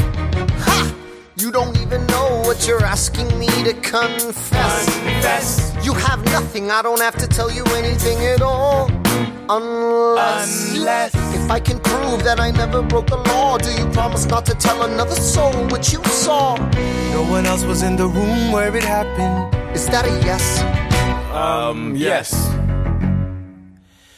Dear sir, I hope this letter finds you in good health and in a prosperous enough position to put wealth in the pockets of people like me down on their luck. You see, that was my wife who you decided to. What? She courted me, escorted me to bed, and when she had me in a corner, that's when Reynolds extorted me for a assorted fee. I paid him quarterly. I may have mortally wounded my prospects, but my papers are orderly. As you can see, I kept a record of every check in my checkered history. Check it again against your list and see consistency. I never spent a cent that wasn't mine. You sent the dogs after my scent, that's fine. Yes, I have reason for shame, but I have not committed treason and sullied my good name. As you can see, I have done nothing to provoke legal action. All my answers to your satisfaction. My God. Gentlemen, let's go. So, The people won't know what we know. Burr, how do I know you won't use this against me the next time we go toe to toe? Alexander, rumors only grow. And we both know what we know, know, know. Eu gosto muito da reação do Jefferson depois que eles leem a carta, que tipo, como assim, cara? Que Meu Deus. a gente não imaginava, né? Nem Exato. nos- O vespeiro que eles estavam cutucando. Sim, ninguém faria isso, sabe? É. Ninguém se abriria, tipo, pros inimigos, assim, ele seria tão honesto, assim, pros inimigos, ele fica meio sem reação, E eu acho, acho. muito engraçado que no Say No to This, na parte do fuck, Sim. ele corta pro what. Sim, sim. É muito, muito, muito bom. O Hamilton, antes dele ter a ideia de mostrar a carta e tudo, ele, ele tá falando assim: vocês acham que vocês sabem o que eu fiz, mas na verdade vocês não sabem de nada, vocês não têm nenhuma informação, eu não preciso contar nada, a menos que, né? E aí ele fala: se vocês prometerem não contar pra ninguém, eu vou, né, dar a informação pra vocês aqui. E essa parte é uma referência ao podcast que inspirou Linha Quente. Olha, Olha aí. aí. O My Brother, My Brother and Me, que eles têm uma, uma piada interna, eles estão dando uma ideia assim, tipo, ah, a gente pode fazer isso, isso e isso, e alguém manda, unless. E aí as outras pessoas respondem, unless. Uma piada muito recorrente do podcast, que o Lim já participou, inclusive, ele é amigo dos caras e, e tudo mais. Então eu achei muito curiosa essa referência. E depois, quando o Hamilton tá encurralado, né, ele começa a mandar umas rimas da hora que eu acho legal, que é check it against your list and see consistency. Cara, é Sim, não, muito e- bom, e velho. Não só isso, né? Porque é As I can see, I kept a record of every check in my checkered history. Exato. Check it again against your list and see consistency. Tipo, ele usa check em vários momentos, né? Listency, consistency. É muito bom, cara. Quando o Hamilton fala, ah, eu não cometi nenhuma traição. Ele tá falando É, sobre é. traição ao País. ao país, Sim. exato, à nação. Mas é meio tipo, o que, você tá falando? É, assim, tipo, é. Pra você ver que tá, tipo, a É. traição que ele cometeu pra ele meio que não importa tanto assim em, Caraca. comparação com a, a outra. Dá né? muito, muito ódio, muito ódio, muita, raiva. muita raiva. Termina a música com o Jefferson e o Madison falando, né, as pessoas não saberão do que a gente sabe. E aí quando ele vai perguntar pro Burr, né, ele pergunta, Burr, como é que eu vou saber que você não vai usar isso contra mim na próxima vez que a gente tiver que ir um contra o outro, assim? E aí o Burr fala, os rumores só crescem e nós dois sabemos do que nós sabemos. É, exato, é. Os rumores sobre você já estão soltos aí. A gente nem precisa fazer nada, na verdade. A gente não precisa contar o que a gente sabe aqui, né? Você vai se destruir de outra forma. E o que é verdade, porque esses rumores dele ter traído a, a esposa, eles já estavam, de uma certa forma, circulando em jornais pequenos, em tabloides e tal, esse tipo de coisa, e não foram necessariamente espalhados pelo Jefferson e essa galera. E só que assim, como eram esses jornais de fofoca, esse tipo de coisa, ninguém botava muita fé. Uhum. Mas eram coisas que já estavam realmente circulando ali. Então, eles terem essa confirmação, meio que tipo, ah, então era verdade aquilo tudo mesmo. E a gente nem precisa fazer nada sobre isso, porque os rumores já estão aí, né? Então, vamos então para a próxima música, que é Hurricane, que é a música da, da, da merda no. Não na merda no ventilador, é a merda no furacão, né? Ah, que maravilha, viu? É, Essa música, ela é visualmente uma das mais incríveis na peça, assim, Sim. né? São raros os momentos que a gente vê o pensamento do Hamilton mesmo, assim. Uhum. Geralmente, né, nesse musical, a gente vai ver o que outras pessoas, outras pessoas contando a história dele, ou o que outras pessoas interpretavam do que ele estava fazendo, né, e observando as atitudes dele de longe e tudo mais, ou registros de coisas que ele fez, mas esses monólogos internos mesmo dele são raros, né? E essa música, ela é isso, ela é um monólogo interno do Hamilton, refletindo sobre a vida dele. Vai refletir desde o começo de tudo, né? Ou, ou uma das memórias mais antigas dele, que é justamente o furacão que destruiu a cidadezinha dele, que, como a gente já disse lá no ato 1, meio que depois disso ele começou a encontrar o caminho dele na vida, né? Porque ele escreveu um poema sobre a tragédia e as pessoas ficaram muito impressionadas e pagaram uma passagem pra ele viajar pra Nova York pra estudar e aquela coisa toda. Visualmente é muito foda porque eles têm que recriar um furacão no palco com o Hamilton no é. centro e o que eles fazem é o pessoal da companhia segurando objetos no ar, assim, algo parecido com o que eles fazem durante a, a Satisfied, que eles fazem lá uma espiral temporal, né? Aqui eles fazem uma coisa meio que parada no tempo, né? Como se os objetos todos estivessem voando, né? E sendo carregados, lev- levados por um furacão. O que meio que parecido com o que foi feito no ato 1, das coisas sendo também construídas, sabe? Isso. E em outros momentos do, É. do musical. E é muito impressionante, É assim, a incrível. coreografia, sabe? De você conseguir passar essa ideia, sendo que são pessoas segurando, tipo, tem uma pessoa segurando uma cadeira É. e de alguma forma isso consegue te passar a sensação de que a cadeira tá voando, sabe? É, é. uma coisa muito incrível. Musicalmente, não é uma música que eu lembre com tanto carinho ou, ou emoção, mas visualmente, como o André falou, é uma das que mais marcaram, assim, pra mim. É, é assim, eu- não é uma música que eu gosto demais de escutar também, mas ela tem algumas coisas que ela faz aqui musicalmente e narrativamente que eu gosto bastante. Ah, sim, total, total. Eu tenho muita dificuldade de falar de Hurricane porque é uma música que eu não gosto. Assim, eu gosto da música, mas eu não gosto do que, que o Hamilton tá fazendo na música. Ah, sim, entendi. É tipo a Say No To This. Isso, exatamente. É, é bem isso. Eu gosto de ouvir a música, mas eu não gosto de prestar atenção nela, sabe? Porque toda vez que eu presto atenção, eu fico muito chateada com o que ele tá fazendo. E eu tenho dificuldade de falar sobre isso, porque eu sei que, porra, ele é um personagem muito querido, né? O Hamilton é um escolhido, um personagem genial, que tem uma trajetória de vida fantástica. É como o próprio Lin-Manuel Miranda fala que ele parece um personagem de Charles Dickens, né? Saiu Sim. do absolutamente nada pra construir uma história fantástica, contando com nada a não ser com a habilidade e com o intelecto dele. Entre muitas aspas, isso, porque obviamente não foi só com isso que ele contou. Mas eu não gosto desse paralelo que ele tá tentando traçar aqui, sabe? Eu entendo a metáfora de estar no olho do furacão, porque realmente ele tá diante de uma situação muito ruim, muito difícil, que é ver toda a reputação dele é, girando pela sociedade, as pessoas comentando coisas, sugerindo coisas, coisas inclusive que afetam ele diretamente, né? Essa ideia de que ele é corrupto ou de que ele utilizou do uhum. cargo dele de maneira imprópria. É, e eu entendo que isso tudo sugere um- uma situação de no olho do furacão. Mas eu não gosto desse paralelo que ele tenta traçar com a condição que ele estava vivendo lá no Caribe, sabe? Com a mãe dele falecendo. E ele tentar traçar esse paralelo de eu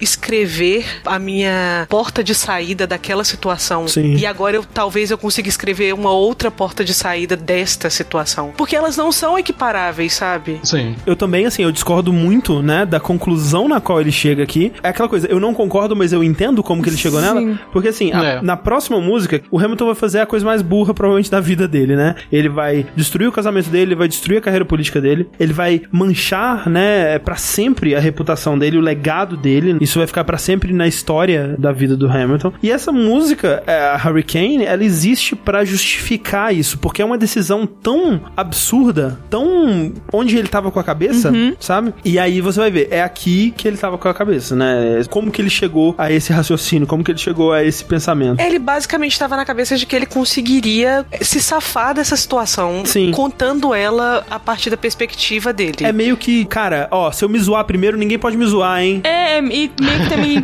como vocês comentaram antes, ele já tava tão acostumado a sempre vencer ou conseguir se safar com as palavras que ele pensou, ah, vai dar certo da mesma Sim. forma, sabe? Vai ser assim que eu também vou escapar agora. É, então é justamente isso que, tipo, a Pan tava falando, né? Que ele, ele pensa no passado dele, olha, no, no meu passado eu, eu não tinha nada, o, o furacão destruiu minha cidade, minha mãe morreu, tudo aqu- aquela merda aconteceu. E através do meu poder de escrito, foi por eu ter escrito com a, a mente, a minha mente, eu criei o meu caminho, eu construí a minha carreira, eu escrevi a minha própria salvação, né? Ele faz uma coisa até bíblica, Não, é assim, eu, né? eu acho que, fazendo um pequeno advogado do diabo aqui, eu acho que. Ah, pronto! é que, assim, botando na perspectiva dele, se eu fosse ele, eu pensaria que escrevendo, assim, não da maneira que ele escreveu, que a gente vai discutir isso depois, mas escrevendo talvez seria uma saída, porque, como você tava mencionando, ele conseguiu se escrever do inferno pessoal, ele conseguiu se escrever saindo da revolução, e todas as coisas que ele fez seriam meio que impossíveis se a gente utilizasse a escrita para poder sair delas, e ele conseguiu. É, Ele criou é, sistemas financeiros a partir da escrita dele. Assim, se ele conseguiu fazer isso, né? Não, é, sistemas financeiros fiz eles existirem com a minha escrita, sabe? É. Então, assim, é- é- ele, quando ele, ele numera realmente tudo o que ele conseguiu fazer através da escrita dele, você realmente pensa, ok, é, é um bom plano, sabe? tipo, é, é, o, é o jeito, sabe? Se na vida dele inteira ele conseguiu resolver tudo escrevendo, aqui ele vai resolver tudo escrevendo também. É, é- é muito legal porque enquanto ele tá pensando nisso, o- todo mundo em volta dele tá falando: Pera, calma aí, brother. É, e não é um pera qualquer, é wait for it to Exato, burn, né? É. E é, cara, é maravilhoso, porque realmente Se tem um momento que ele devia ter esperado, é, esse. É, ele não devia ter sido non-stop, né? A única vez em que não ser non-stop teria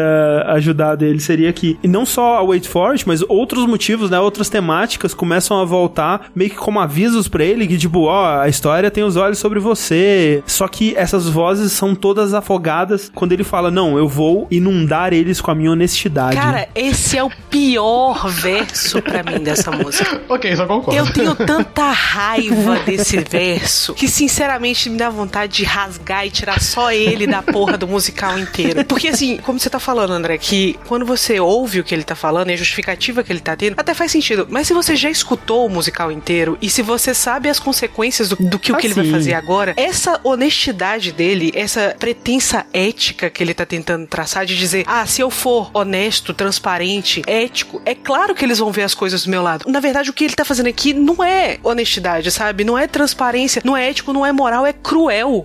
O que ele tá fazendo aqui é cruel. Não, é e o pior de tudo é que logo abaixo ele vai oferecer justificativa que torna tudo muito mais cruel. Que ele vai dizer: essa é a única maneira de eu proteger meu legado. Porque é a única coisa com que ele tá Exato. efetivamente preocupado. É mais uma vez o Hamilton sendo egoísta pra caralho e só pensando nele e no legado Exatamente. dele. E é por isso que daqui a pouco eu continuo defendendo essa ideia de que ele não é o protagonista, ele não é o herói dessa história. Porque daqui a pouco a gente vai ver surgir o que realmente vai acontecer na história dele. Não, mas, mas é aquela coisa, Pan. Se você for bom o suficiente na arte de argumentar, você consegue defender qualquer coisa. Advogados, né? Você consegue defender a coisa mais errada possível da maneira mais convincente. Se ouve um- a pessoa falando, você pensa, realmente, tá realmente argumentando muito bem, faz sentido tudo que essa pessoa tá falando. não é- significa que seja uma boa coisa ou que realmente seja uma coisa certa, né? É, é por isso, porque ele faz uma amálgama de tudo isso que ele tá fazendo em torno dessa ideia de honestidade, sabe? Sim. Então parece imediatamente bom, parece imediatamente uma atitude correta e feliz de se tomar. Mas quando a gente vai ver daqui a pouco as consequências que esse ato tem, a gente percebe o quanto que ele tomou uma atitude egoísta e cruel. No, em última né? instância, cruel, sabe? A realidade, ela é muito mais é, absurda do que a ficção. Pra ficção, você precisa justificar as coisas. Na vida Exato. real, talvez ele nem tenha tido esse, pensamento, insight, esse, é. esse insight de tipo, não, é realmente eu vou inundá-los com a minha honestidade e tudo mais. Talvez você tenha pensado, porra, ah, o pessoal tá com o meu robô lá, vou escrever esse negócio aqui e explicar pra galera. Talvez Sim. nem tenha tido essa justificativa nobre que o musical tenta passar, mas é porque no musical eles precisam justificar. Porque se em seguida da We Know viesse a Reynolds Pamphlet, seria muito abrupto. Se, Sim, tipo, tipo, é. como assim? Isso não faz nenhum sentido. É. Ninguém faria isso. Eles precisam explicar nessa música por que, que ele tá fazendo isso. Ah, ninguém faria, mas esse filho da puta faria. Olha ele fazendo.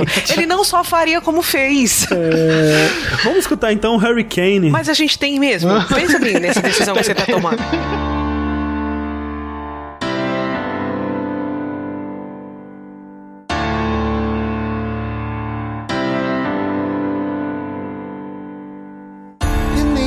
Of a hurricane, there is quiet for just a moment. A yellow sky. When I was 17, a hurricane destroyed my town. I didn't drown, I couldn't seem to die. I wrote my way out, wrote everything down far as I could see. I wrote my way out. I looked up and the town had its eyes on me. They passed a plate around, and total strangers moved to kindness by my story. Raised enough for me to book passage on a ship that was New York bound. I wrote my way out of hell. I wrote my way to revolution. I was louder than the crack in the bell. I wrote Eliza love letters until she fell. I wrote about the Constitution and defended it well. And in the face of ignorance and resistance, I wrote financial systems into existence. And when my prayers to God were met with indifference, I picked up a pen. I wrote my own deliverance. In the eye of a hurricane, there is quiet for just a moment yellow sky. I was 12 when my mother died. She was holding me. We were sick and she was holding me. I couldn't seem to die. Wait for it, wait for it, wait for it. I'll write my way out. Write everything down far as I can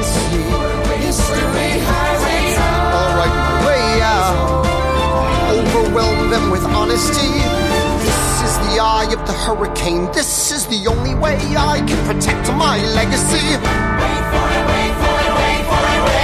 Caraca, um detalhe que eu não lembrava, que quem dá a pena pra ele é a Mariah Reynolds. Sim. Olha isso, gente. É, eu também acho que só fui lembrar disso agora quando eu revi da outra vez. O furacão é que forma a mesa onde ele vai Uhum, escrever, que tipo, né, a ideia dele é tão caótica e tão sem sentido que foi isso que fez tipo, o suporte pra ele Sim, escrever sim. aí, assim, É. sabe? Mas uma coisa que eu acho legal nessa música é quando ele fala eu não conseguia morrer, tipo, parecia que eu Aham. não, não tinha capacidade de morrer, sabe? Eu não... Eu acho bonito o sentimento na voz do Lin quando ele tá falando que eles passaram um prato, né? Um, sei lá, um chapéu. Ah, e as não, pessoas é. foram dando Então, é- dinheiro essa e tal. parte também acaba achando bonita, mas ela, de modo geral, tanto pelo que ela, o momento que ela significa, como a Uhum, Pan tava falando, e tanto pela performance do Linha, eu não sei explicar exatamente. Não é ruim de forma, mas tem algo nele cantando essa música que eu não sei, provoca como se fosse uma, uma coceira, assim, na minha cabeça. eu não sei explicar o que eu, o que eu sinto. É, assim, é aquela coisa, o Lin, ele não é o É um cantor, cantor, o cantor sim, mais é. técnico assim, e tal. a voz dele serve mais quando ele tá fazendo um rap Isso, rápido é. ou algo mais com uma comédia, Exato, assim. exato. E é aquela outra coisa, né? As mesmas atitudes que levaram ele ao poder e ao sucesso e tudo mais, são as mesmas atitudes que vão levar ele ao fracasso, né? Sim. Tipo, é, você ser falastrão É. e querer enfrentar, né? E, e não aceitar o status quo e tudo mais, e querer sempre responder e ir lá e fazer acontecer, é muito bom no contexto da revolução, né? No contexto da guerra lá e da rebelião, mas muito ruim quando você tem que trabalhar com política. Exato. E né? no trato social, no trato social de, modo geral. geral. É, exatamente. Essa personalidade dele de ser non-stop, seja na escrita quanto nas putaria,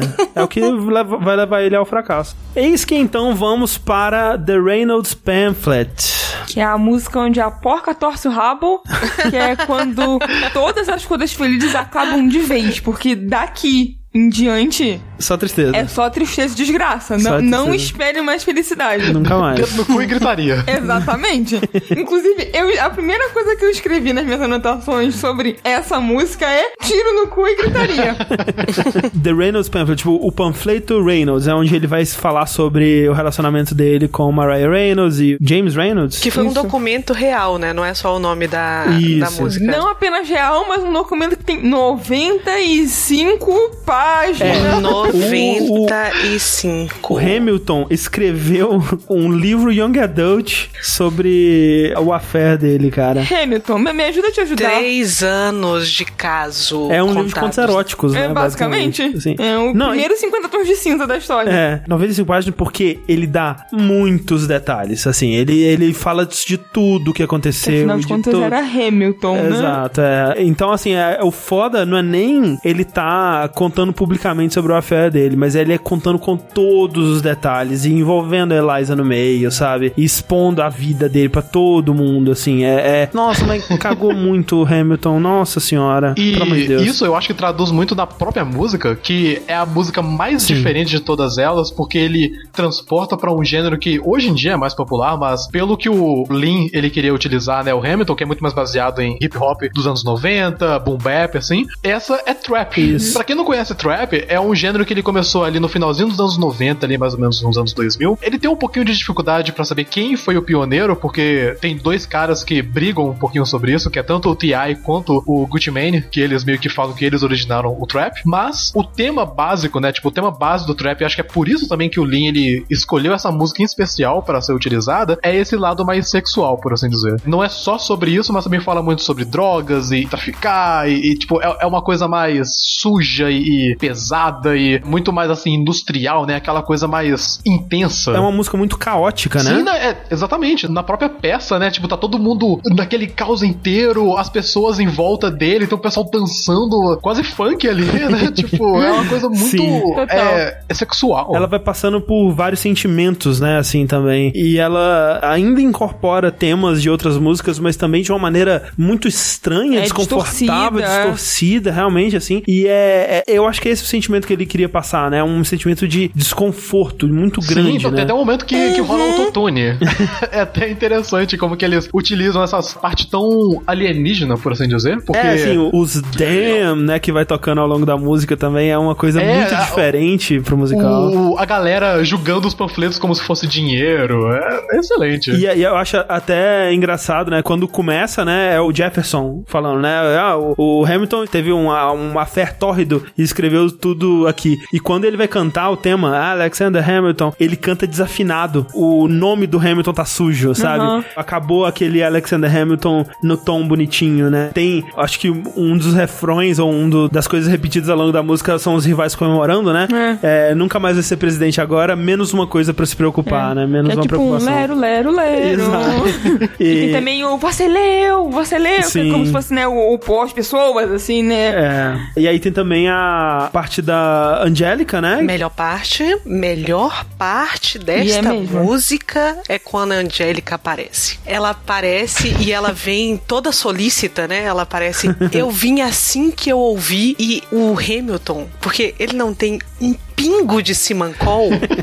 Ele acha que ela veio por ele, Exato. pra dar suporte a ele pra passar por esse momento tão difícil que ele mesmo criou. Aí ela dá um baita de um que chega pra lá, assim, ele pega a mão dela, ela fala assim, tipo, ei, tipo... Não estou aqui por É. você, né? E aí ela, ela lembra ele o, o que ela cantou em Satisfied, que ela conhece a irmã dela como se conhece a ela própria. E que ela nunca viu ninguém tão doce, nem tão fiel quanto a irmã. E a decisão que ela toma naquela música de abrir mão de um desejo que ela tinha era porque ela sempre escolheu a felicidade de, de Eliza a despeito da dela. Se era aquilo Uhum. que Eliza queria, ela estava disposta a abrir mão. E aqui mostra o quanto que ele desconhece ela, porque ele achar que porque eles tinham aquelas trocas intelectuais e porque ela era uma pessoa que compreendia ele no nível racional e que era capaz de estabelecer um diálogo com ele, que era a pessoa que estava dando aquele suporte, amizade, aquele companheirismo no momento em que ele estava tão isolado e sozinho, que ela voltaria lá do quinto dos infernos que ela tava, por causa dele, depois dele fazer 95 páginas de sacanagem, não tem outra palavra, de sacanagem com a irmã dela, é porque ele nunca teve um mínimo de conhecimento sobre quem a Angélica era. Na própria parte da Angélica, né? Que ela faz uma jogada de palavras com satisfied. Sim. Que, Ah, né, sim. tipo, você nunca ficou é, satisfeito. Tipo, ah, agora eu espero que você esteja satisfeito. É, que é tipo, é. é outro significado de satisfeito de novo, que é tipo aquele, que bonito, hein, que você fez, espero que você esteja achando bonito isso aí. E é legal porque esse pedaço que ela canta, né, o trecho da Satisfied, ele é mais rápido e com um sentimento mais urgente e meio estranho também, né, meio desconfortável também como o resto da música, então encaixa bem. E termina com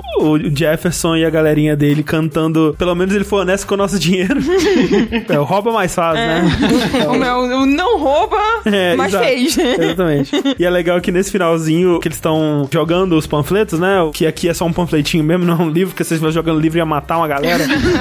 o Rei George também chega e começa a Cara, jogar também e dançar, é muito bom. Assim, é muito bom de uma forma triste, mas assim, eu acho que é, nessa situação é, é um pouco catártico ver o Hamilton se fudendo um pouquinho também. Sim. É o famoso tragicômico. É, e e ele mereceu, tipo, pelo que ele fez, Exato. é, isso é o mínimo, sabe? É o triste que depois você pensa logo na Eliza, né? Mas por um breve instante Sim. você se permite a dar uma risada do Sim. Hamilton se fudendo. É, e é curioso, né? Porque a próxima música é uma música da Eliza. E inicialmente o plano do Lin era que teria a Reynolds Pamphlet. Depois a gente iria pra uma música chamada Congratulations, que seria uma versão estendida do pedaço da Angélica, que seria sobre é. a Angélica falando: Não estou aqui por você, minha irmã é mais importante e tudo mais. Isso seria uma, uma música inteira e foi resumido pra um pedaço dentro da Reynolds Pamphlet, porque ele sentia, fazendo os testes lá off-Broadway e, e antes disso até, que nesse momento o que a plateia mais queria saber imediatamente era da Eliza, da Sim. reação dela. Eles É. precisavam muito chegar nisso o quanto antes, né? Isso era mais importante pra narrativa do que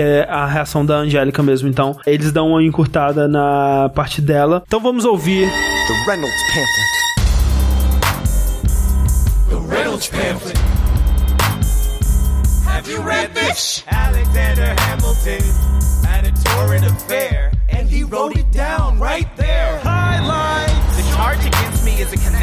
One James Reynolds. For purposes of improper speculation, my real crime is an amorous connection with his wife for a considerable time with his knowing consent. I had frequent meetings with her, most of them in my own house. At his own house? At his own house. Damn. Mrs. Hamilton, with our children being absent on a visit to her father. No.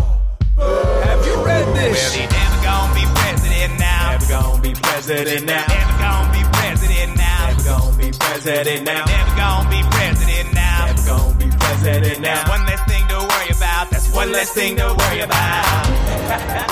I came as soon as I heard. Angelica. All the way from London. Damn. Angelica, thank God someone who understands what I'm struggling here to do. I'm not here for you. I know my sister like I know my own mind. You will never find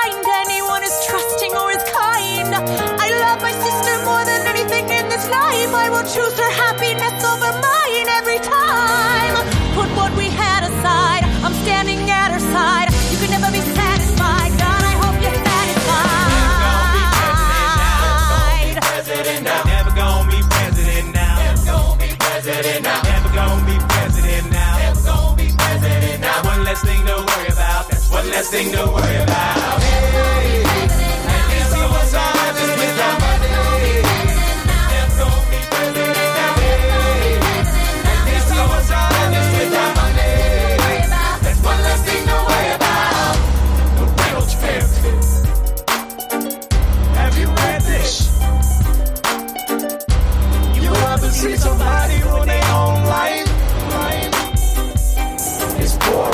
Umas coisas interessantes, né, sobre a, a parte visual da apresentação, é a gente ver a reação de outros personagens, Uhum. né? A gente vê o Philip, né, o filho do Hamilton, aparecendo ali no meio e lendo também e ficando mega triste, assim, indo embora. A gente vê o Washington chegando, né, com o panfletinho na mão e olhando com a cara muito desapontada, assim, pro Hamilton. Deve ter doído, deve ter doído no Hamilton. É. E ali no, no finalzinho, né, quando a música tá acabando, já começa a entrar o pianinho da próxima, né, da, da Exato. Burn. E assim, bem antes, assim, Sim. ela já começa pra, né, deixar marcado Sim, sim. o que está por vir. É, eu acho que é importante a gente falar isso, que em todas as apresentações que a gente viu, a Eliza, ela não está no palco Não. quando os Reynolds Pamphlets estão sendo É cantados. un- a única personagem, né, que não Sim, tá. Todo é. mundo tá. É. Então vamos lá para Burn, que é a música da Eliza, né? A gente vai ver aí, então, a, a reação da pessoa mais afetada por isso tudo, né? Afinal de contas. Top 5. Top 5. Facilmente top 5. Essa música é foda. Top 5 agonizante. Assim, assim, Não, não, essa top música é 10, foda. top 10. Eu gosto muito, gosto muito. É que é, muito, é muita música boa, né? É, sem top nada. Não, mas essa Ah. aqui, é- essa música não é só boa. Ela é boa e ela é importante. Não, ela é importantíssima, E com sofrida. certeza. Sofrida. O que, que acontece na Burn, Pam? Então, dor, né? Dor, ranger de dente, sofrimento. É a Eliza reagindo à decisão do Hamilton de ter publicado tudo aquilo. Eu acho que é uma coisa muito engraçada que acontece aqui, em em Burn é que a Eliza, parte da reação dela, parte exatamente do fato da escrita do Hamilton. E ela, ela fala sobre as cartas que ele escreveu para ela e das palavras que ele dedicou a ela, são exatamente essas mesmas palavras que causam todo esse exato. Sofrimento. é, absoluto sofrimento na vida dela. Ela tá relendo as cartas, né, que ele mandou pra ela. As suas palavras inundaram meus sentidos, né? Você me construiu palácios de parágrafos, você construiu catedrais Assim. né, pra conquistar. Ouso dizer que esse trecho é o melhor de todo o musical. Clarice, sinceramente, é uma pessoa muito sensata. É, obrigada, você também é. Não, Tô- é, Tamo junto. hein? é muito poético e mostra É. a força das palavras É. dele, ao mesmo tempo que põe em dúvida, tipo, o que que era real, assim, sabe? Sim. Porque se você fez ess- essas outras coisas e você foi tão eloquente sobre tudo isso que você acabou de escrever e que destruiu a nossa vida, basicamente, né? Eu tô tentando encontrar, assim, em algum momento você foi realmente meu aqui, sabe? É, não, e, e essa parte sobre é, construir e palácios é, é até interessante porque ela coloca essa espécie de analogia, né? Falando que ele construiu tudo isso para depois ela queimar, né? Ela queima a carta Isso. e Uhum. ela queima figurativamente tudo isso que ele construiu pra Os ela. palácios, é. Porque ele fez muita merda. De novo, uma pequena licença poética do Lin-Manuel aqui, porque o Ron Chernow, né, que escreveu a biografia do Hamilton, ele supõe que a Eliza realmente queimou boa parte das cartas dela com o Hamilton, mas isso aconteceu depois da morte dele. E ela queimou essas cartas para que a vida pessoal dos dois não fizesse parte da história. Tipo, ela, ela já tava Foi naquele processo Proteger o de,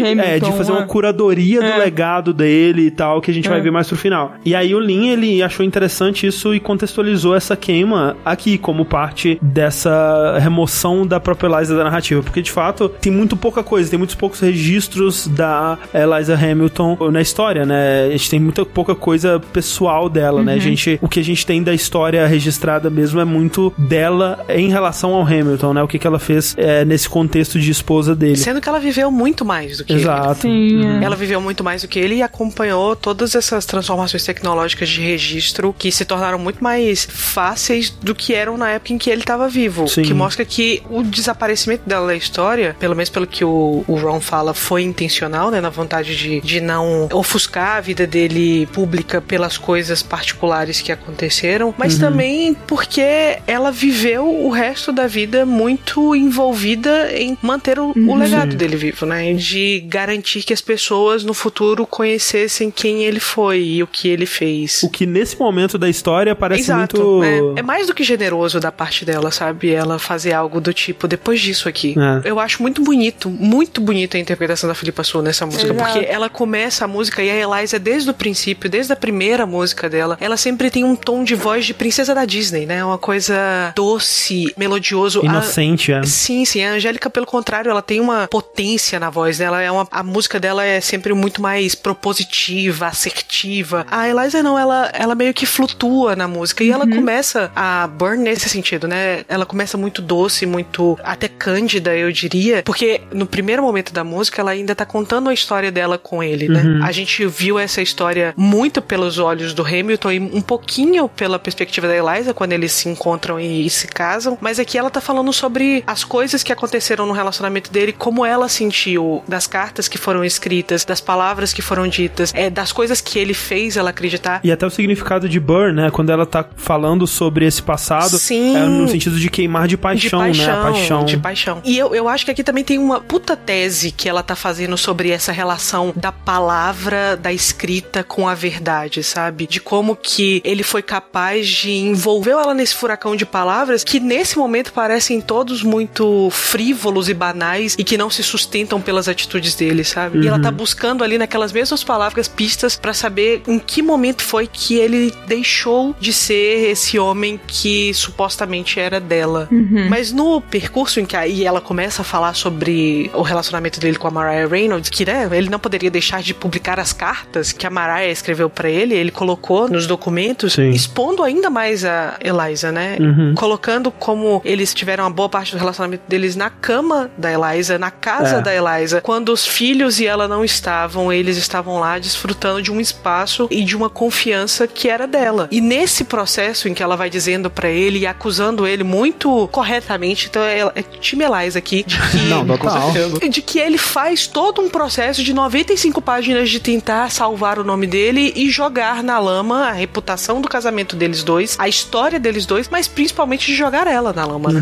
Enquanto mulher, enquanto esposa, enquanto mãe. E nesse crescendo que ela vai contando a história, a voz dela vai mudando. Sim. A maneira como ela canta a música vai mudando. A música vai ficando mais rápida, vai exigindo mais dela, a voz dela começa a ficar mais. Eu não sei nem como explicar isso, mas perde um pouco daquela tessitura aveludada, Uhum. vai ficando quase. quase. Um pouco mais agressiva, um pouco mais. perdendo um pouco de compostura, digamos assim, né? Ela, ela não Exato. chega a chorar, mas aquela parte que ela fala o you, you, you, você vê que a voz dela treme, sabe?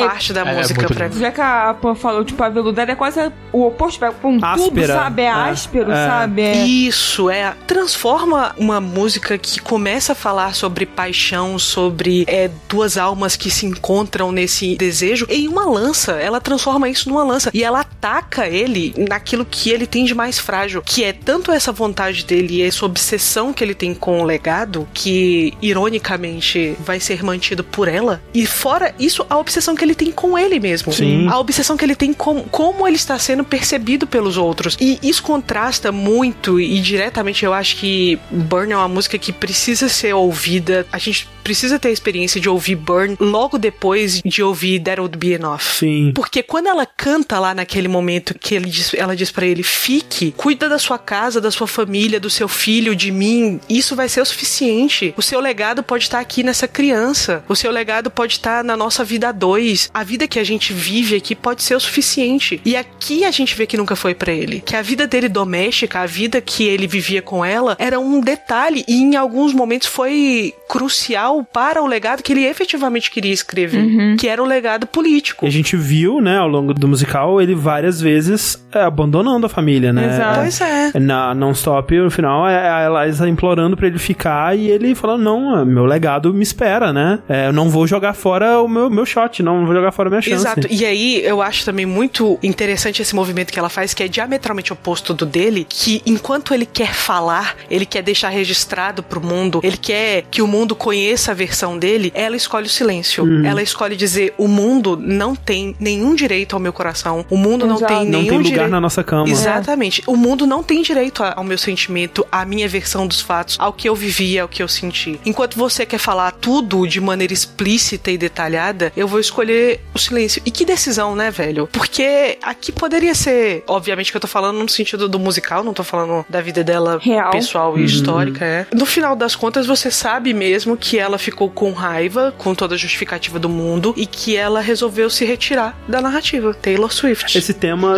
esse tema da narrativa dela que foi, como você disse, introduzido lá atrás na Exato. That Will Be Enough, né? Onde ela pede pra fazer parte dessa narrativa, né? Pra Exato. participar da vida dele. E ele nunca permitiu. Nunca. Nunca houve espaço na vida de Hamilton do musical para a vida dele doméstica para Eliza. Angélica era muito mais parte disso do que Eliza jamais Sim. foi. Cara- E no momento em que essas duas coisas se encontraram, a vida pública e a vida privada dele, foi para jogar a vida dela na lama, velho.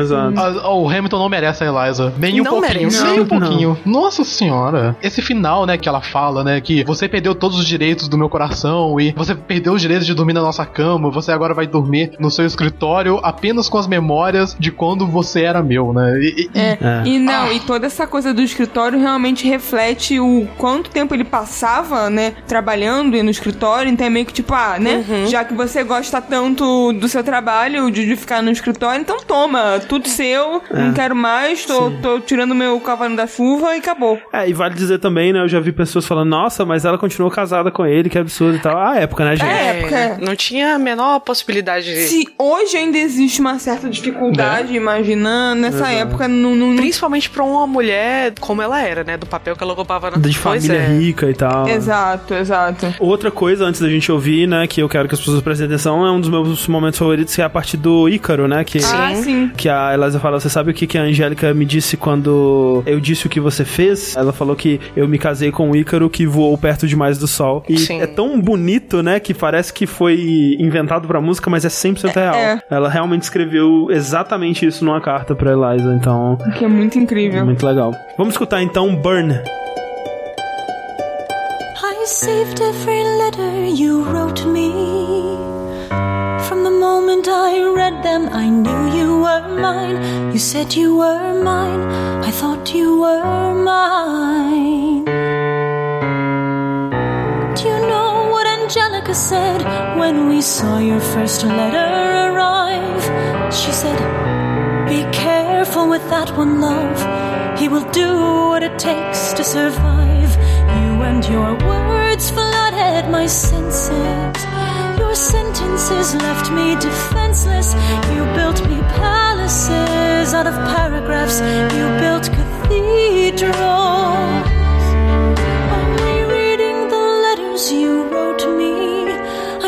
Searching and scanning for answers in every line for some kind of sign. And when you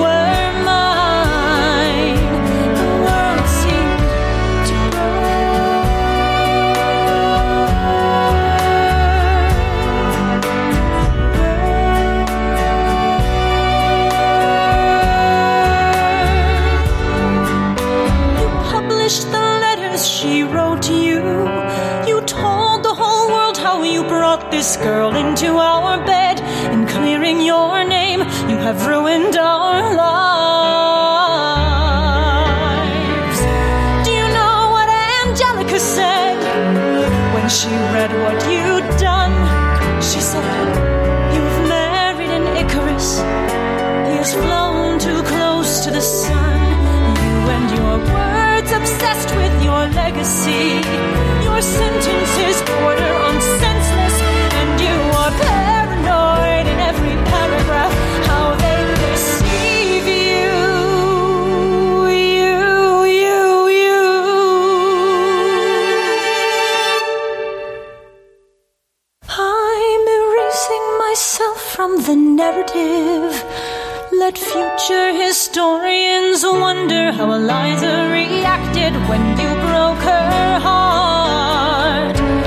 torn it all apart.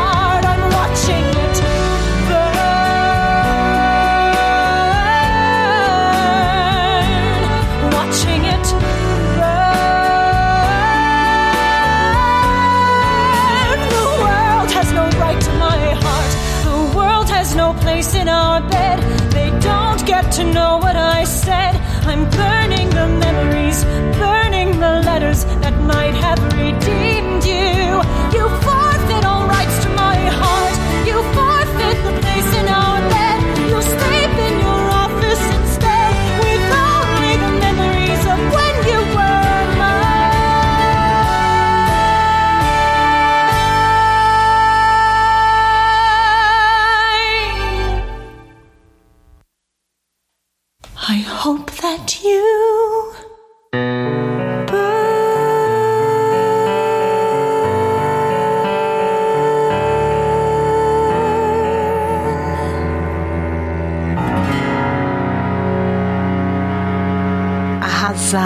absolutamente acabada. Acabada. Nossa, assim, né? Que nem a Pô falando, ela usa como uma arma, né? Ela termina falando, espero que você queime. Exato. Faltou seu bosta. É. Seu cuzão de merda. Mas tudo bem, gente, porque agora nós vamos pra uma música super feliz, na verdade. É. Que legal. É uma música que tem assobio. Como pode ser uma música triste? Exatamente, né? É verdade. A gente vai para Blow Us All Away, onde a gente vai acompanhar Philip Hamilton, agora com 19 anos. Porra, cara, esse menino vai ser top. Vai. É, é Hamilton Shippuden que Vai chama. viver bastante na peça. Tem tanto a oferecer ainda. É, Porra, vai, vai brilhar muito esse menino. Ele vai, vai, blow us all away, esse menino aí. De novo, né? Lembrando que os atores, eles estão repetindo, né? Eles estão interpretando dois papéis, né? Muitos deles é, no ato 1 e no ato 2. E aqui nós temos o Anthony Ramos, que no ato 1 era o Lawrence. Agora ele é o Philip, provando que o Hamilton teve sim um caso com o Lawrence, porque o filho deles é a cara do Lawrence aí. É. E é engraçado porque a gente vai começar acompanhando essa história do ponto de vista do Philip, que tem 19 anos, como o Hamilton tinha no começo do musical, Exato. né? E aí então começa com ele imitando a My Shots, né, do Hamilton, falando de tudo que ele vai fazer Exato. e essa coisa toda. E né, no ritmo ainda do Tema do o duelo. Ama, sim, É, é- isso, tem é, uma versão é. do tema do duelo super felizinha, né? É, exato. E ele falando: Ah, oi pai, oi mundo, oi pessoas, olha eu aqui, Isso. olha, eu vou brilhar, eu vou ser muito bom, vou ser muito foda. Cara, que música filha da puta, né, É, cara? Mas assim, eu admito que eu adoro músicas de modo geral que fazem isso, sabe? Que são um ritmo feliz, que estão com uma letra depressiva, ou nesse caso, que tem aquela música feliz, mas que vai. Tem uma virada. Tem uma virada e, né, tem um caminho ali Sim. triste. E aí toda a narrativa dessa música é que o Felipe ele tá lá, né, paquerando as menininhas, Exato. né, e tudo mais. E aí ele vai ter um- uma tretinha ali com um tal de George Iker, que era um apoiador do Jefferson. Esse George Iker ele faz um discurso contra o, o Hamilton, né, e aí o Felipe fica sabendo e vai tirar satisfações. É, e vale dizer que esse momento na, na vida real, ele não aconteceu imediatamente, né, a- após todo esse escândalo e tal. E o escândalo já tinha um tempo, Uhum. né, digamos que a poeira tinha baixado ali um bocado. O Hamilton ainda tinha, né, uma vida política, Política, aí. exato. Tanto é que o que o George Iker ele tava criticando o Hamilton é porque rolou um incidente diplomático que quase resultou numa, numa guerra com a França ali. e O, o Iker tava criticando a participação do Hamilton nisso. E aí o Felipe vai lá e fala: Porra nenhuma, não vai falar mal do meu pai não. E aí ele chega lá, "Ah, vamos resolver essa parada. O Iker chama ele pra um duelo. E ele fala: Bora. E aí ele vai pro Hamilton pedir ajuda, né? E aí assim, cadê o pai pra falar? Você tá louco, menino? É que- Não briga, não. Tá aquele meme, pô, é, ó, mulheres vivem mais do que homens. Por quê? Porque homem treta com o outro, vai fazer um É. Vai dar tiro duelo. na cara um do outro. E aí, nesse momento também, o, o Hamilton fala uma das coisas mais filhas da Horrível, puta horrível. do, do Pior musical pai, cara. inteiro. Não, que ele fala assim: toma cuidado, sua mãe não aguenta mais um- uma decepção, que ele fala É, heartbreak, né? Não sim, aguenta sim. mais. Porque, coitada da Eliza, só merda na vida Não. dela, atrás de merda. E aí ele fala assim pro menino: toma aqui essas pistolas, me É. deixa orgulhoso. Porra, velho!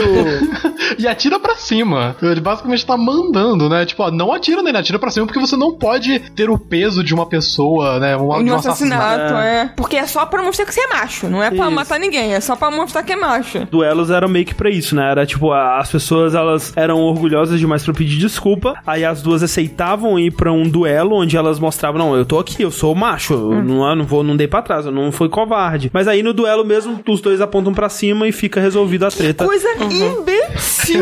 Quem faz ideia? É muito imbecil, é muito imbecil. E na maioria dos casos acontecia isso, em todos os duelos que teve em Hamilton não aconteceu isso. E cara, é, é muito triste, cara. Eu acho, eu tenho muita peninha do Philip quando ele tá indo pro duelo, que ele começa a repetir o poema dele. Meu nome é Philip, eu sou um poeta. Eu tô meio nervoso, mas eu não posso deixar mostrar isso. Eu fico, caralho, cara, tadinho do menino, velho. É muito fofo, E aí, quando ele encontra o, o Iker pro duelo, a primeira coisa que ele fala, ah, como foi o resto do seu show? Porra, velho, o menininho muito puro, velho. Coitado, caralho, do menino. E aí o Philip toma um tiro e ele vai pro hospital. Cara, em menos de três minutos, ele basicamente introduz um personagem e mata ele. Porque antes a gente tinha uma introdução do Philip na Take a Break, mas ele, ele era criancinha É. e tal, né? Aqui Era foi só pra você introdução- saber que o filho do Hamilton existia, Isso. digamos assim. Aqui é meio que a introdução dele como um adulto e tal, fala da vida dele, o que, que ele tá fazendo, as ambições e tudo mais, e mata. Em três minutos, cara. E você se importa, isso que é impressionante, isso. Eu Acho que muito dessa pureza dele talvez reflita ele ter sido criado, assim, muito perto da mãe, Sim. né? A mãe sempre ali ensinando ele a tocar piano e tal, e aí ela sendo uma pessoa muito pura. Então acho que isso reflete muito. Ele se espelhava muito no pai, mas ele era muito mais próximo de uma personalidade da mãe, talvez, do Exato, que, exato. né, algo feito o pai. Eu tenho muita dificuldade com Blow, blow Us All. Ai, gente. Eu tenho muita dificuldade com essa música. E, e com falar o, Eu tenho muita dificuldade de falar o título da música. É difícil.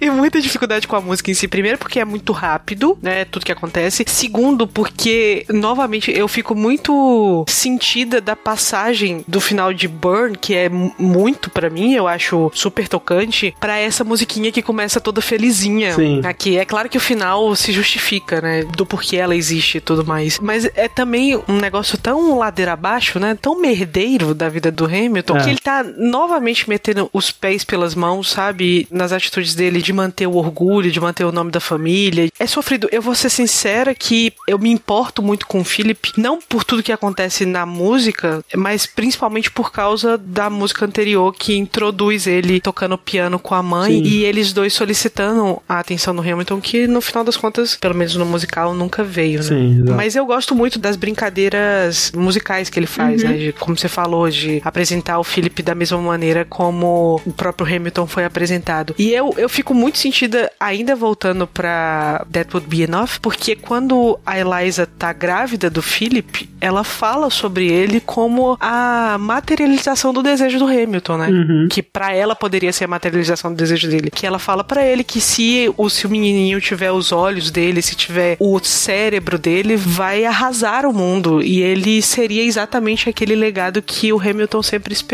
E ele nunca teve a oportunidade de se mostrar se ele seria efetivamente. Muito por causa da interferência do pai dele, né? É meio anacrônico isso, porque eu tô olhando pra situação com os olhos de hoje, mas ele poderia não, não ter aconselhado. É, então, é, o musical ele toma os cuidados, digamos, pra que isso seja mais bem aceito, assim, porque ele mais de uma vez mostra como que duelos eram uma coisa que aconteciam e que eram comuns, né, ao longo do, do musical, porque fora desse contexto, é realmente muito bizarro o que o Hamilton faz aqui, sabe, de fala, não, é isso aí, toma os pistolas, vai lá, garoto. vai lá, filhão. Vai lá, filhão, brilha. Uhum. É, mas pelo menos pelo que eu pesquisei, era de que os duelos eles não eram bem vistos socialmente. Aham. né? Existia toda uma influência religiosa, inclusive. Até porque eu acho que parte disso a gente consegue ver pelo fato de que eles sempre escolhem fazer os duelos em New Jersey, né? Eles sempre É, eles até brincam com isso, né? Eles falam, ah, tudo é legal em New Jersey. Me parece, pelo musical e por tudo que eu li, existia um esforço das instituições de tentar coibir o máximo possível que esse tipo de coisa Eu acho que. acontecesse. Eu posso estar enganada agora, mas eu acho que nessa época já era meio que proibido. É, pelo menos na época do duelo do Hamilton já era proibido, É. com certeza. Nessa daqui eu realmente não sei. É, mas- agora também tô, tô- Não sei se eu confundindo. É, como ele próprio coloca na tem Duel Commandments, que ele fala que, como o André disse, né, a maior parte das disputas acaba e ninguém atira. Então, é, é, você aparecer no duelo, que Isso. eu acho que é importante frisar aqui que foi o Philip quem chamou o George pro duelo. Foi ele que foi procurar pra tirar Sim, satisfação sim. e é ele quem sugere resolver as diferenças no duelo. Eu acho que aparecer no duelo era mais uma questão de honra e de orgulho do que qualquer outra coisa, né? Por mais que não existisse a vontade, claramente do Felipe não existia e do Hamilton também não, de levar as coisas para as vias de fato, havia a necessidade de você aparecer pra mostrar a firmeza da sua posição, né? Exato. Então talvez o Hamilton não tivesse muita opção de dizer não, você não vai fazer uma parada dessa, porque se o menino tinha chamado pro duelo, ele não tinha nenhuma outra alternativa a não ser ir. Vamos, vamos ouvir a música então? Ok. Meet the latest graduate of King's College. I probably shouldn't brag, but dad got amazing astonished. The scholars say I got the same virtuosity and brains as my pops. The ladies say my brain's not where the resemblance stops. I'm only 19, but my mind is older. Gotta be my own man, like my father, but bolder. I shoulder his legacy with pride. I used to hear him say that someday I would blow us all away. Ladies, I'm looking for Mr. George Eaker. Made a speech last week, our 4th of July speaker. He disparaged my father's legacy in front of a crowd. I can't have that. I'm making my father proud. I saw him dressed up Broadway a couple of blocks. He was going to see a play. Well, I go visit his box. God, you're a fox. Hey, y'all look pretty good in your frocks. How about when I get back, we all strip down to our socks? Okay, Blow us all away.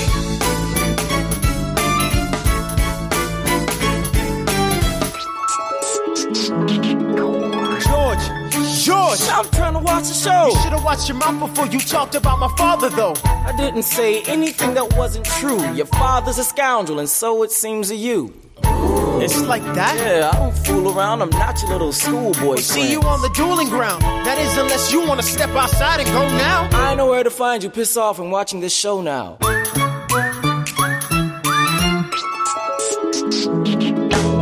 Pops, if you had only heard the shit he said about you, I doubt you would have let it slide, and I was not about to. Slow down. I came to ask you for advice. This is my very first duel. They don't exactly cover this subject in boarding school. Did your friends attempt to negotiate a peace? He refused to apologize. We had to let the peace talk cease. Where is this happening? Across the river in Jersey. Everything is legal in New Jersey. All right. So this is what you're gonna do. Stand there like a man until Icar is in front of you. When the time comes, fire your weapon in the air. This will put an end to the whole affair. But what if he decides to shoot? Then I'm a goner. No, you'll follow suit if he's truly a man of honor. To take someone's life, that is something you can't shake. Philip, your mother can't take another heartbreak. Father, Promise me, you don't want this young man's blood on your conscience. okay, I promise. Come back home when you're done. Take my guns. Be smart. Make me proud, son. My name is Philip. I am a poet. And I'm a little nervous, but I can't show it. I'm sorry, I'm a Hamilton with pride. You talk about my father, I cannot let it slide. Mr. Eaker, how was the rest of your show? I'd rather skip the pleasantries. Let's go. Grab your pistol. Confer with your men. The duel will commence after we count to ten. Count to ten. Look him in the eye, ain't no higher. Summon all the courage you require. And slowly and clearly aim your gun towards the sky. One, two, three, four, five, six, seven. Mas que filho da puta também esse George Ica, por que que ele tirou? Até no 7, ele nem esperou dar 10. Antes. Exato, né? Que é quando, olha só que curioso, né? Quando ele tava aprendendo piano com a mãe, né? Eles iam indo juntos no mesmo ritmo e ele sempre mudava a- o tom no final, né? E ele mudava justamente no 7. Quando chegava no 7, ele mudava um pouquinho e eles nunca chegavam no 10. Essa brincadeirinha, malandragem. Essa malandragenzinha Essa- aí. Tem alguns outros detalhes que eu acho muito triste. A, a vida desse menino eu acho uma vida muito triste. É. É. Ignorado eternamente pelo pai É. na infância inteira. Quando fala ali, ah, é, meu- é o meu primeiro duelo, eles não cobrem isso na- no, no colégio interno. É. Caralho, velho, coitado do menino, foi pro colégio interno, velho. Nem isso, sabe? Não sei o quão comum isso era nessa época também, Acho mas que ainda mais com famílias abastadas, É, assim. é. Era, Imagino que fosse comum. Mas sim, é. Mas é bizarro, tipo, porque como você falou, por que, que ele matou o, o Philip? Porque assim, Ah. o Burr faz um sentido ele ter atirado, porque Sim, o Burr já tinha todo aquele rancor, rancor, é. aquela coisa toda pelo Hamilton. É, e na música, quando ele for atirar, a gente vai ter um pouco mais de justificativa Sim, sim. também, né? Mas... Mas assim, agora é só tipo de sacanagem, de, É. tipo, zoeira. Ah, vamos matar esse filho da puta aqui, é, qualquer coisa. Tipo, ah, tá achando que é assim? Toma. Esse George Iker, na vida real, ele morreu bem cedo também. Esse duelo foi em 1801. Em 1804, ele morreu de tuberculose. Foi karma. Karma, com certeza. Com certeza. Ouvindo agora a música, eu vou retirar um pouco das minhas críticas ao Hamilton. Porque ele chega a perguntar, né, se eles tinham tentado Eu negociar também uma não, não lembrava dessa parte. É, eu também não me lembrava, não. E uma outra coisa que eu não me lembrava e que eu acho legal na apresentação é que quando o Felipe vai interpelar o George, ele efetivamente atrapalha o espetáculo, né? Sim, e tem sim. um pequeno espetáculozinho acontecendo no palco é, entre dois atores. E na hora que eles começam a conversar, os dois atores param de atuar e ficam olhando pra eles.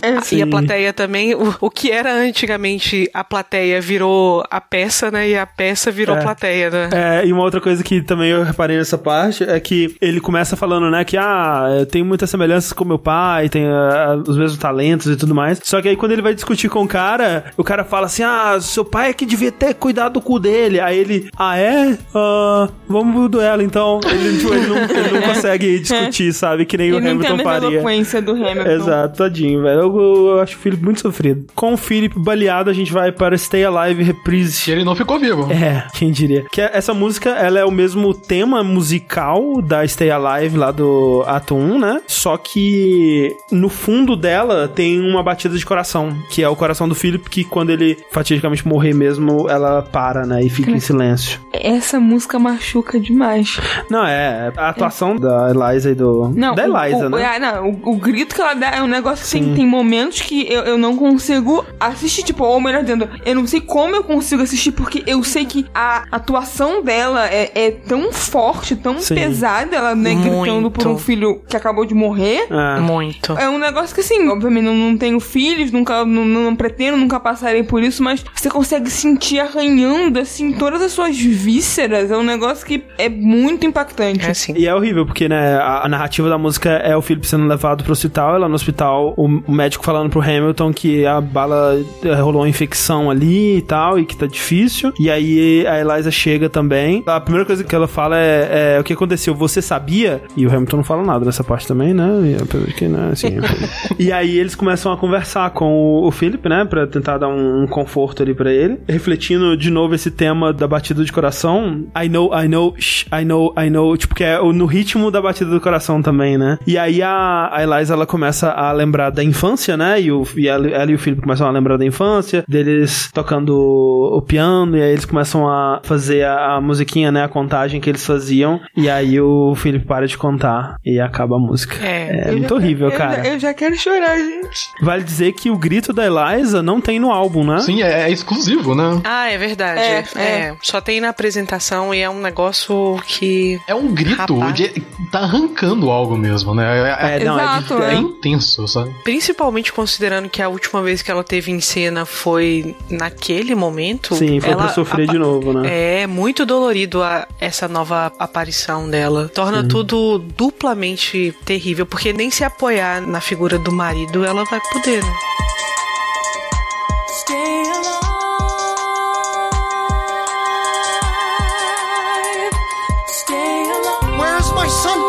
Hamilton, come in. They brought him in a half an hour ago. He lost a lot of blood Is on he the way alive? over. Yes, but you have to understand. The bullet entered just above his hip and lodged in Can I his right see him, please? I'm doing everything I can, but the wound was already infected when he arrived. Philip. Pa. I did exactly as you said, Pa. I held my head up high. I know, I know. I know, I know. I know you did everything just right. Even before we got to ten, I was aiming for the sky. I know, I know. I was aiming I know, for I the know. sky. I know. Save your strength and stay alive. Is he breathing? Is he going to survive this? Who did this, Alexander?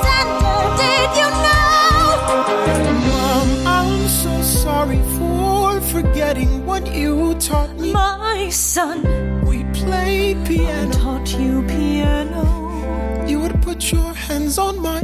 You changed the melody every time. I would always change the line. I know, I know, I would always change the line. I know, I know. Un, deux, trois, quatre, cinq, six, sept, huit, neuf. Six, sept, huit, neuf. Good. Un, deux, trois, quatre, cinq, six, sept, huit, 7, 8, 9. 7, 8.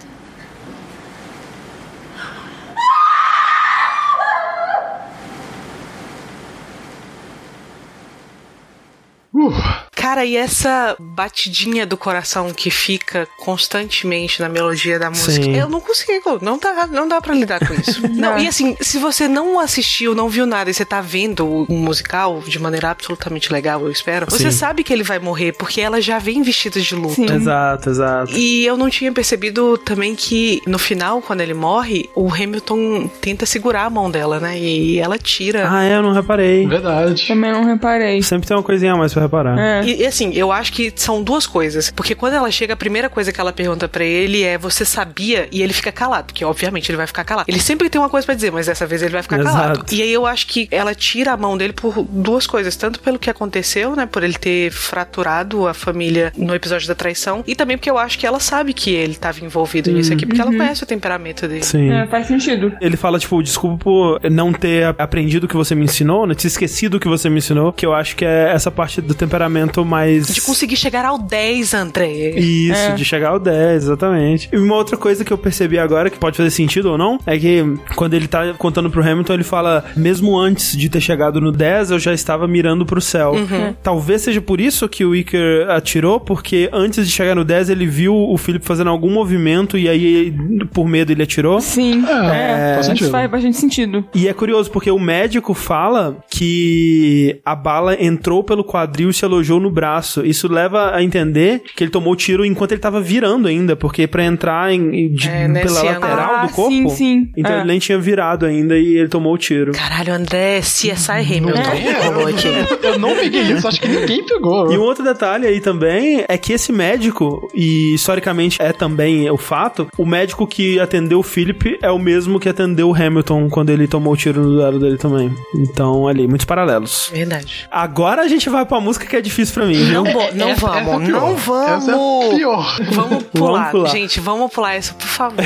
Olha só, eu vou dizer, eu acho que, se não for minha favorita, é tipo top 3, assim, top 2 talvez. Ah, eu Sim. acho que é por aí mesmo. It's Quiet Uptown. É. Que música terrível. É uma música sobre luto, né? Sim. É, é sobre o luto de Eliza e Hamilton da morte do filho deles. E eu acho que é uma escolha tão sensacional que o, o Lin faz aqui. Primeiro de colocar a Angélica pra cantar boa parte da música. e de deixar a Eliza, por mais que, né, perder um filho é algo que afeta diretamente tanto pai quanto mãe, eu acho que a dor de uma mãe perder um filho é sempre uma coisa icônica, né? Uhum. Não só pelo fato de que, né, você carregou aquela criança dentro de você, mas pela proximidade que eles dois tinham, Uhum, por essa uhum. relação tão bonita que eles construíram de proximidade na ausência do pai. Eu acho sensacional que essa voz, que é a voz que a gente tá esperando pra saber, né? A gente tá esperando pra saber como é que essa mulher tá. Depois daquele grito, como a, a Clarice tava falando, né? É um negócio que machuca a gente ouvir o grito dela. E ele deixa ela a maior parte da música calada. Porque o que que se há pra dizer, né? Diante do luto. Não, não há palavras. Eles falam muito sobre o inimaginável, né? Exatamente. Que não há palavras para o inimaginável, né? A Eliza mesmo, acho que ela não tem nenhum momento nessa música de cantar. Não, ela só fala uma palavra. Quer dizer, ela fala uma frase. E, além de tudo, né? Além de ser uma música extremamente emocionante, uma música que, enquanto eu tava fazendo a pauta, eu chorei lendo a letra. Tipo, não precisa da música mais. Sim, Tipo, eu- lendo a letra,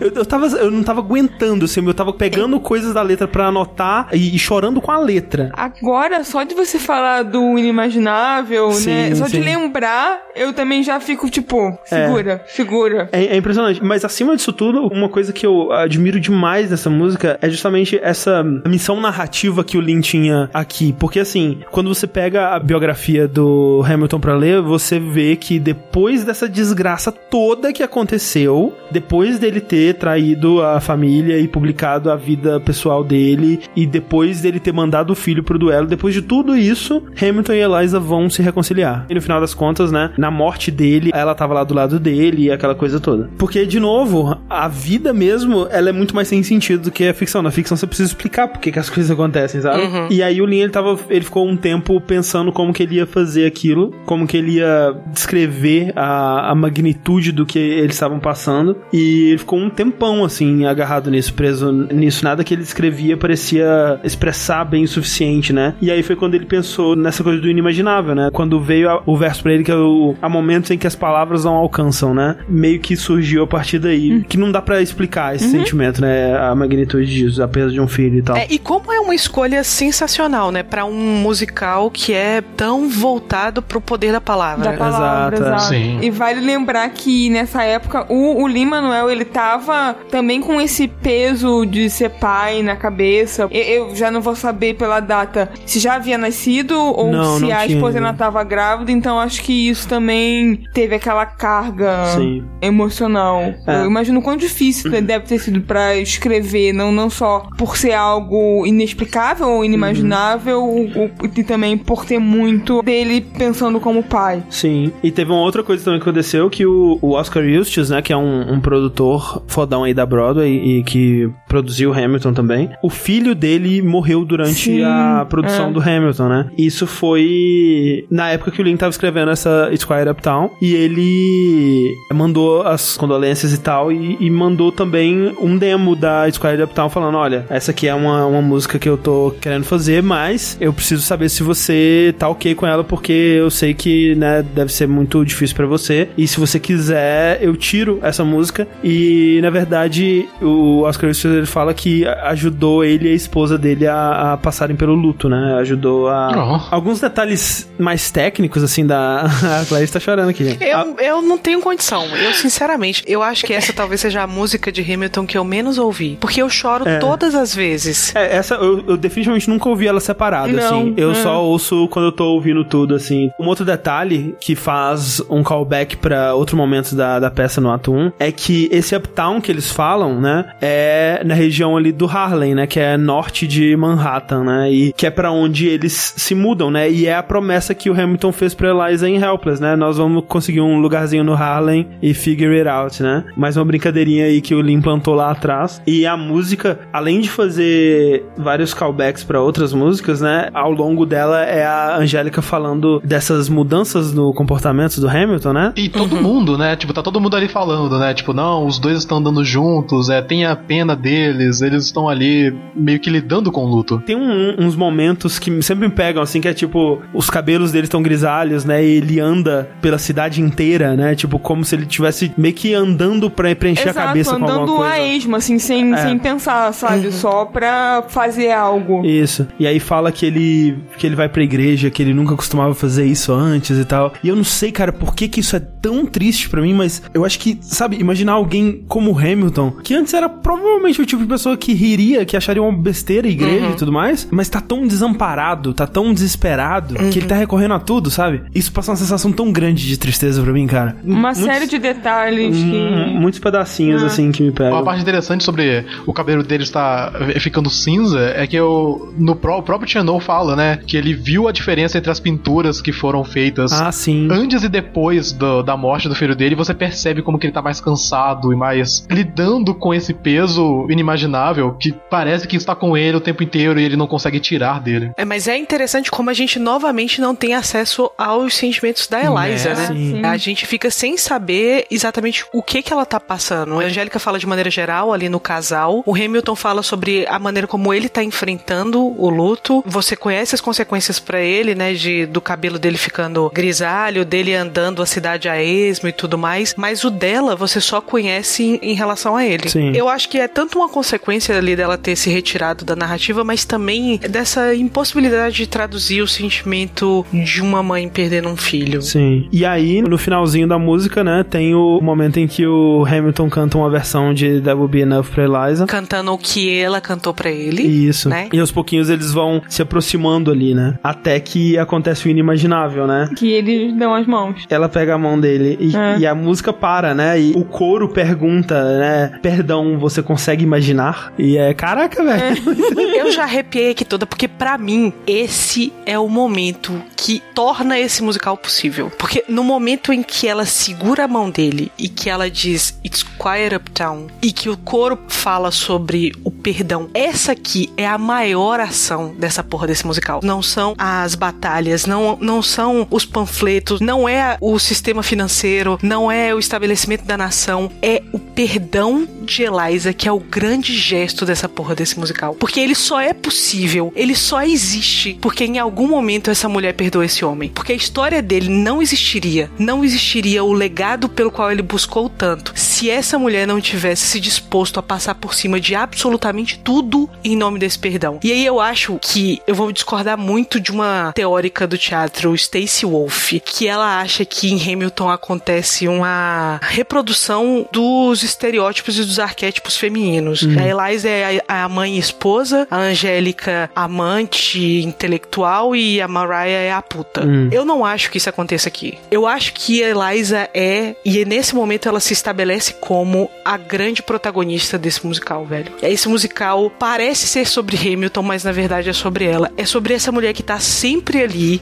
nas sombras, tá sempre ali nas cortinas, tá sempre ali fora do protagonismo, mas o gesto dela é o único que torna a história desse homem possível, porque quando ele morreu, houve uma tentativa clara e evidente de levar pra lama tudo É, aquilo com que ele tinha feito. Ah. Houve a tentativa de manchar o legado dele, houve a tentativa de manchar a história dele. E ele morreu com as pessoas dizendo coisas horríveis sobre ele. Uhum. Os adversários políticos deles ainda estavam vivos. E as pessoas tentaram muito, por muito tempo, dar a ele alcunhas e pechas que poderiam ter vingado se não fosse a resiliência dessa mulher, de não só de existir e sobreviver a ele, mas a resiliência dela de perdoá-lo ao ponto de passar o resto da existência honrando o nome desse cara. Essa mulher vai terminar esse musical, vou dar um spoiler, spoiler. Spoiler. Essa mulher vai terminar esse musical numa posição que deveria ser do Hamilton. Ela tá sozinha no palco, no centro, ela tem a última palavra desse musical, porque esse musical só existe por causa dela. O nome Hamilton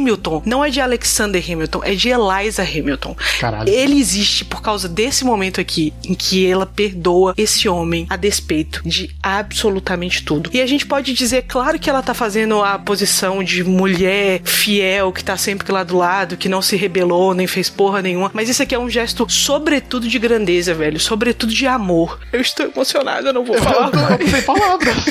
Eu acho que depois disso a gente só pode escutar a música. É. é.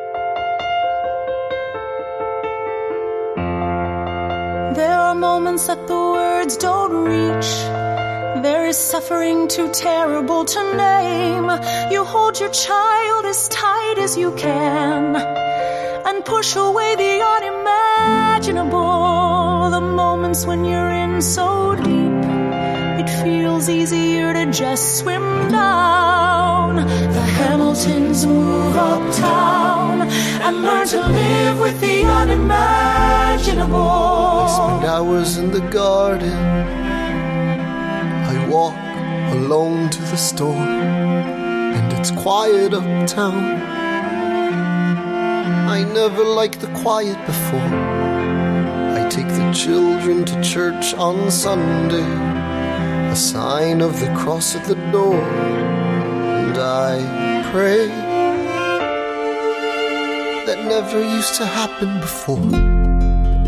If you see him in the street, walking by himself, talking to himself, have pity. Philip, you would like it uptown. It's quiet uptown. He is working through the unimaginable. His hair is gone gray. Passes every day. They say he walks the length of the city. You knock me out, I fall apart. Can you imagine?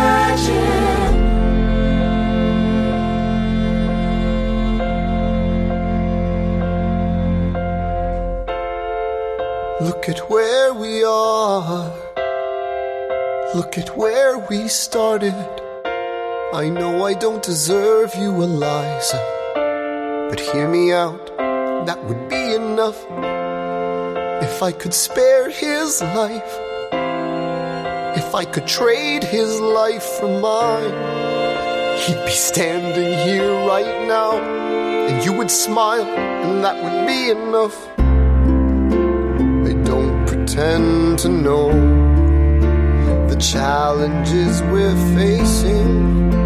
I know there's no replacing what we've lost, and you need time. But I'm not afraid. I know who I married. Just let me stay here by your side. That would be enough. If you see him in the street, walking by your side, talking by your side, have pity. Eliza, do you like it uptown? It's quiet uptown. He is trying to do the unimaginable. See them walking in the park, long after dark, taking in the sights of the city. Look around, look around, Eliza. They are trying to do the unimaginable. There are moments that the words don't reach. There's a grace too powerful to name. We push away what we can never understand. We push away the unimaginable. They are standing in the garden. Alexander by Eliza's side. She takes his hand. It's quiet uptown. Forgiveness.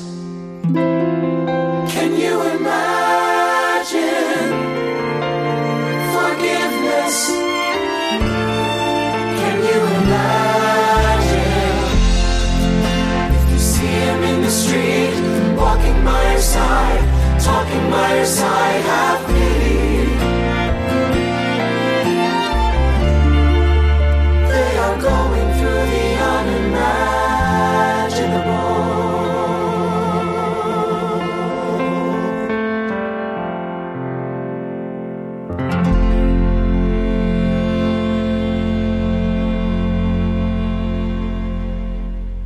Agora você imagina ser esses atores que tem que fazer isso todos os dias. Imagina, cara. Não tem como, cara. Nossa. Cara, a interpretação da Philippa Sue e do Lin-Manuel Miranda não é possível. É a primeira vez que eles estão fazendo isso, com certeza. Tipo, é muito real, sabe? Quando ela pega a mão dele e vem o Can You Imagine, o Hamilton quebra, sabe? Ele, tipo, ele, Sim, ele, é, ele não desmorona. acredita, ele desmorona, exato. E, e é, é muito legal porque é, enquanto ele acaba reagindo mais, é porque não é só o luto, mas também é o lado da Eliza perdoando ele, é, ela é muito mais comedida da, da maneira Sim, dela. Ela, sim. ela fica ali, ela é como se ela estivesse segurando ali, né? Ela guiando ele. Sim. Por que, que ela perdoou ele? Ou, ou ele merecia ser perdoado por ela? Eu acho que ele não merecia, mas você vê no discurso dele, ele realmente demonstra, eu acho, que o quanto que ele sente por tudo que aconteceu, sabe? Eu nem, eu nem quero o seu perdão, é, eu não sei dizer pelo que Ah. você tá passando, eu sei Ah. que você precisa de tempo e tudo mais, mas eu só queria poder ficar do seu lado, sabe? Isso seria o bastante. Mais uma vez, repetindo o, a a música dela do ato 1, né? E é muito forte, É, gente. e como a Pan falou antes, é, é o amor mesmo, é sabe? Cara, que negócio, que sacanagem. Eu ainda tô muito emocionado. Oh, meu Deus. Então, a gente pode falar sobre política? Velho, eu acho que esse momento da música que a gente vai falar agora, do Jefferson, quando ele fala isso na próxima música, quando ele termina It's Quiet Uptown dessa forma, tá todo mundo em prantos, é uma música terrível, é muito dolorida, tudo que tá acontecendo ali é sofrido, e ele fala isso de uma maneira desdenhosa, sabe? Será que a gente pode voltar a falar sobre política? Eu acho que ele se prova como o maior vilão da história, sabe? Dá muita vontade de subir no palco e bater no desgraçado. É, Tendo nenhum sentimento de É, remorso. porque assim, o Burr, ele é um, um vilão acidental. Ele foi conduzido a uma, uma condição de vilão acidentalmente. Eu, eu não acho que ele tenha, durante todo o musical, agido de uma forma vilanesca, sabe? Eu acho que pelo contrário. Eu acho que durante a maior parte do tempo, a falta de ação dele é que traz algum tipo de consideração de que ele seja mal ou de que ele é, tá do outro lado Sim. de Hamilton. Mas o Jefferson não, sabe? Ele, ele já chega como antagonista, ele chega na condição mesmo de se opor às proposições de Hamilton. E aqui, nessa frase, ele mostra não só que ele é um antagonista do ponto de vista político, mas que ele é. Tô falando, claro, exclusivamente no ponto do, do musical, não tô julgando o caráter de Thomas Jefferson. Mas pode julgar também. ele merece um pouquinho. Ele merece um pouquinho. Aqui ele mostra uma falta de empatia e um cinismo que, pra mim, essa frase transforma ele no maior vilão do musical, por mais que Burr seja o responsável pelo tiro final. Mas é interessante que o Madison, ele continua, né? Ele fala, por favor, mas é diferente, eu sinto. Ele tá pedindo pra poder voltar pra assunto de política porque ele não tá aguentando mais. né? Sim, Ele não, tá- o Madison, ele, ele, quando ele entra no palco depois de Sky Uptown, ele tá com um lencinho enxugando o olho, assim, É, também. tipo, ele tá realmente afetado, né? Eu acho que o Madison tá muito mais numa coisa de tipo, é sentimento demais. Pra mim, é- eu não tô sabendo lidar com isso. Mas o, o do Jefferson, eu não acho que seja isso. Eu É, acho o, que o é- Jefferson é horrível mesmo. E assim, a maneira como ele performa a pergunta é de, de desprezo mesmo, é de uma coisa assim, vamos parar com essa palhaçada aí, porque não é sobre isso que a gente tá falando.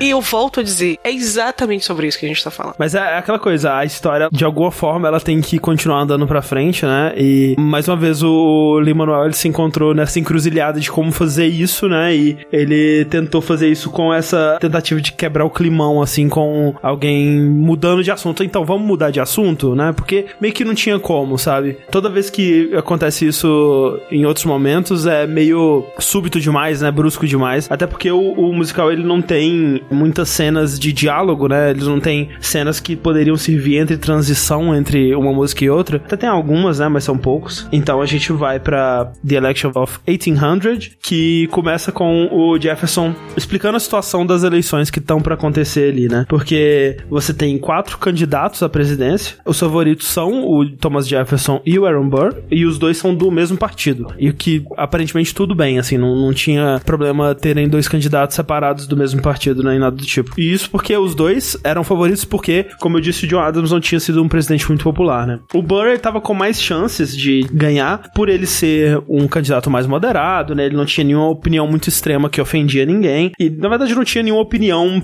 pra nada, né? Ele só tava ali pra agradar e ser o, o candidato chuchu, picolé de chuchu. Quem diria? Eles É. veem o Burr nessa condição, né, de mais moderado e com mais chances de conseguir a eleição, e eles encontram no Hamilton Isso. o endosso que falta para que o Jefferson seja considerado um candidato É viável. engraçado que aí eles brincam, né? Que seria legal, seria legal ter o Hamilton ao seu lado. Exato. Porque realmente eles precisavam do apoio de alguém ali pra ir contra o Burr. Mostra um pouquinho também do Burr fazendo campanha, né? Uhum. E tem uma conversa muito boa dele com o Hamilton nesse momento. O Hamilton pergunta, mas você não, não tem vergonha? Você não tem limite do que você faria pra ganhar? E o Burr fala, não, eu aprendi isso com você. Inclusive, É. criando esse contraste com o começo do musical no ato 1, que o Burr tenta ensinar o Hamilton a ser como ele, né? E aqui o Burr tá aprendendo com o Hamilton. Talvez até demais. Talvez até demais. De modo geral, essa música que ela serve mais pra avanço de plot, assim, ela não é uma música super interessante, super legal de escutar. E ela sofre de um problema que, se eu fosse apontar uma maior crítica aí do ato 2, é que por mais que eu goste do jeito que o Hamilton vai reutilizando e trabalhando temas e motivos, talvez talvez tenham muitas músicas no ato 2 que sejam só repetições de temas e motivos. Tipo, essa é quase totalmente um repeteco da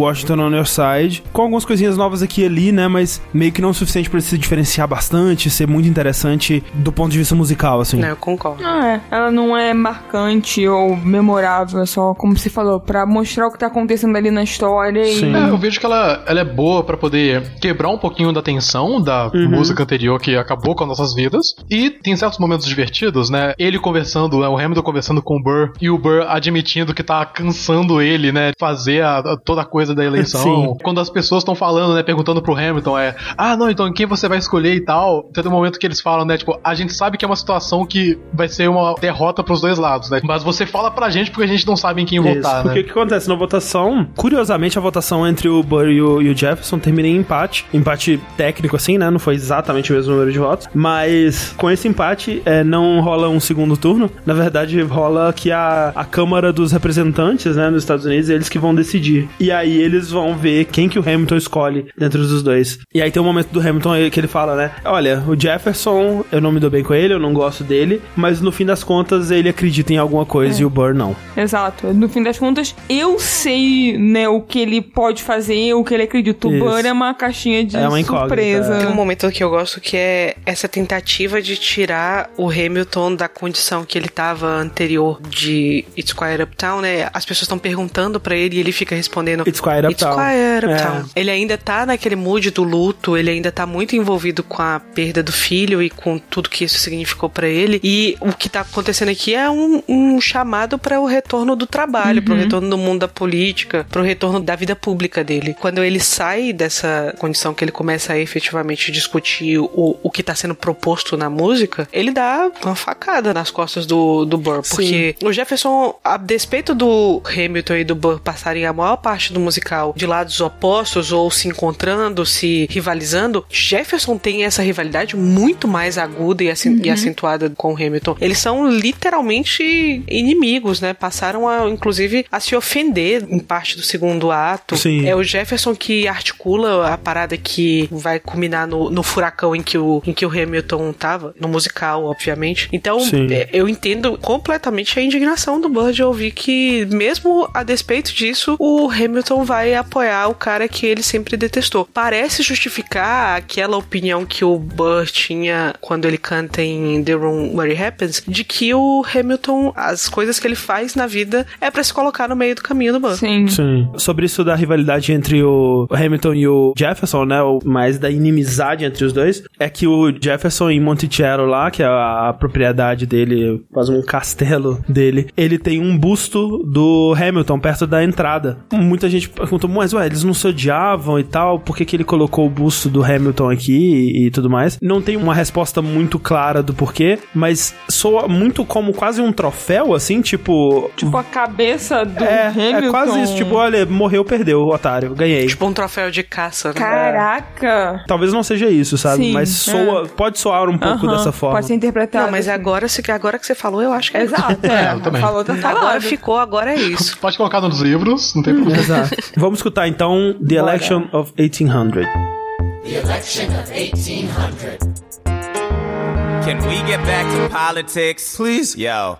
Every action has its equal opposite reaction. John Adams shat the bed. I love the guy, but he's in traction. Poor Alexander Hamilton, he is missing in action. So now I'm facing Aaron Burr with his own faction. He's very attractive in the North. New Yorkers like his chances. He's not very forthcoming on any particular stances. Ask him a question that glances off, he obfuscates, he dances. And they say I'm a Francophile. At least they know I know where France is. Thomas, that's the problem. See, they see Burr as a less extreme you. You need to change course. A key endorsement might redeem you. Who did you have in mind? Don't laugh. Who is it? You used to work on the same staff. It might be nice, it might be nice to get Hamilton on your side. It might be nice, it might be nice to get Hamilton on your side. Talk less, smile more. Don't let them know what you're against or what you're for. Shake hands with him, charm her. It's 1800, ladies, tell your husbands, vote for Burr. I don't like Adams. Well, he's gonna lose. That's just defeatist. And Jefferson? In love with France. Yeah, he's so elitist. I like that Aaron Burr. I can't believe we're here with him. He seems approachable. Like who could grab a beer with him? Dear Mr. Hamilton, your fellow Federalists would like to know how you'll be voting. It's quiet uptown. Dear Mr. Hamilton, John Adams doesn't stand a chance, so who are you promoting? It's quiet uptown. Jefferson or Burr? We know it's lose lose. Jefferson or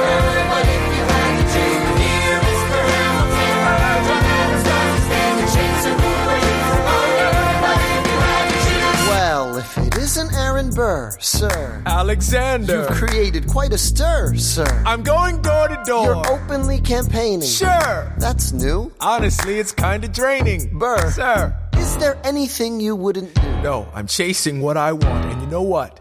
What? I learned that from you. If you had to choose, if you had to choose. It's a tie. You had to choose, if you had to choose. It's up to the delegates. If you had to choose, if you had to choose. It's up to Hamilton. If you had to choose, Jefferson or. Yeah. The people are asking to hear my voice. And the country is facing a difficult choice. And if you were to ask me who I'd promote, Jefferson has my vote. I had never agreed with Jefferson once. We have fought on like 75 different fronts. But when all is said and all is done, Jefferson has beliefs. Burr has none. Well, I'll be damned. Well, I'll be damned. Hamilton's on your side. Well, I'll be damned. Well, I'll be damned. And You won on a landslide. Congrats on a race well run. I did give you a fight. Uh huh. I look forward to our partnership our partnership. as your vice president. yeah, right. You hear this guy? Man openly campaigns against me, talking about I look forward to our partnership. It is crazy that the guy who comes in second gets to be vice president. Ooh, you know what? We can change that. You know why? Why? Because I am the president. Burr, when you see Hamilton, thank him for the endorsement. Eita! É muito filho da puta. É. Aí, tá vendo? É Olha muito filho da puta. E vocês ficam passando a mão na cabeça desse cara. Mas assim, eu amo o gingado dele. Eu não passo a mão na cabeça de ninguém. Nem eu, é. Eu, Eu- vi, eu eu, passo. vi, eu. Aí, aí, aí. Henrique. É, é o aí. charme do David Diggs, gente, desculpa. Esse final ele é muito duro pro Burr, né? Parece que ele tinha muita certeza que o Hamilton ficaria do lado dele, porque assim, porra, o Hamilton odeia esse cara, de odeia o Jefferson, sabe? E eles sempre tiveram esse relacionamento meio amigos e É, eles rivais, já, eles já sabe, trabalharam né? juntos e tal, sabe? Então, assim, é aquela coisa, tipo, o cara, ele quer tanto me prejudicar que ele vai escolher um pior inimigo É. dele, sabe? E aí, nesse final, tem a coisa do vice-presidente, né? Que o, o Burr fala, ah, vamos, né, nossa parceria vai ser legal e tal. E aí o Jefferson recusa apertar a mão dele e fala, é meio esquisito, né, esse negócio do vice-presidente e tal, a gente pode mudar isso. Não foi assim que aconteceu, porque o, o Burr, ele realmente foi o, o vice-presidente do Jefferson. E foi justamente por tanto embate entre os dois que posteriormente foi mudado essa. Isso, depois foi mudado. Eventualmente, o Burr ele abandonou esse cargo de vice-presidente pra concorrer a uma outra eleição, acho que pra senador, alguma coisa assim, que ele perdeu também. Então. Coitado, Burr. É. Alguém é, dava um, um- um troféu pra qualquer coisa, não sei, coitado. Sim. Deixa ele vencer uma corrida, não sei. Duas coisas que eu achei engraçado escutando aqui. A parte que o Jefferson tá pistola, porque ele fala assim: ah, as pessoas dizem que eu sou francófilo, né? Porque eu amo a França e tal, pelo menos eu sei onde ela fica. Ele fica rabugento, né? Ele fica, ah, que droga. E a outra é quando os caras estão falando assim, né? Ah, o Jefferson é muito elitista, né? E tal. Eu gosto desse Burr. Eu, eu sinto que eu poderia beber uma cerveja com Hum. ele. Que é uma referência a algo que rolou, acho que foi na eleição do Bush, do segundo mandato, que estavam rolando umas enquetes que era tipo assim: com qual candidato você gostaria de tomar uma cerveja? E tipo, foi muito zoado na época, sabe? Porque como assim, cara? Que merda é Eu essa? gosto bastante desse finalzinho, porque é como vocês explicaram, né? Que na verdade houve todo um processo ali pra poder tirar essa lei falei que o segundo lugar é, Uhum. não é mais o vice-presidente, mas na peça, né? Tipo, na maneira que eles abordam é muito mais engraçado e divertido, Sim. porque. Sim. E, e viu, né? Porque é, é basicamente o Jefferson falando, tipo, ah, só uma coisa, vou mudar isso. Por quê? Porque eu sou presidente. Pau no seu cu. É, porque agora eu que mando, eu posso. É ótimo, sabe? O jeito que ele vai embora é, é excelente, assim. Eu, eu gosto muito dele como vilão. Olha aí, E ó. deixa o Burr com a mão assim, pra sempre levantada. Aí, tá vendo? É, é o que eu falo sobre o Henrique. Não tem Tá condição, passando a mão na cabeça do David Higgs. É uma defesa que, olha. E ele. Mas olha pro cabelo dele. Olha, Henrique, você tem que ver o homem para além da sua aparência. Porque a- aquela aparência engana. Eu tô vendo. Desculpa. Não, e, e o final, o Jefferson planta a sementinha, né, na cabeça do Bird, de dizer. Sim, sim. Eu, assim, eu diria que ele mais do que planta, ele meio que dá a regada final ou algo assim, porque já o Burr já tava, né, consumindo, já tava com esse rancor guardado ali, um rancor em conserva ali, só. Era uma kombucha de rancor. Exato, é uma kombucha de rancor.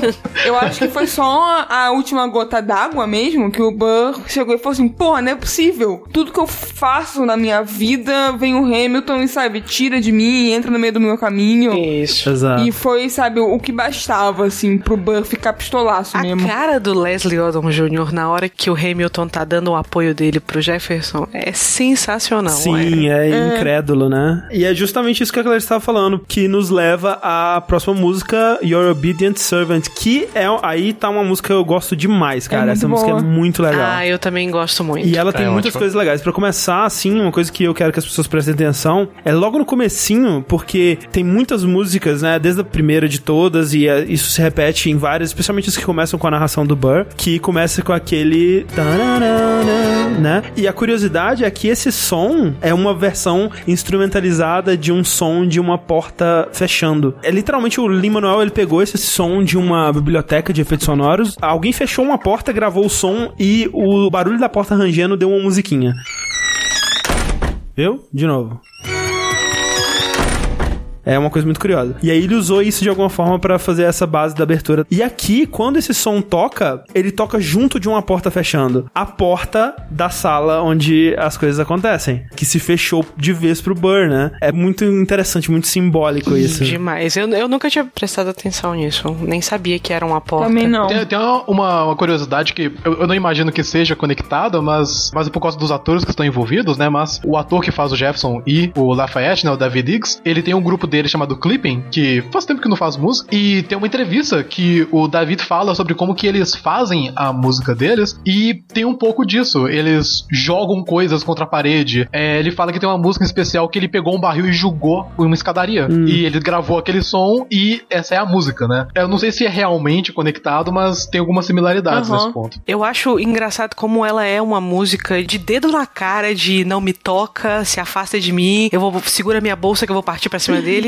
Mas ela é tão refinada, é uma coisa Sim. tão de uma ultra formalidade. Sim. Parece inclusive fora do tema do musical, né? Parece muito com a música que viria de alguém representando o império ainda, Sim, como sim. são as músicas do Rei George. É quase como uma uma valsa, né? É, não, a batidinha é uma, base, balsinha. é uma é. A melodia, se você estiver ouvindo, parece uma coisa até dançante. um- Mas o conteúdo dela é muito dedo na cara, né? Muito de uma briga, de uma disputa. Sim, e uma mesmo. briga séria, porque assim, né? É, é o que vai levar realmente à morte do Hamilton. E eu gosto muito desses contrastes, dessa dualidade dessa música, porque ela realmente é sobre essa briga muito séria, mas ela é engraçada, ela tem muita comédia Sim. também dentro dela. E eu acho que a comédia vem justamente de zoar o quão formal era essa discussão no Twitter de 1800, Uhum. né? Esse textão do Facebook. Uma coisa que me chama atenção aqui é que, eu não sei, eu talvez eu esperaria que o Hamilton tivesse mudado um pouco depois de Squire Uptown, porque eu esperaria que o que ele passou ali transformasse ele mais num cara mais comedido e mais calmo, Sim. mas aparentemente, né, pedir demais. As pessoas não mudam. Eu não sei, André, eu não sei. A impressão que eu tenho é que ele não tinha interesse aqui de ser. Aham. Eu acho que, de certa forma, ele queria esse duelo, não por uma questão de honra ou de orgulho ou de nada disso, mas é porque eu acho que ele não queria mais estar vivo. Olha aí, caraca. É, é válido. Olha, faz sentido. Essa música é uma série de cartas trocadas entre o Burr e o Hamilton, com o Burr acusando o Hamilton, olha, você tá só querendo foder minha vida, o que, que você tem a dizer em sua defesa? Hoje, no caso de família.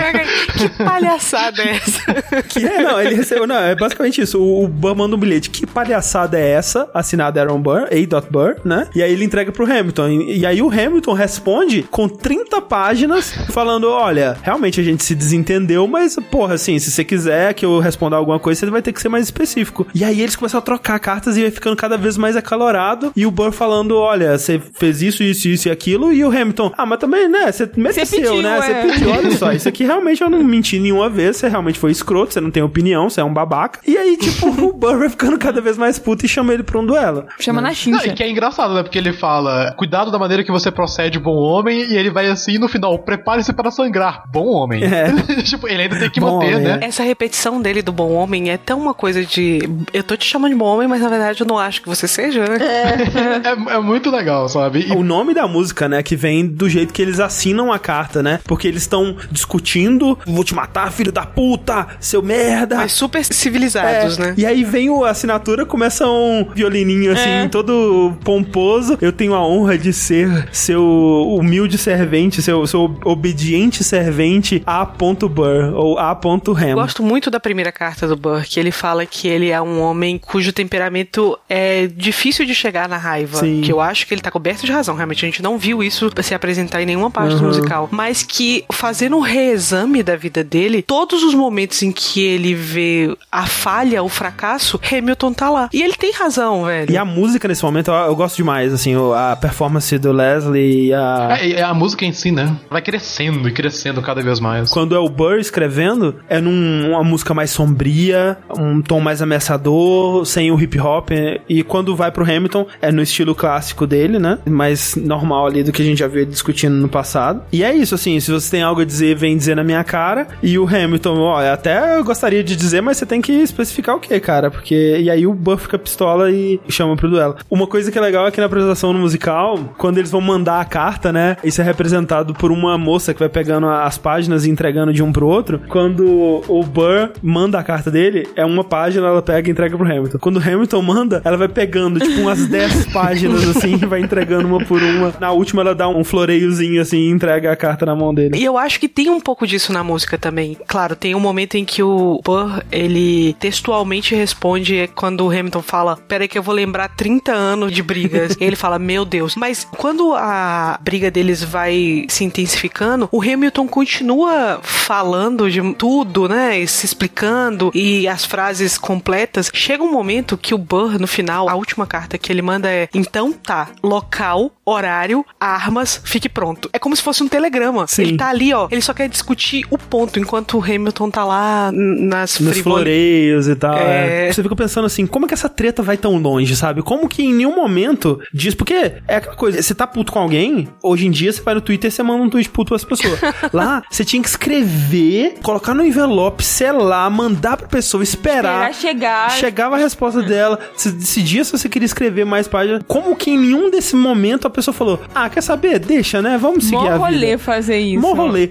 E não só isso, eles chegaram aí pra porra do duelo, cara. É muito rancor. As pessoas deviam ser muito entediadas, né, naquela época. É, não tinha internet, não tinha nada. então vamos meter bala no outro. Exatamente. Do ponto de vista do Hamilton, não causa surpresa que ele esteja sempre disposto a responder e que ele nunca esteja disposto a dar um passo pra trás e avaliar Sim. a situação, o quadro maior, né? Não causa nenhuma surpresa. Afinal de contas, ele foi o cara que escreveu 95 páginas sobre Sim. três anos de traição, o jogando a vida dele toda na lama. Mas do Burr é surpreendente. É surpreendente que é que ele esteja tão determinado e tão decidido a levar isso a cabo. Ele sentiu que, né, todos os sonhos, objetivos foram retirados dele, ele focou a determinação em outra coisa. Ele falou, Sim. então, vou matar esse filho da puta. É, eu quero muito que ele admita que ele me fudeu, Exatamente, sabe? Eu acho que é, é. isso que o Hamilton não faz aqui, sabe? É. Ele fica se desviando, fica, mas veja bem, você mereceu, né, e tal. Mas veja bem, ele é o cara que escreveu 95 páginas.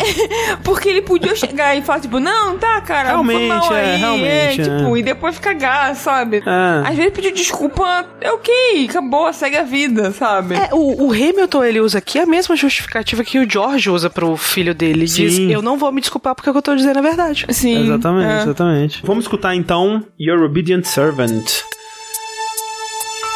How does Hamilton, an arrogant immigrant, orphan, bastard, whore's son, somehow endorse Thomas Jefferson, his enemy? A man he's despised since the beginning, just to keep me from winning. I wanna be in the room where it happens, the room where it happens, the room where it happens. You've kept me from the room where it happens for the last time.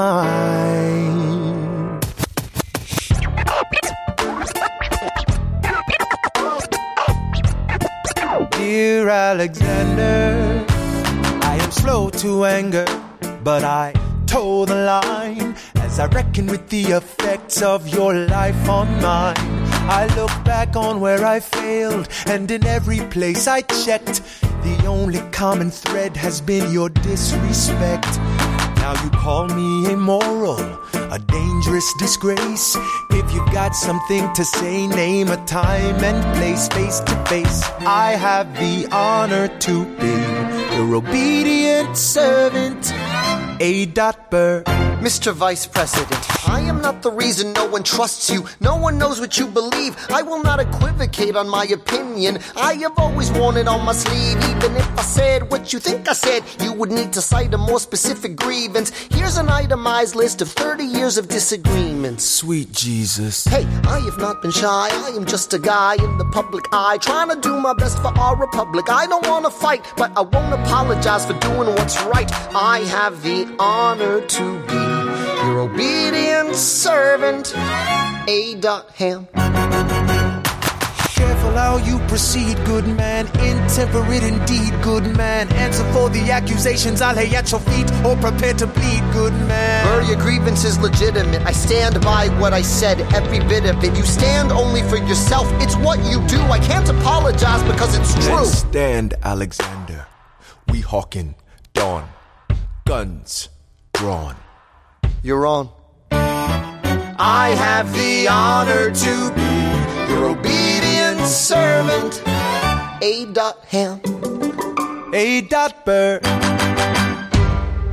Outro detalhe aí é que eles marcam pra duelar em Weehawken, em Nova Jersey, que foi o lugar onde o Philip duelou com o George Iker. Que ideia de merda. É tudo uma merda nisso aí, né? Vamos então para a antepenúltima música de Hamilton, que é uma rapidinha, só uma transiçãozinha ali, mas que tem um título é muito bonito. É, é muito bonito o que ele fala, né? Esse Best of Wives and Best of Women, né? Uhum, uhum. A Pan, a Pan não tá convencida. Não perdoa o que o Hamilton Assim, fez. né? Ele teve duas horas e 15 minutos pra falar isso. Não precisava ser agora, né? Mas tudo bem, tudo jóia, tá tranquilo. Eu tô superando aqui, eu tô, tô lidando com isso. Não, não traz de volta, mas. Mas de fato é interessante ele não falar pra ela o que ele vai fazer, né? Ele, ele só fala: Isso. Ah, não, é uma reunião. Eu- Essa reunião Tem um é bem compromisso, cedo. é. Até porque se ele chegasse pra ele e falasse, eu tô indo lá num duelo. Talvez com... eu morra. É. Eu vou ali fazer só mais uma, só mais uma merda. Só mais uma. É, tava mas pouco, tava eu pouca volto. merda, né? Mas eu te prometo que essa é a última. Não vai ter É, mais. exato, é. É, tinha que começar essa música falando, Eloy, você acha que eu já fiz merda bastante? Eu acho que não, né? Pelo menos assim, ia ser uma, a única promessa cumprida dele, porque realmente ia ser a última merda. Sim. Eliza, de 0 a 10, quanto eu já fudi em sua vida? Quanto eu posso foder mais a sua vida?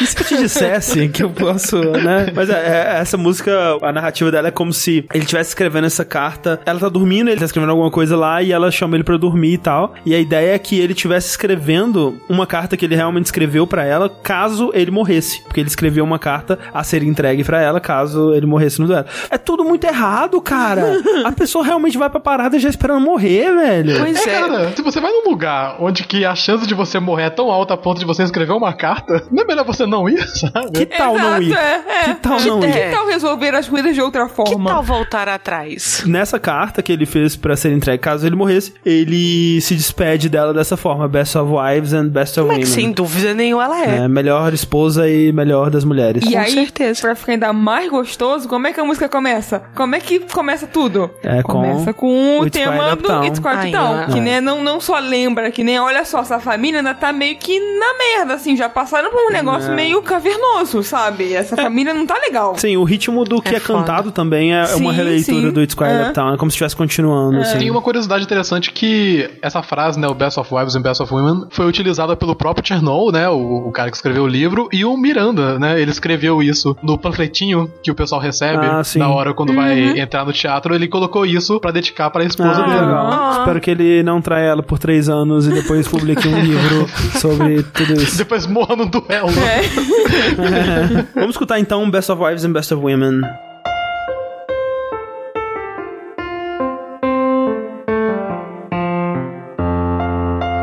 Alexander, come back to sleep. I have an early meeting out of town. It's still dark outside. I know. I just need to write something down. Why do you write like you're running out of time? Shh. Come back to bed, that would be enough. I'll be back before you know I'm gone. Come back to sleep. This meeting's at dawn. Well, I'm going back to sleep. Best of wives and best of women.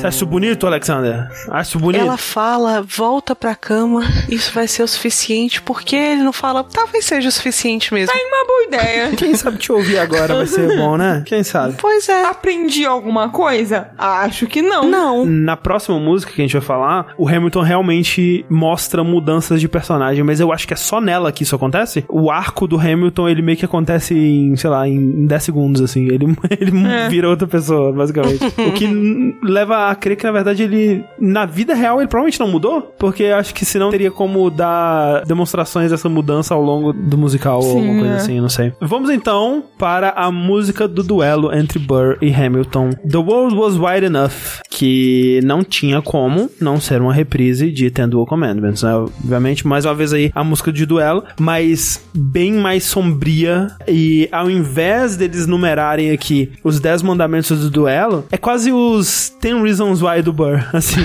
os 10 motivos que o fizeram atirar, né? Já é o Burr meio que se justificando, né? Tipo, olha só, galera, vocês sabem que eu matei ele, mas eu vou dizer, pô, em minha defesa, isso tudo aqui, né? E ele vai listar essas paradas, né? E aí ele começa a listar, tipo, ó, quando eu cheguei lá, eu vi que o Hamilton tava checando o terreno, né? Ele já foi e já ficou em posição, ó, ele parecia bem determinado, né? Ele tava usando óculos É, as pessoas não- melhor. É, Vocês não vão ver isso nos livros de história, né? Ele tava usando óculos. Eu odeio admitir, mas eu tenho péssima mira. Meus companheiros soldados vão, vão dizer isso pra você. E, e ele, é um, ele é um soldado. É, porra, ele- de óculos ainda, porra, fudeu.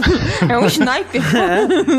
e aí ele fala, não, e ele ficou lá mexendo com o gatilho e tal. Então o Bird tá listando vários motivos assim que deixam ele meio nervoso, né? Tipo, esse cara vai me matar, né? E aí tem talvez um dos momentos favoritos pra mim nessa música que ele se sente a dor na voz dele, sabe? O último pensamento que eu tive é que ele não vai me fazer uma órfã da minha filha, né? E nesse momento a, a interpretação do Leslie É. Odom, cara, é. Nossa. Nossa, Uhum. que é um mão. Tem essa parte que ele fala né, que o médico ele virou pro lado para ter um de- deniability, seria o quê? Negar envolvimento, tipo assim, pra ele poder É, ele negar. teria né, essa, essa negação do envolvimento, porque aparentemente quando você vai entrar num duelo desses, é como é ilegal, né? Sim. O médico ele não olha, porque aí caso acontecer algo, ele pode falar, tipo, ah, não, eu não tava sabendo, eu só tava Eu não vi andando nada, por eu aí. nem tava lá. E, e aí eu encontrei um cara machucado, eu fui ajudar ele. E aqui acontece o momento que eu tava falando lá na música do Washington que diferencia a história deles dois. E o Washington se retira da vida pública para poder colher os frutos do legado dele. E o Hamilton, por sua vez, num momento que eu acho que junto com Satisfied, junto com Yorktown, é um dos grandes momentos do musical no palco, principalmente, porque tudo para. Sim. Logo depois que a companhia grita fogo, que é o momento em que o Quando eles vai contam atirar, e atiram, né? o que acontece aqui é a mesma coisa que acontece em Satisfied com relação ao tempo, né? Tem uma mudança na temporalidade do musical. Se em Satisfied o que a gente tem é uma volta no tempo, né? eles voltam no Uhum, tempo, uhum, rebobinam a- o acontecimento, aqui eles pausam. Pausam o tempo pra você saber tudo que tava passando na cabeça do Hamilton no instante em que aquela bala tava caminhando até ele. E aí ele repete um dos motes dele desde o começo, de que é o fato de que ele imagina muito a morte. E no começo do musical, no primeiro ato, era algo que às vezes até parecia que ele tava buscando, né? Uma maneira de morrer na glória, uma coisa de soldado na batalha. Inclusive, ele fala isso, né, pra Washington, que ele prefere morrer na batalha do que continuar escrevendo. Uhum. Ele chega a falar do que tá acontecendo naquele momento, né? Não tem nenhuma batida, nenhuma melodia. Na Mais Shot ele pergunta sobre isso, né? Como é que deve ser a morte? Será que é uma batida sem melodia, né? E aqui ele É. tem essa resposta, né? Não tem batida, não tem melodia. Porque a, a música fica em silêncio total. Exato, porque justamente o tempo parou. Então, É. né, são aqueles momentos precedendo a morte, né? De Isso. ver a sua vida passar diante dos seus olhos e falando mais um pouco dessa montagem do palco, ou não sei bem como chamar, que quando o Burr atira, que entra a pessoa da companhia, né? Que segura a bala e É, ela- fica. Isso, ela interpreta a bala, É, é, basicamente. é isso, é. Ela não É. segura, ela interpreta a bala, ela vai caminhando bem devagar até chegar no Hamilton. É, o Hamilton tá aqui elaborando o que é que ele vai fazer, né? Se ele vai atirar essa Exato, bala. enquanto ele faz as conjecturas sobre, né, sobre a vida, e aí ele fala, né, é, o um outro trecho que é um dos meus favoritos da, da peça inteira, né, o que é um legado é plantar sementes... Num jardim colher, que você não vai é, O ver. que também faz uma analogia, ou, ou volta pro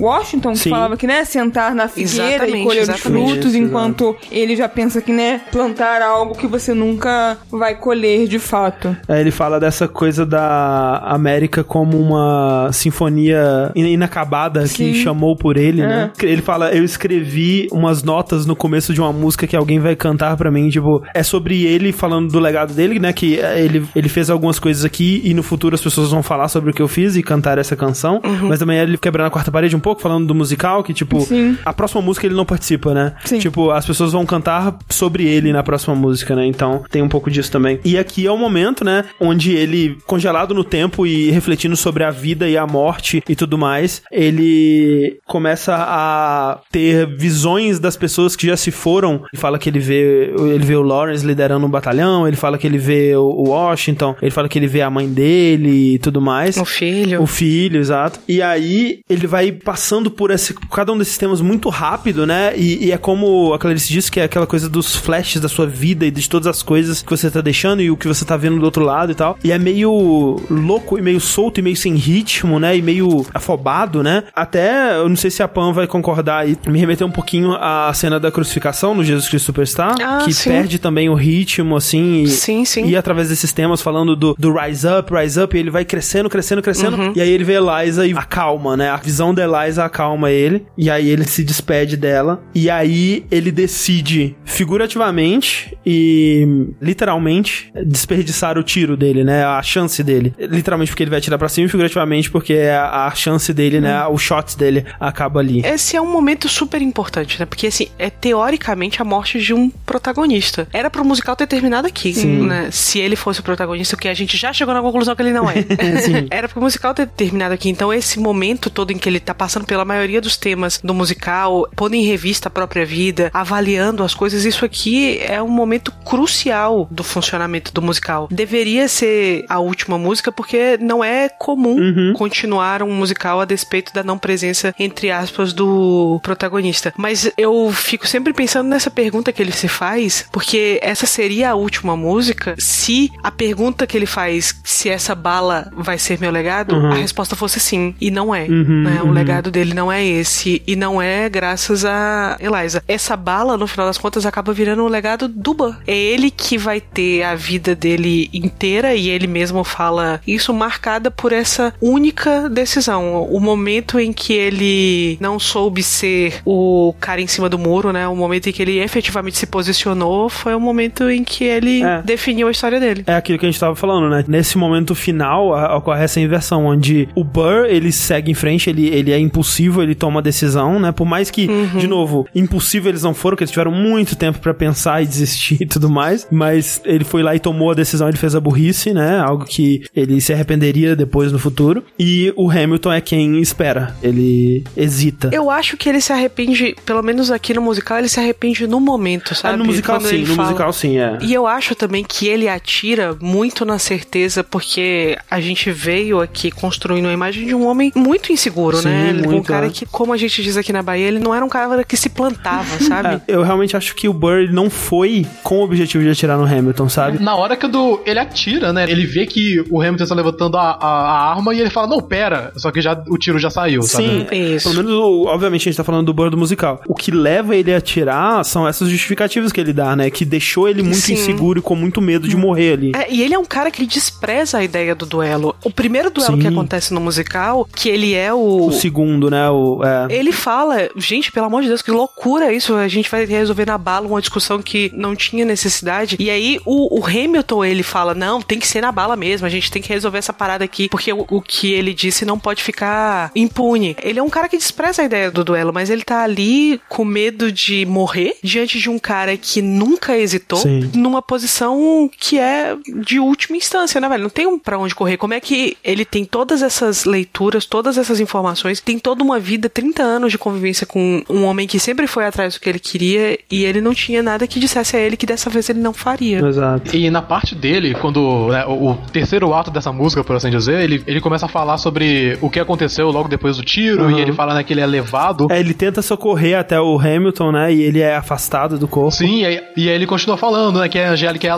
Liza estavam juntas ao Hamilton durante a morte dele. Tem uma coisa que ele fala que é a, a história oblitera e em cada pintura ela pinta eu e os meus erros, né? Então Sim. é como se tudo que ele fez foi descartado e apenas esse erro marcariam ele na história. Sim, ele é um cara desgraçado na história, velho. É foda, né? Que, tipo, é um puta erro também. Tipo, ele, É. ele matou um dos pais fundadores, sabe, dos Estados Sim. Unidos. E, e é, é aquela coisa, realmente. Se as pessoas conhecem o, o Burr, eh, pelo menos, especialmente antes do musical, né? Conheciam ele como o cara que matou o Alexander Hamilton, sabe? É, até o próprio Sim, Hamilton também, sim. assim, as pessoas sabiam, ah, ele é o pai fundador que morreu num duelo, né? E tal. Mas ainda sabiam um pouco mais sobre ele, né? Eu fico no final com muito pena do Burr, porque ele fala uma coisa que é, é muito emocionante ele dizer: o Hamilton mata ele mirando pro ar. Sim. Ele fala: quando ele mira pro ar, ele pode ter tomado o tiro e ser o primeiro a morrer, mas quem pagou por isso fui eu. É, Eu sobrevivi, mas eu que paguei por isso, né? Ele morre pra história, ele Sim. vive o resto da sua vida e né, o legado que ele fica é o legado de vilão, o, legado, o legado do cara que matou Hamilton. É. E a gente tava falando, inclusive no ato 1, a gente fala isso, né? Ele tinha tudo a perder e ele efetivamente perde. Sim. Nesse ato 3 da música aí que o o Henrique tava falando, esse pedaço todo é no ritmo de Wait For It, né? E o Wait For It vira Paid For It, né? Que eu paguei por isso, né? Então, é o desfecho da saga do Burr, assim, de uma forma bem triste. É muito, muito trágico. E no fim ele fala o título da música, né? O mundo era grande o bastante pra mim, Hamilton. E que realmente Uhum. foi uma, algo que ele falou, Sim. né? Foi uma frase verdadeira do, do Burr. O, o Burr do mundo real, né? Há relatos de que depois do duelo ele parecia tranquilo, parecia até jovial, assim. Quando ele escrevia sobre o Hamilton e sobre esse duelo, ele costumava escrever em tom de ironia. Mesmo essa parada aí do mundo é, é grande bastante, ele, ele cita em relação a um livro que ele estava lendo, né? Um, um livro do Lawrence Stern, onde tem um personagem que eles falam: Ah, esse personagem era tão bonzinho que ele, quando via uma mosca, falava: Ah, vai embora, mosquinha, porque o mundo é grande bastante para nós dois, né? E Ah, tal. Tristan Shandy. Isso, exatamente. A citação do Burr é que ele diz assim: se eu tivesse lido mais Stern e menos Voltaire, Hum. talvez eu teria sabido que o mundo era grande bastante para mim e para o Ué. Hamilton. Dizem, né, pelo menos pelo contexto do que ele diz, que ele diz isso com um certo tom de ironia, sabe? Não é como se Ah. fosse uma coisa super pesada. Assim, e é um tal. arrependimento. Exato, mas também, né, há, há quem diga o contrário, né? O Ron Chernow mesmo disse que isso realmente pesou pra ele e que a vida dele foi bem trágica. Depois disso, também por isso, né? Mas não só por isso, por conta de outras decisões que ele tomou também, a vida, é, o, apagamento político dele e a vida pouco notável que ele teve depois disso também não foi só por causa disso, né? Mas com certeza o, o Burr da peça ele, ele sofre bastante imediatamente aqui, né?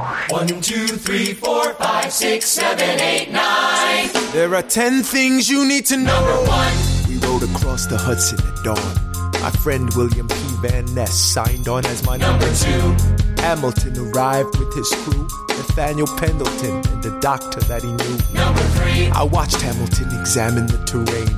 I wish I could tell you what was happening in his brain. This man is poisoned by political pursuits. Most disputes die and no one shoots. Number four. Hamilton drew first position, looking to the world like a man on a mission. This is a soldier with a marksman's ability. The doctor turned around so he could have deniability. Five. Now I didn't know this at the time, but we were near the same spot. My son died, is that why?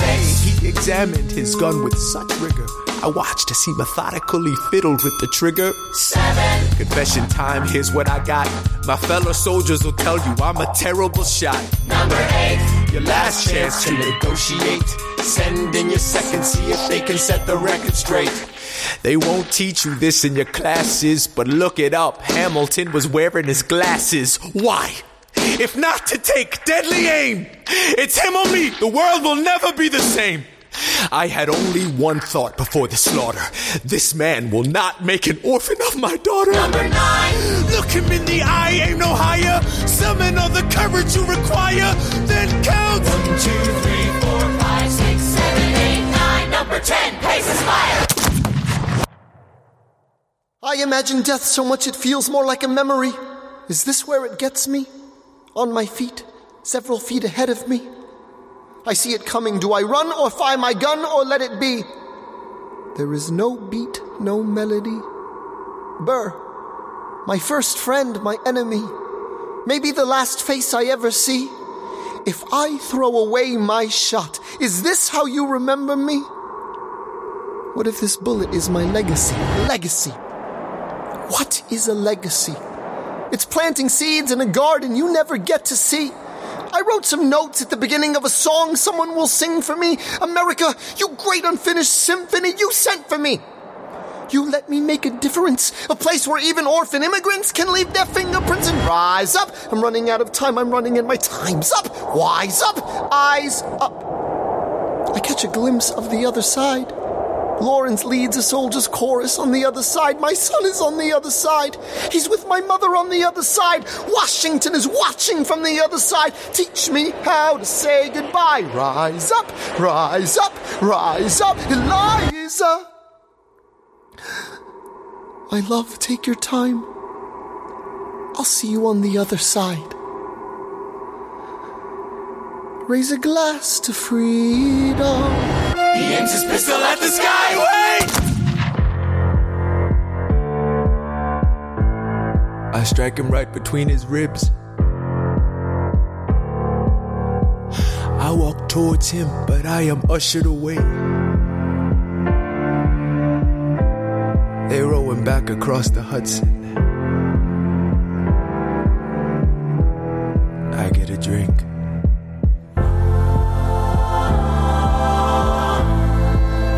Wailing in the streets.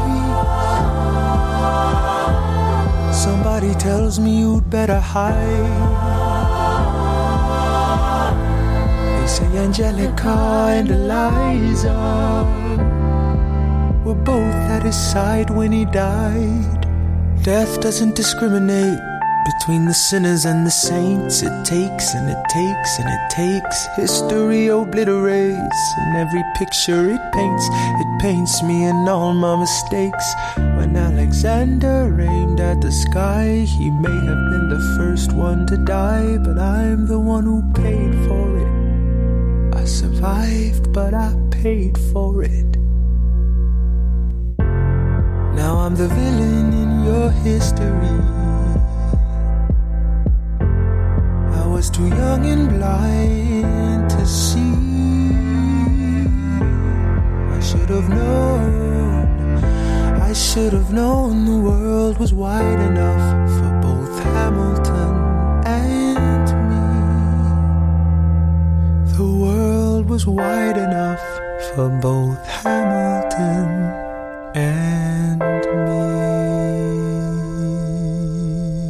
Que voz, né? Que é o mão sofrido. Uma outra coisa que eu tava reparando na parte que tá rolando a reprise do Ten Dual Commandments, né? Com aquele tema mais sombrio. A batidinha de fundo é uma versão mais soturna, assim, do tema do Story of Tonight. O que eu não sei exatamente o que, que quer dizer. E é curioso porque a última coisa que o Hamilton fala antes de ser baleado é o Raise a Glass to Freedom, né? Exatamente. Talvez, de alguma forma, o desejo deles que eles tinham ali de que eh, as pessoas vão contar a história Uhum. daquele dia, que talvez faça parte do legado dele, talvez seja o maior legado dele, não sei. Enfim. E o Raise a Glass to Freedom, a arma. Não é de vidro, mas é. Tá Mas, tipo, né? Como se fosse. Sim. o- voltando pro que a Pô falou, que talvez tenha sido uma vontade de realmente morrer, então a, liberdade da morte. Sim, Agora é só uma conjectura. Mas uma outra coisa sobre isso do Hamilton levantando a pistola é o ícone do musical, né? Que é o Alexander Hamilton com o dedinho pra cima. Exato. No começo do musical é aquela pose de vitória, aquela É. pose foda, foda, haha. E ele termina, ele morre meio que nessa pose, né? Sim. Então ganhou o significado também. Por fim, chegamos em Who Lives, Who Dies, Who Tells Your Story, que é a música que encerra o musical. E como a Pon disse, o protagonista, entre aspas, morreu, mas o musical tá continuando. O detalhe disso é que é assim também que o livro termina, porque ele não para com o duelo ou com as consequências imediatas do duelo, ele tem todo um capítulo final sobre o legado do Hamilton, né? Uhum. Sobre o trabalho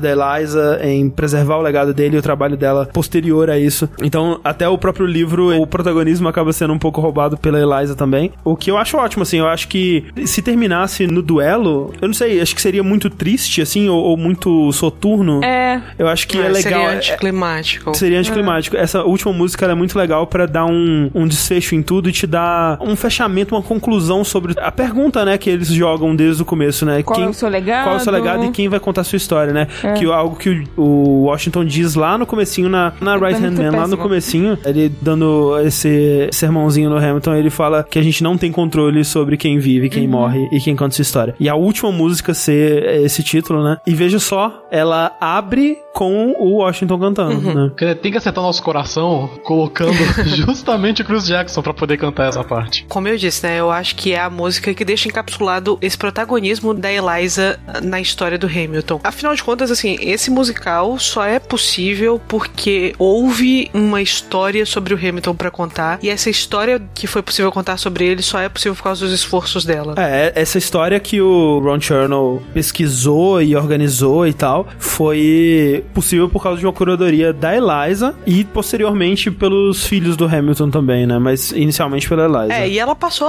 o resto da vida dela dedicada exclusivamente a isso, né? A fazer a história dele ser contada e a tentar levar à frente alguns dos comprometimentos dela, por exemplo, com a questão do orfanato, que tocam diretamente a existência dele, né? Uhum. É pelo contato dela com ele que tudo isso foi possível, mas só é possível através dela. E a gente ouve muita coisa aqui, né? Inclusive da responsabilidade dela um pouco na história do próprio Washington, né? Também, é, exato. Não, E assim, sobre o legado do Hamilton, não é um legado fácil de manter, assim, digamos, porque quando você pensa assim, o que que é o legado do Hamilton? É tudo que ele construiu, né, é, dos sistemas financeiros e da participação dele na Revolução e essa coisa toda, e todos esses feitos, né, que o Burr, ele ajuda a narrar ao longo da peça toda. Não é fácil de manter isso porque ele morreu muito cedo e de uma morte que é muito atrativa, assim, muito mais fácil de falar do que sobre o resto da vida dele, né? Tem isso. E tem também o fato de que, que nem a Pam falou mais cedo, todos os inimigos do Hamilton se tornaram muito poderosos. Sim. O pessoal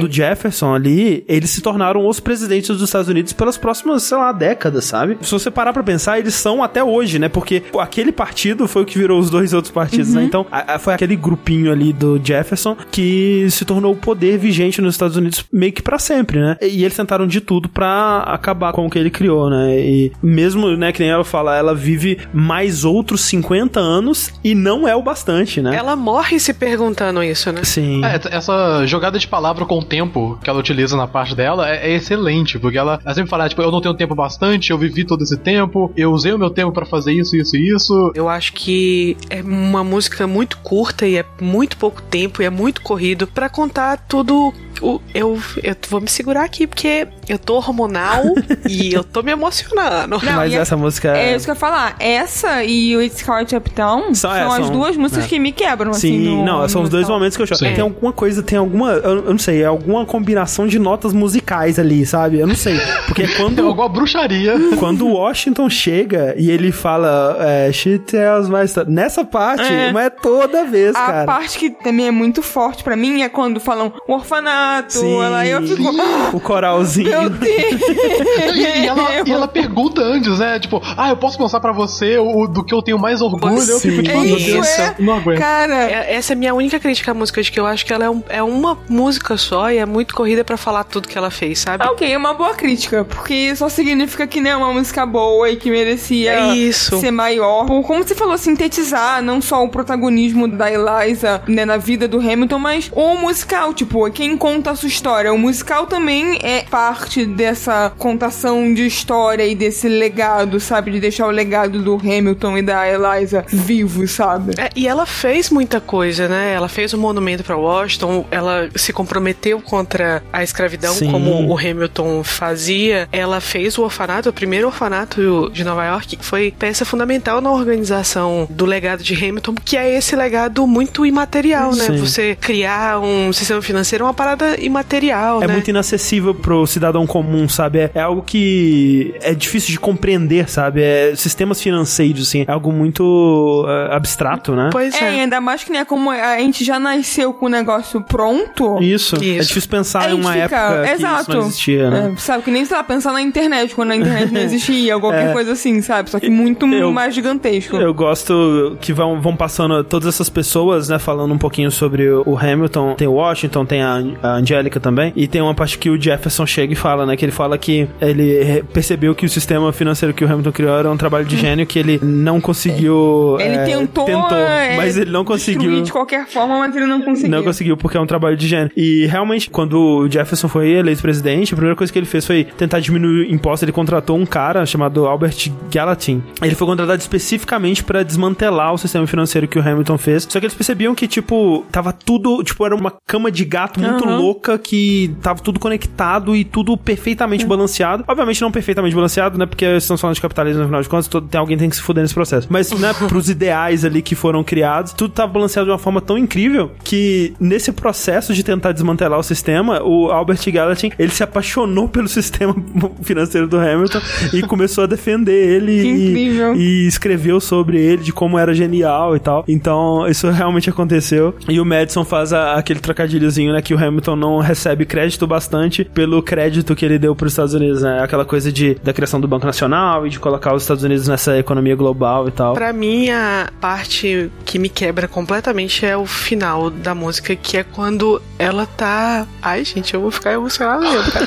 eu vou ficar também, pelo amor de Deus. Que é a parte quando ela tá morrendo, né? Que Sim. ela pergunta, eu fiz o suficiente? E aí ela pergunta uma coisa que me quebra completamente, que é, eles vão contar a minha história? Sim. Ai, meu coração. E a história dela não vai ser contada, né, velho? Seja por vontade dela de ter se retirado da narrativa, seja pelo fato de que ela é mulher, seja pelo fato de que ela viveu na sombra desse homem a vida inteira. A história dela só vai ser contada em relação a ele. A história dela mesmo, da mulher que ela foi desde o nascimento até a morte, a gente vai ficar devendo. Passou todo esse tempo, né? A história do Hamilton sendo resgatada e sendo contada e tudo mais. Por boa parte desse tempo, os historiadores viam realmente não, não tem, tem pouquíssima coisa sobre a Eliza. E tudo bem, sabe? Afinal de contas, ela era só a esposa dele, né? Pra que, que a história dela precisa ser contada? Afinal de contas, ah. E só recentemente mesmo é que tem rolado mais tentativas de contar as histórias dessas mulheres importantes na história dos Estados Unidos também. E eu espero que eles consigam, sabe,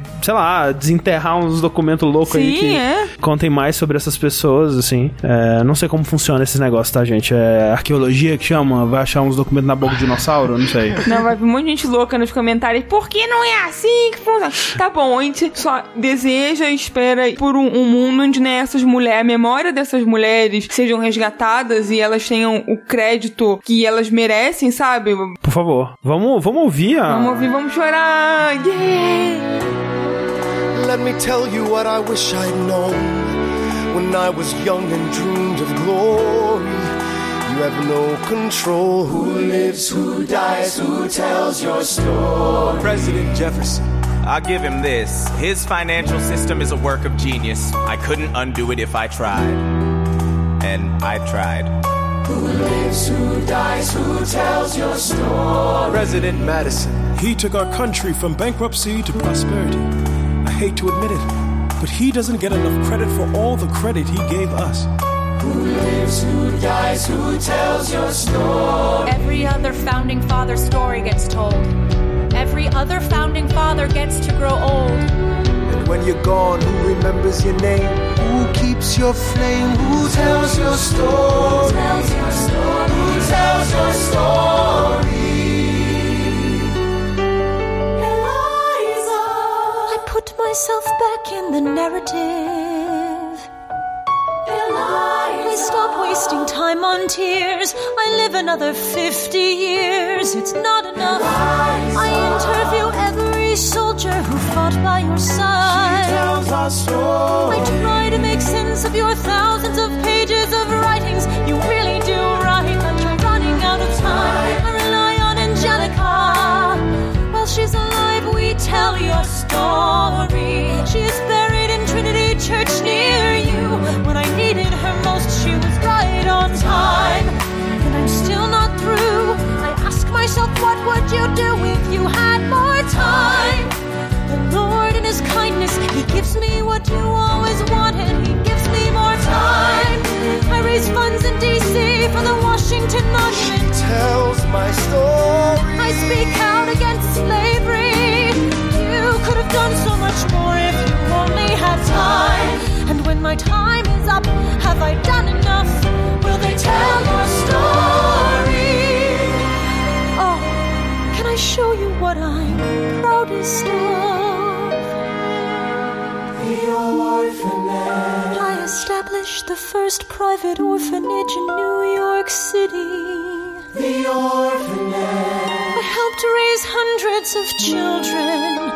I get to see them growing up. Orphanage. In their eyes, I see you, Alexander. I see you every time.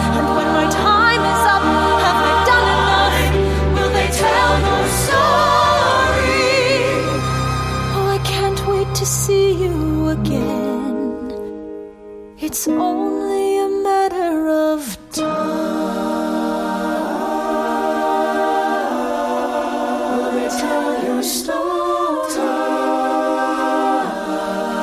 Who lives, who dies, who tells your story?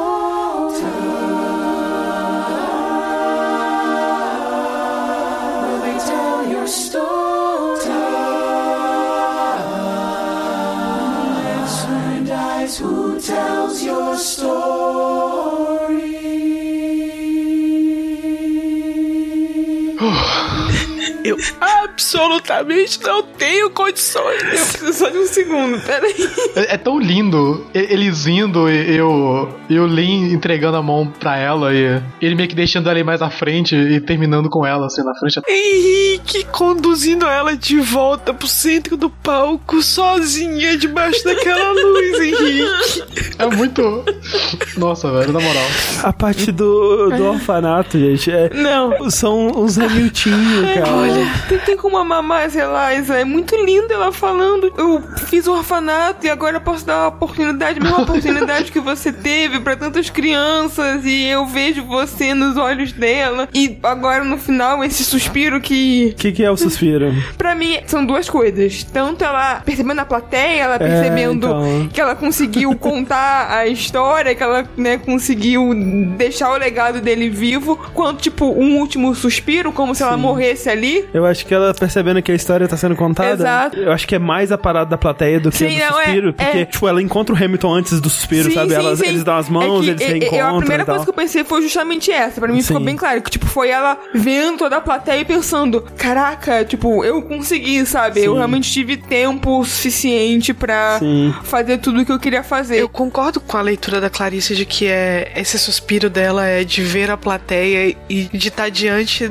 da satisfação de ter conseguido, né? Porque o mais injusto ainda por cima é que ela morreu sem ter visto. Isso. Ela morreu antes da biografia do Hamilton, que ela passou a maior parte da vida se dedicando a juntar os documentos e, e a pedir as pessoas pra escreverem e retomarem as coisas. Ela morreu aos Sim. 97 anos sem ver. Caraca, 97 anos, hein? Caramba. Isso é muito tempo, especialmente pra aquela época, né? E sabe uma, uma coisa muito legal é que a, a Philippa Sul começou a se envolver em, em projetos de caridade com o orfanato da Eliza, que obviamente hoje é por outras pessoas e tudo mais, mas ainda é o mesmo lugar, sabe? Completando aí mais de 200 anos de história. Que é muito legal. Demais. Que incrível. Mas, gente, é isso. Hamilton, ele ainda é provavelmente o meu álbum conceitual favorito de todos os tempos, assim? Se eu delimitar o suficiente aqui, não fica soando tão maluco essa afirmação, talvez. Eu realmente torço pra que ele se torne mais acessível com o tempo, assim, seja com adaptações ou com a liberação daquela gravação, daquela filmagem, porque eu sinto que até hoje a gente meio que se sente meio que um- uns bandidos pra ter que assistir Hamilton e tal. Como que... assim? É, é, Não, a gente foi lá pra Nova York. Não, exato. Não a gente, exato. As Mas o pessoas. grande parte das é, pessoas. É, claro. Porque eu realmente acho que muita coisa se perde se você só escutar o áudio, sabe? Sim, É, sim. Você consegue apreciar ainda, obviamente, né? Boa parte da magia de Hamilton tá nas letras e tal, mas tem muito de interpretação, sabe? interpretação, ou como a gente falou várias vezes, do palco e, e coreografias que contam a história e que enriquece em detalhes. Eu acho que Hamilton ficou conhecido pela sua revolução no musical ter vindo da fusão com o hip hop e dessa coisa dos personagens serem interpretados por atores que não se assemelham a eles fisicamente. Mas existe também toda uma outra revolução que tá acontecendo ali na performance, no palco, nas coreografias, na iluminação. E eu também torço muito para que a gente possa ver com qualidade, não só legalmente, mas também com mais qualidade, esse trabalho sensacional que foi feito. Eu acho que é uma das coisas mais tristes sobre a Broadway é isso, né? É um produto cultural de muito difícil acesso e que só existe, como a gente disse aqui várias vezes, de coisas que não tem no álbum, mas acontecem no palco. É uma coisa que realmente só existe na junção da performance com a música. O que a gente ouve no Spotify é incrível, vai ficar pra sempre na minha vida, no meu coração, mas isso daí, junto com o que acontece no palco, é, é de outra Sim, ordem. com certeza. É um conjunto de muitas coisas, né? Porque, assim, a- o trabalho de letras e de rimas e de, de escrita, né? Aqui ele é incrível. É aquela coisa, você toda vez que você escuta, e eu ainda hoje, tendo escutado centenas de vezes, ainda sempre descubro uma coisinha nova que eu não tinha reparado antes. É o de uma densidade incrível. A instrumentalização, digamos, a, a parte da música mesmo, que utiliza temas e faz esses temas serem modificados e ganhando e, e perdendo significados ao longo da peça, é o que puxa, é o que dá esse gatilho, né? É quase um, um cachorro adestrado, assim. Agora só preciso pensar em certos temas que eu já me sinto emocionado. É quase uma, Sim. uma coisa pavloviana, assim, de tão bem que é utilizado aqui e o quão bem esse peso emocional fica ligado a essas notas musicais, né? Mas, assim, eu acho que também tem muito da história que é contada, né? Que é uma história sobre legado, sobre o impacto que você vai ter no mundo, que eu sei de bem antes de escutar Hamilton, da época que eu conversava com a Pan, assim, que eu sei que é um tema muito forte pra você. E eu imagino que todo mundo que gosta, no nível que a gente gosta de Hamilton, com certeza é um tema muito importante pra, Sim. pra pessoa também, porque são coisas que a gente pensa muito sobre, sabe? O que, que a gente vai fazer da nossa vida, o que, que a gente vai deixar pro mundo, ou como vamos ser lembrados no futuro, sabe? Qual é a sua história? Só do André falar, meu olho já começou, sabe, a piscar. tipo, tipo, opa!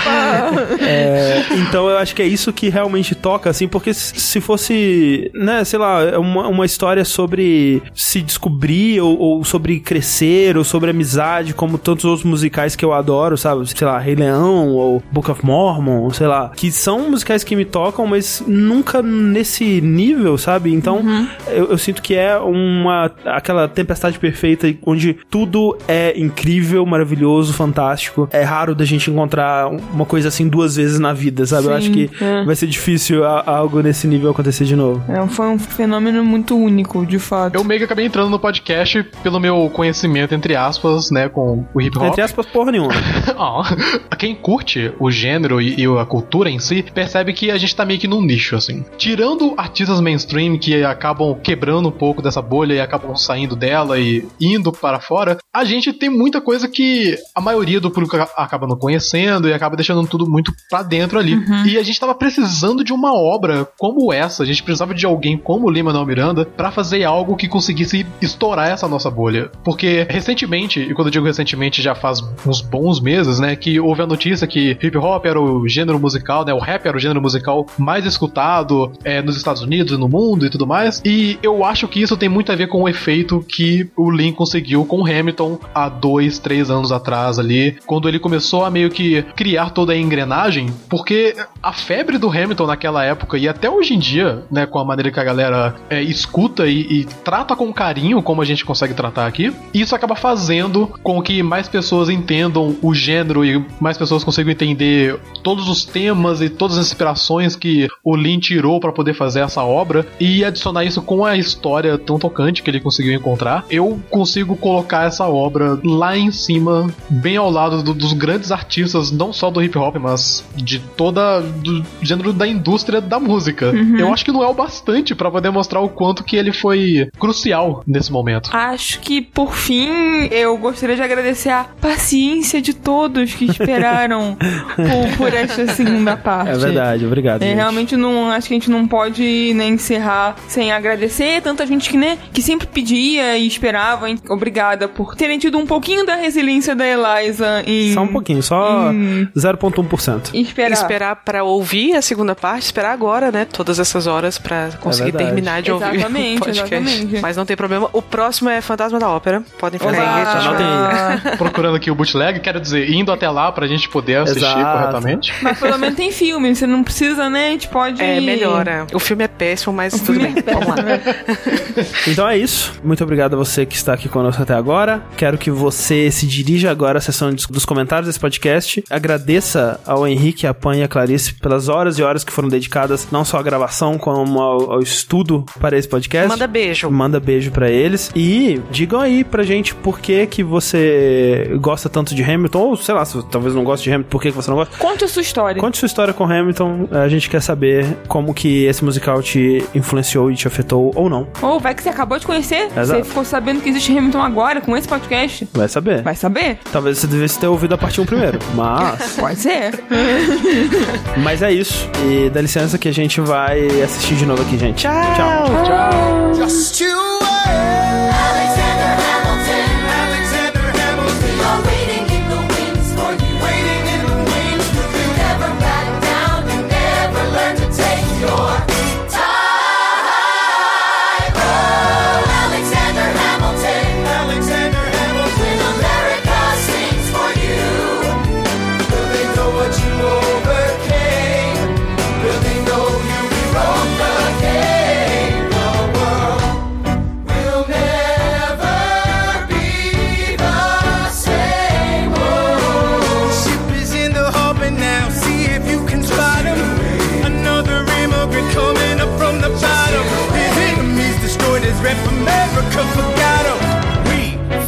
with him. Me, I died for him. Me, I trusted him.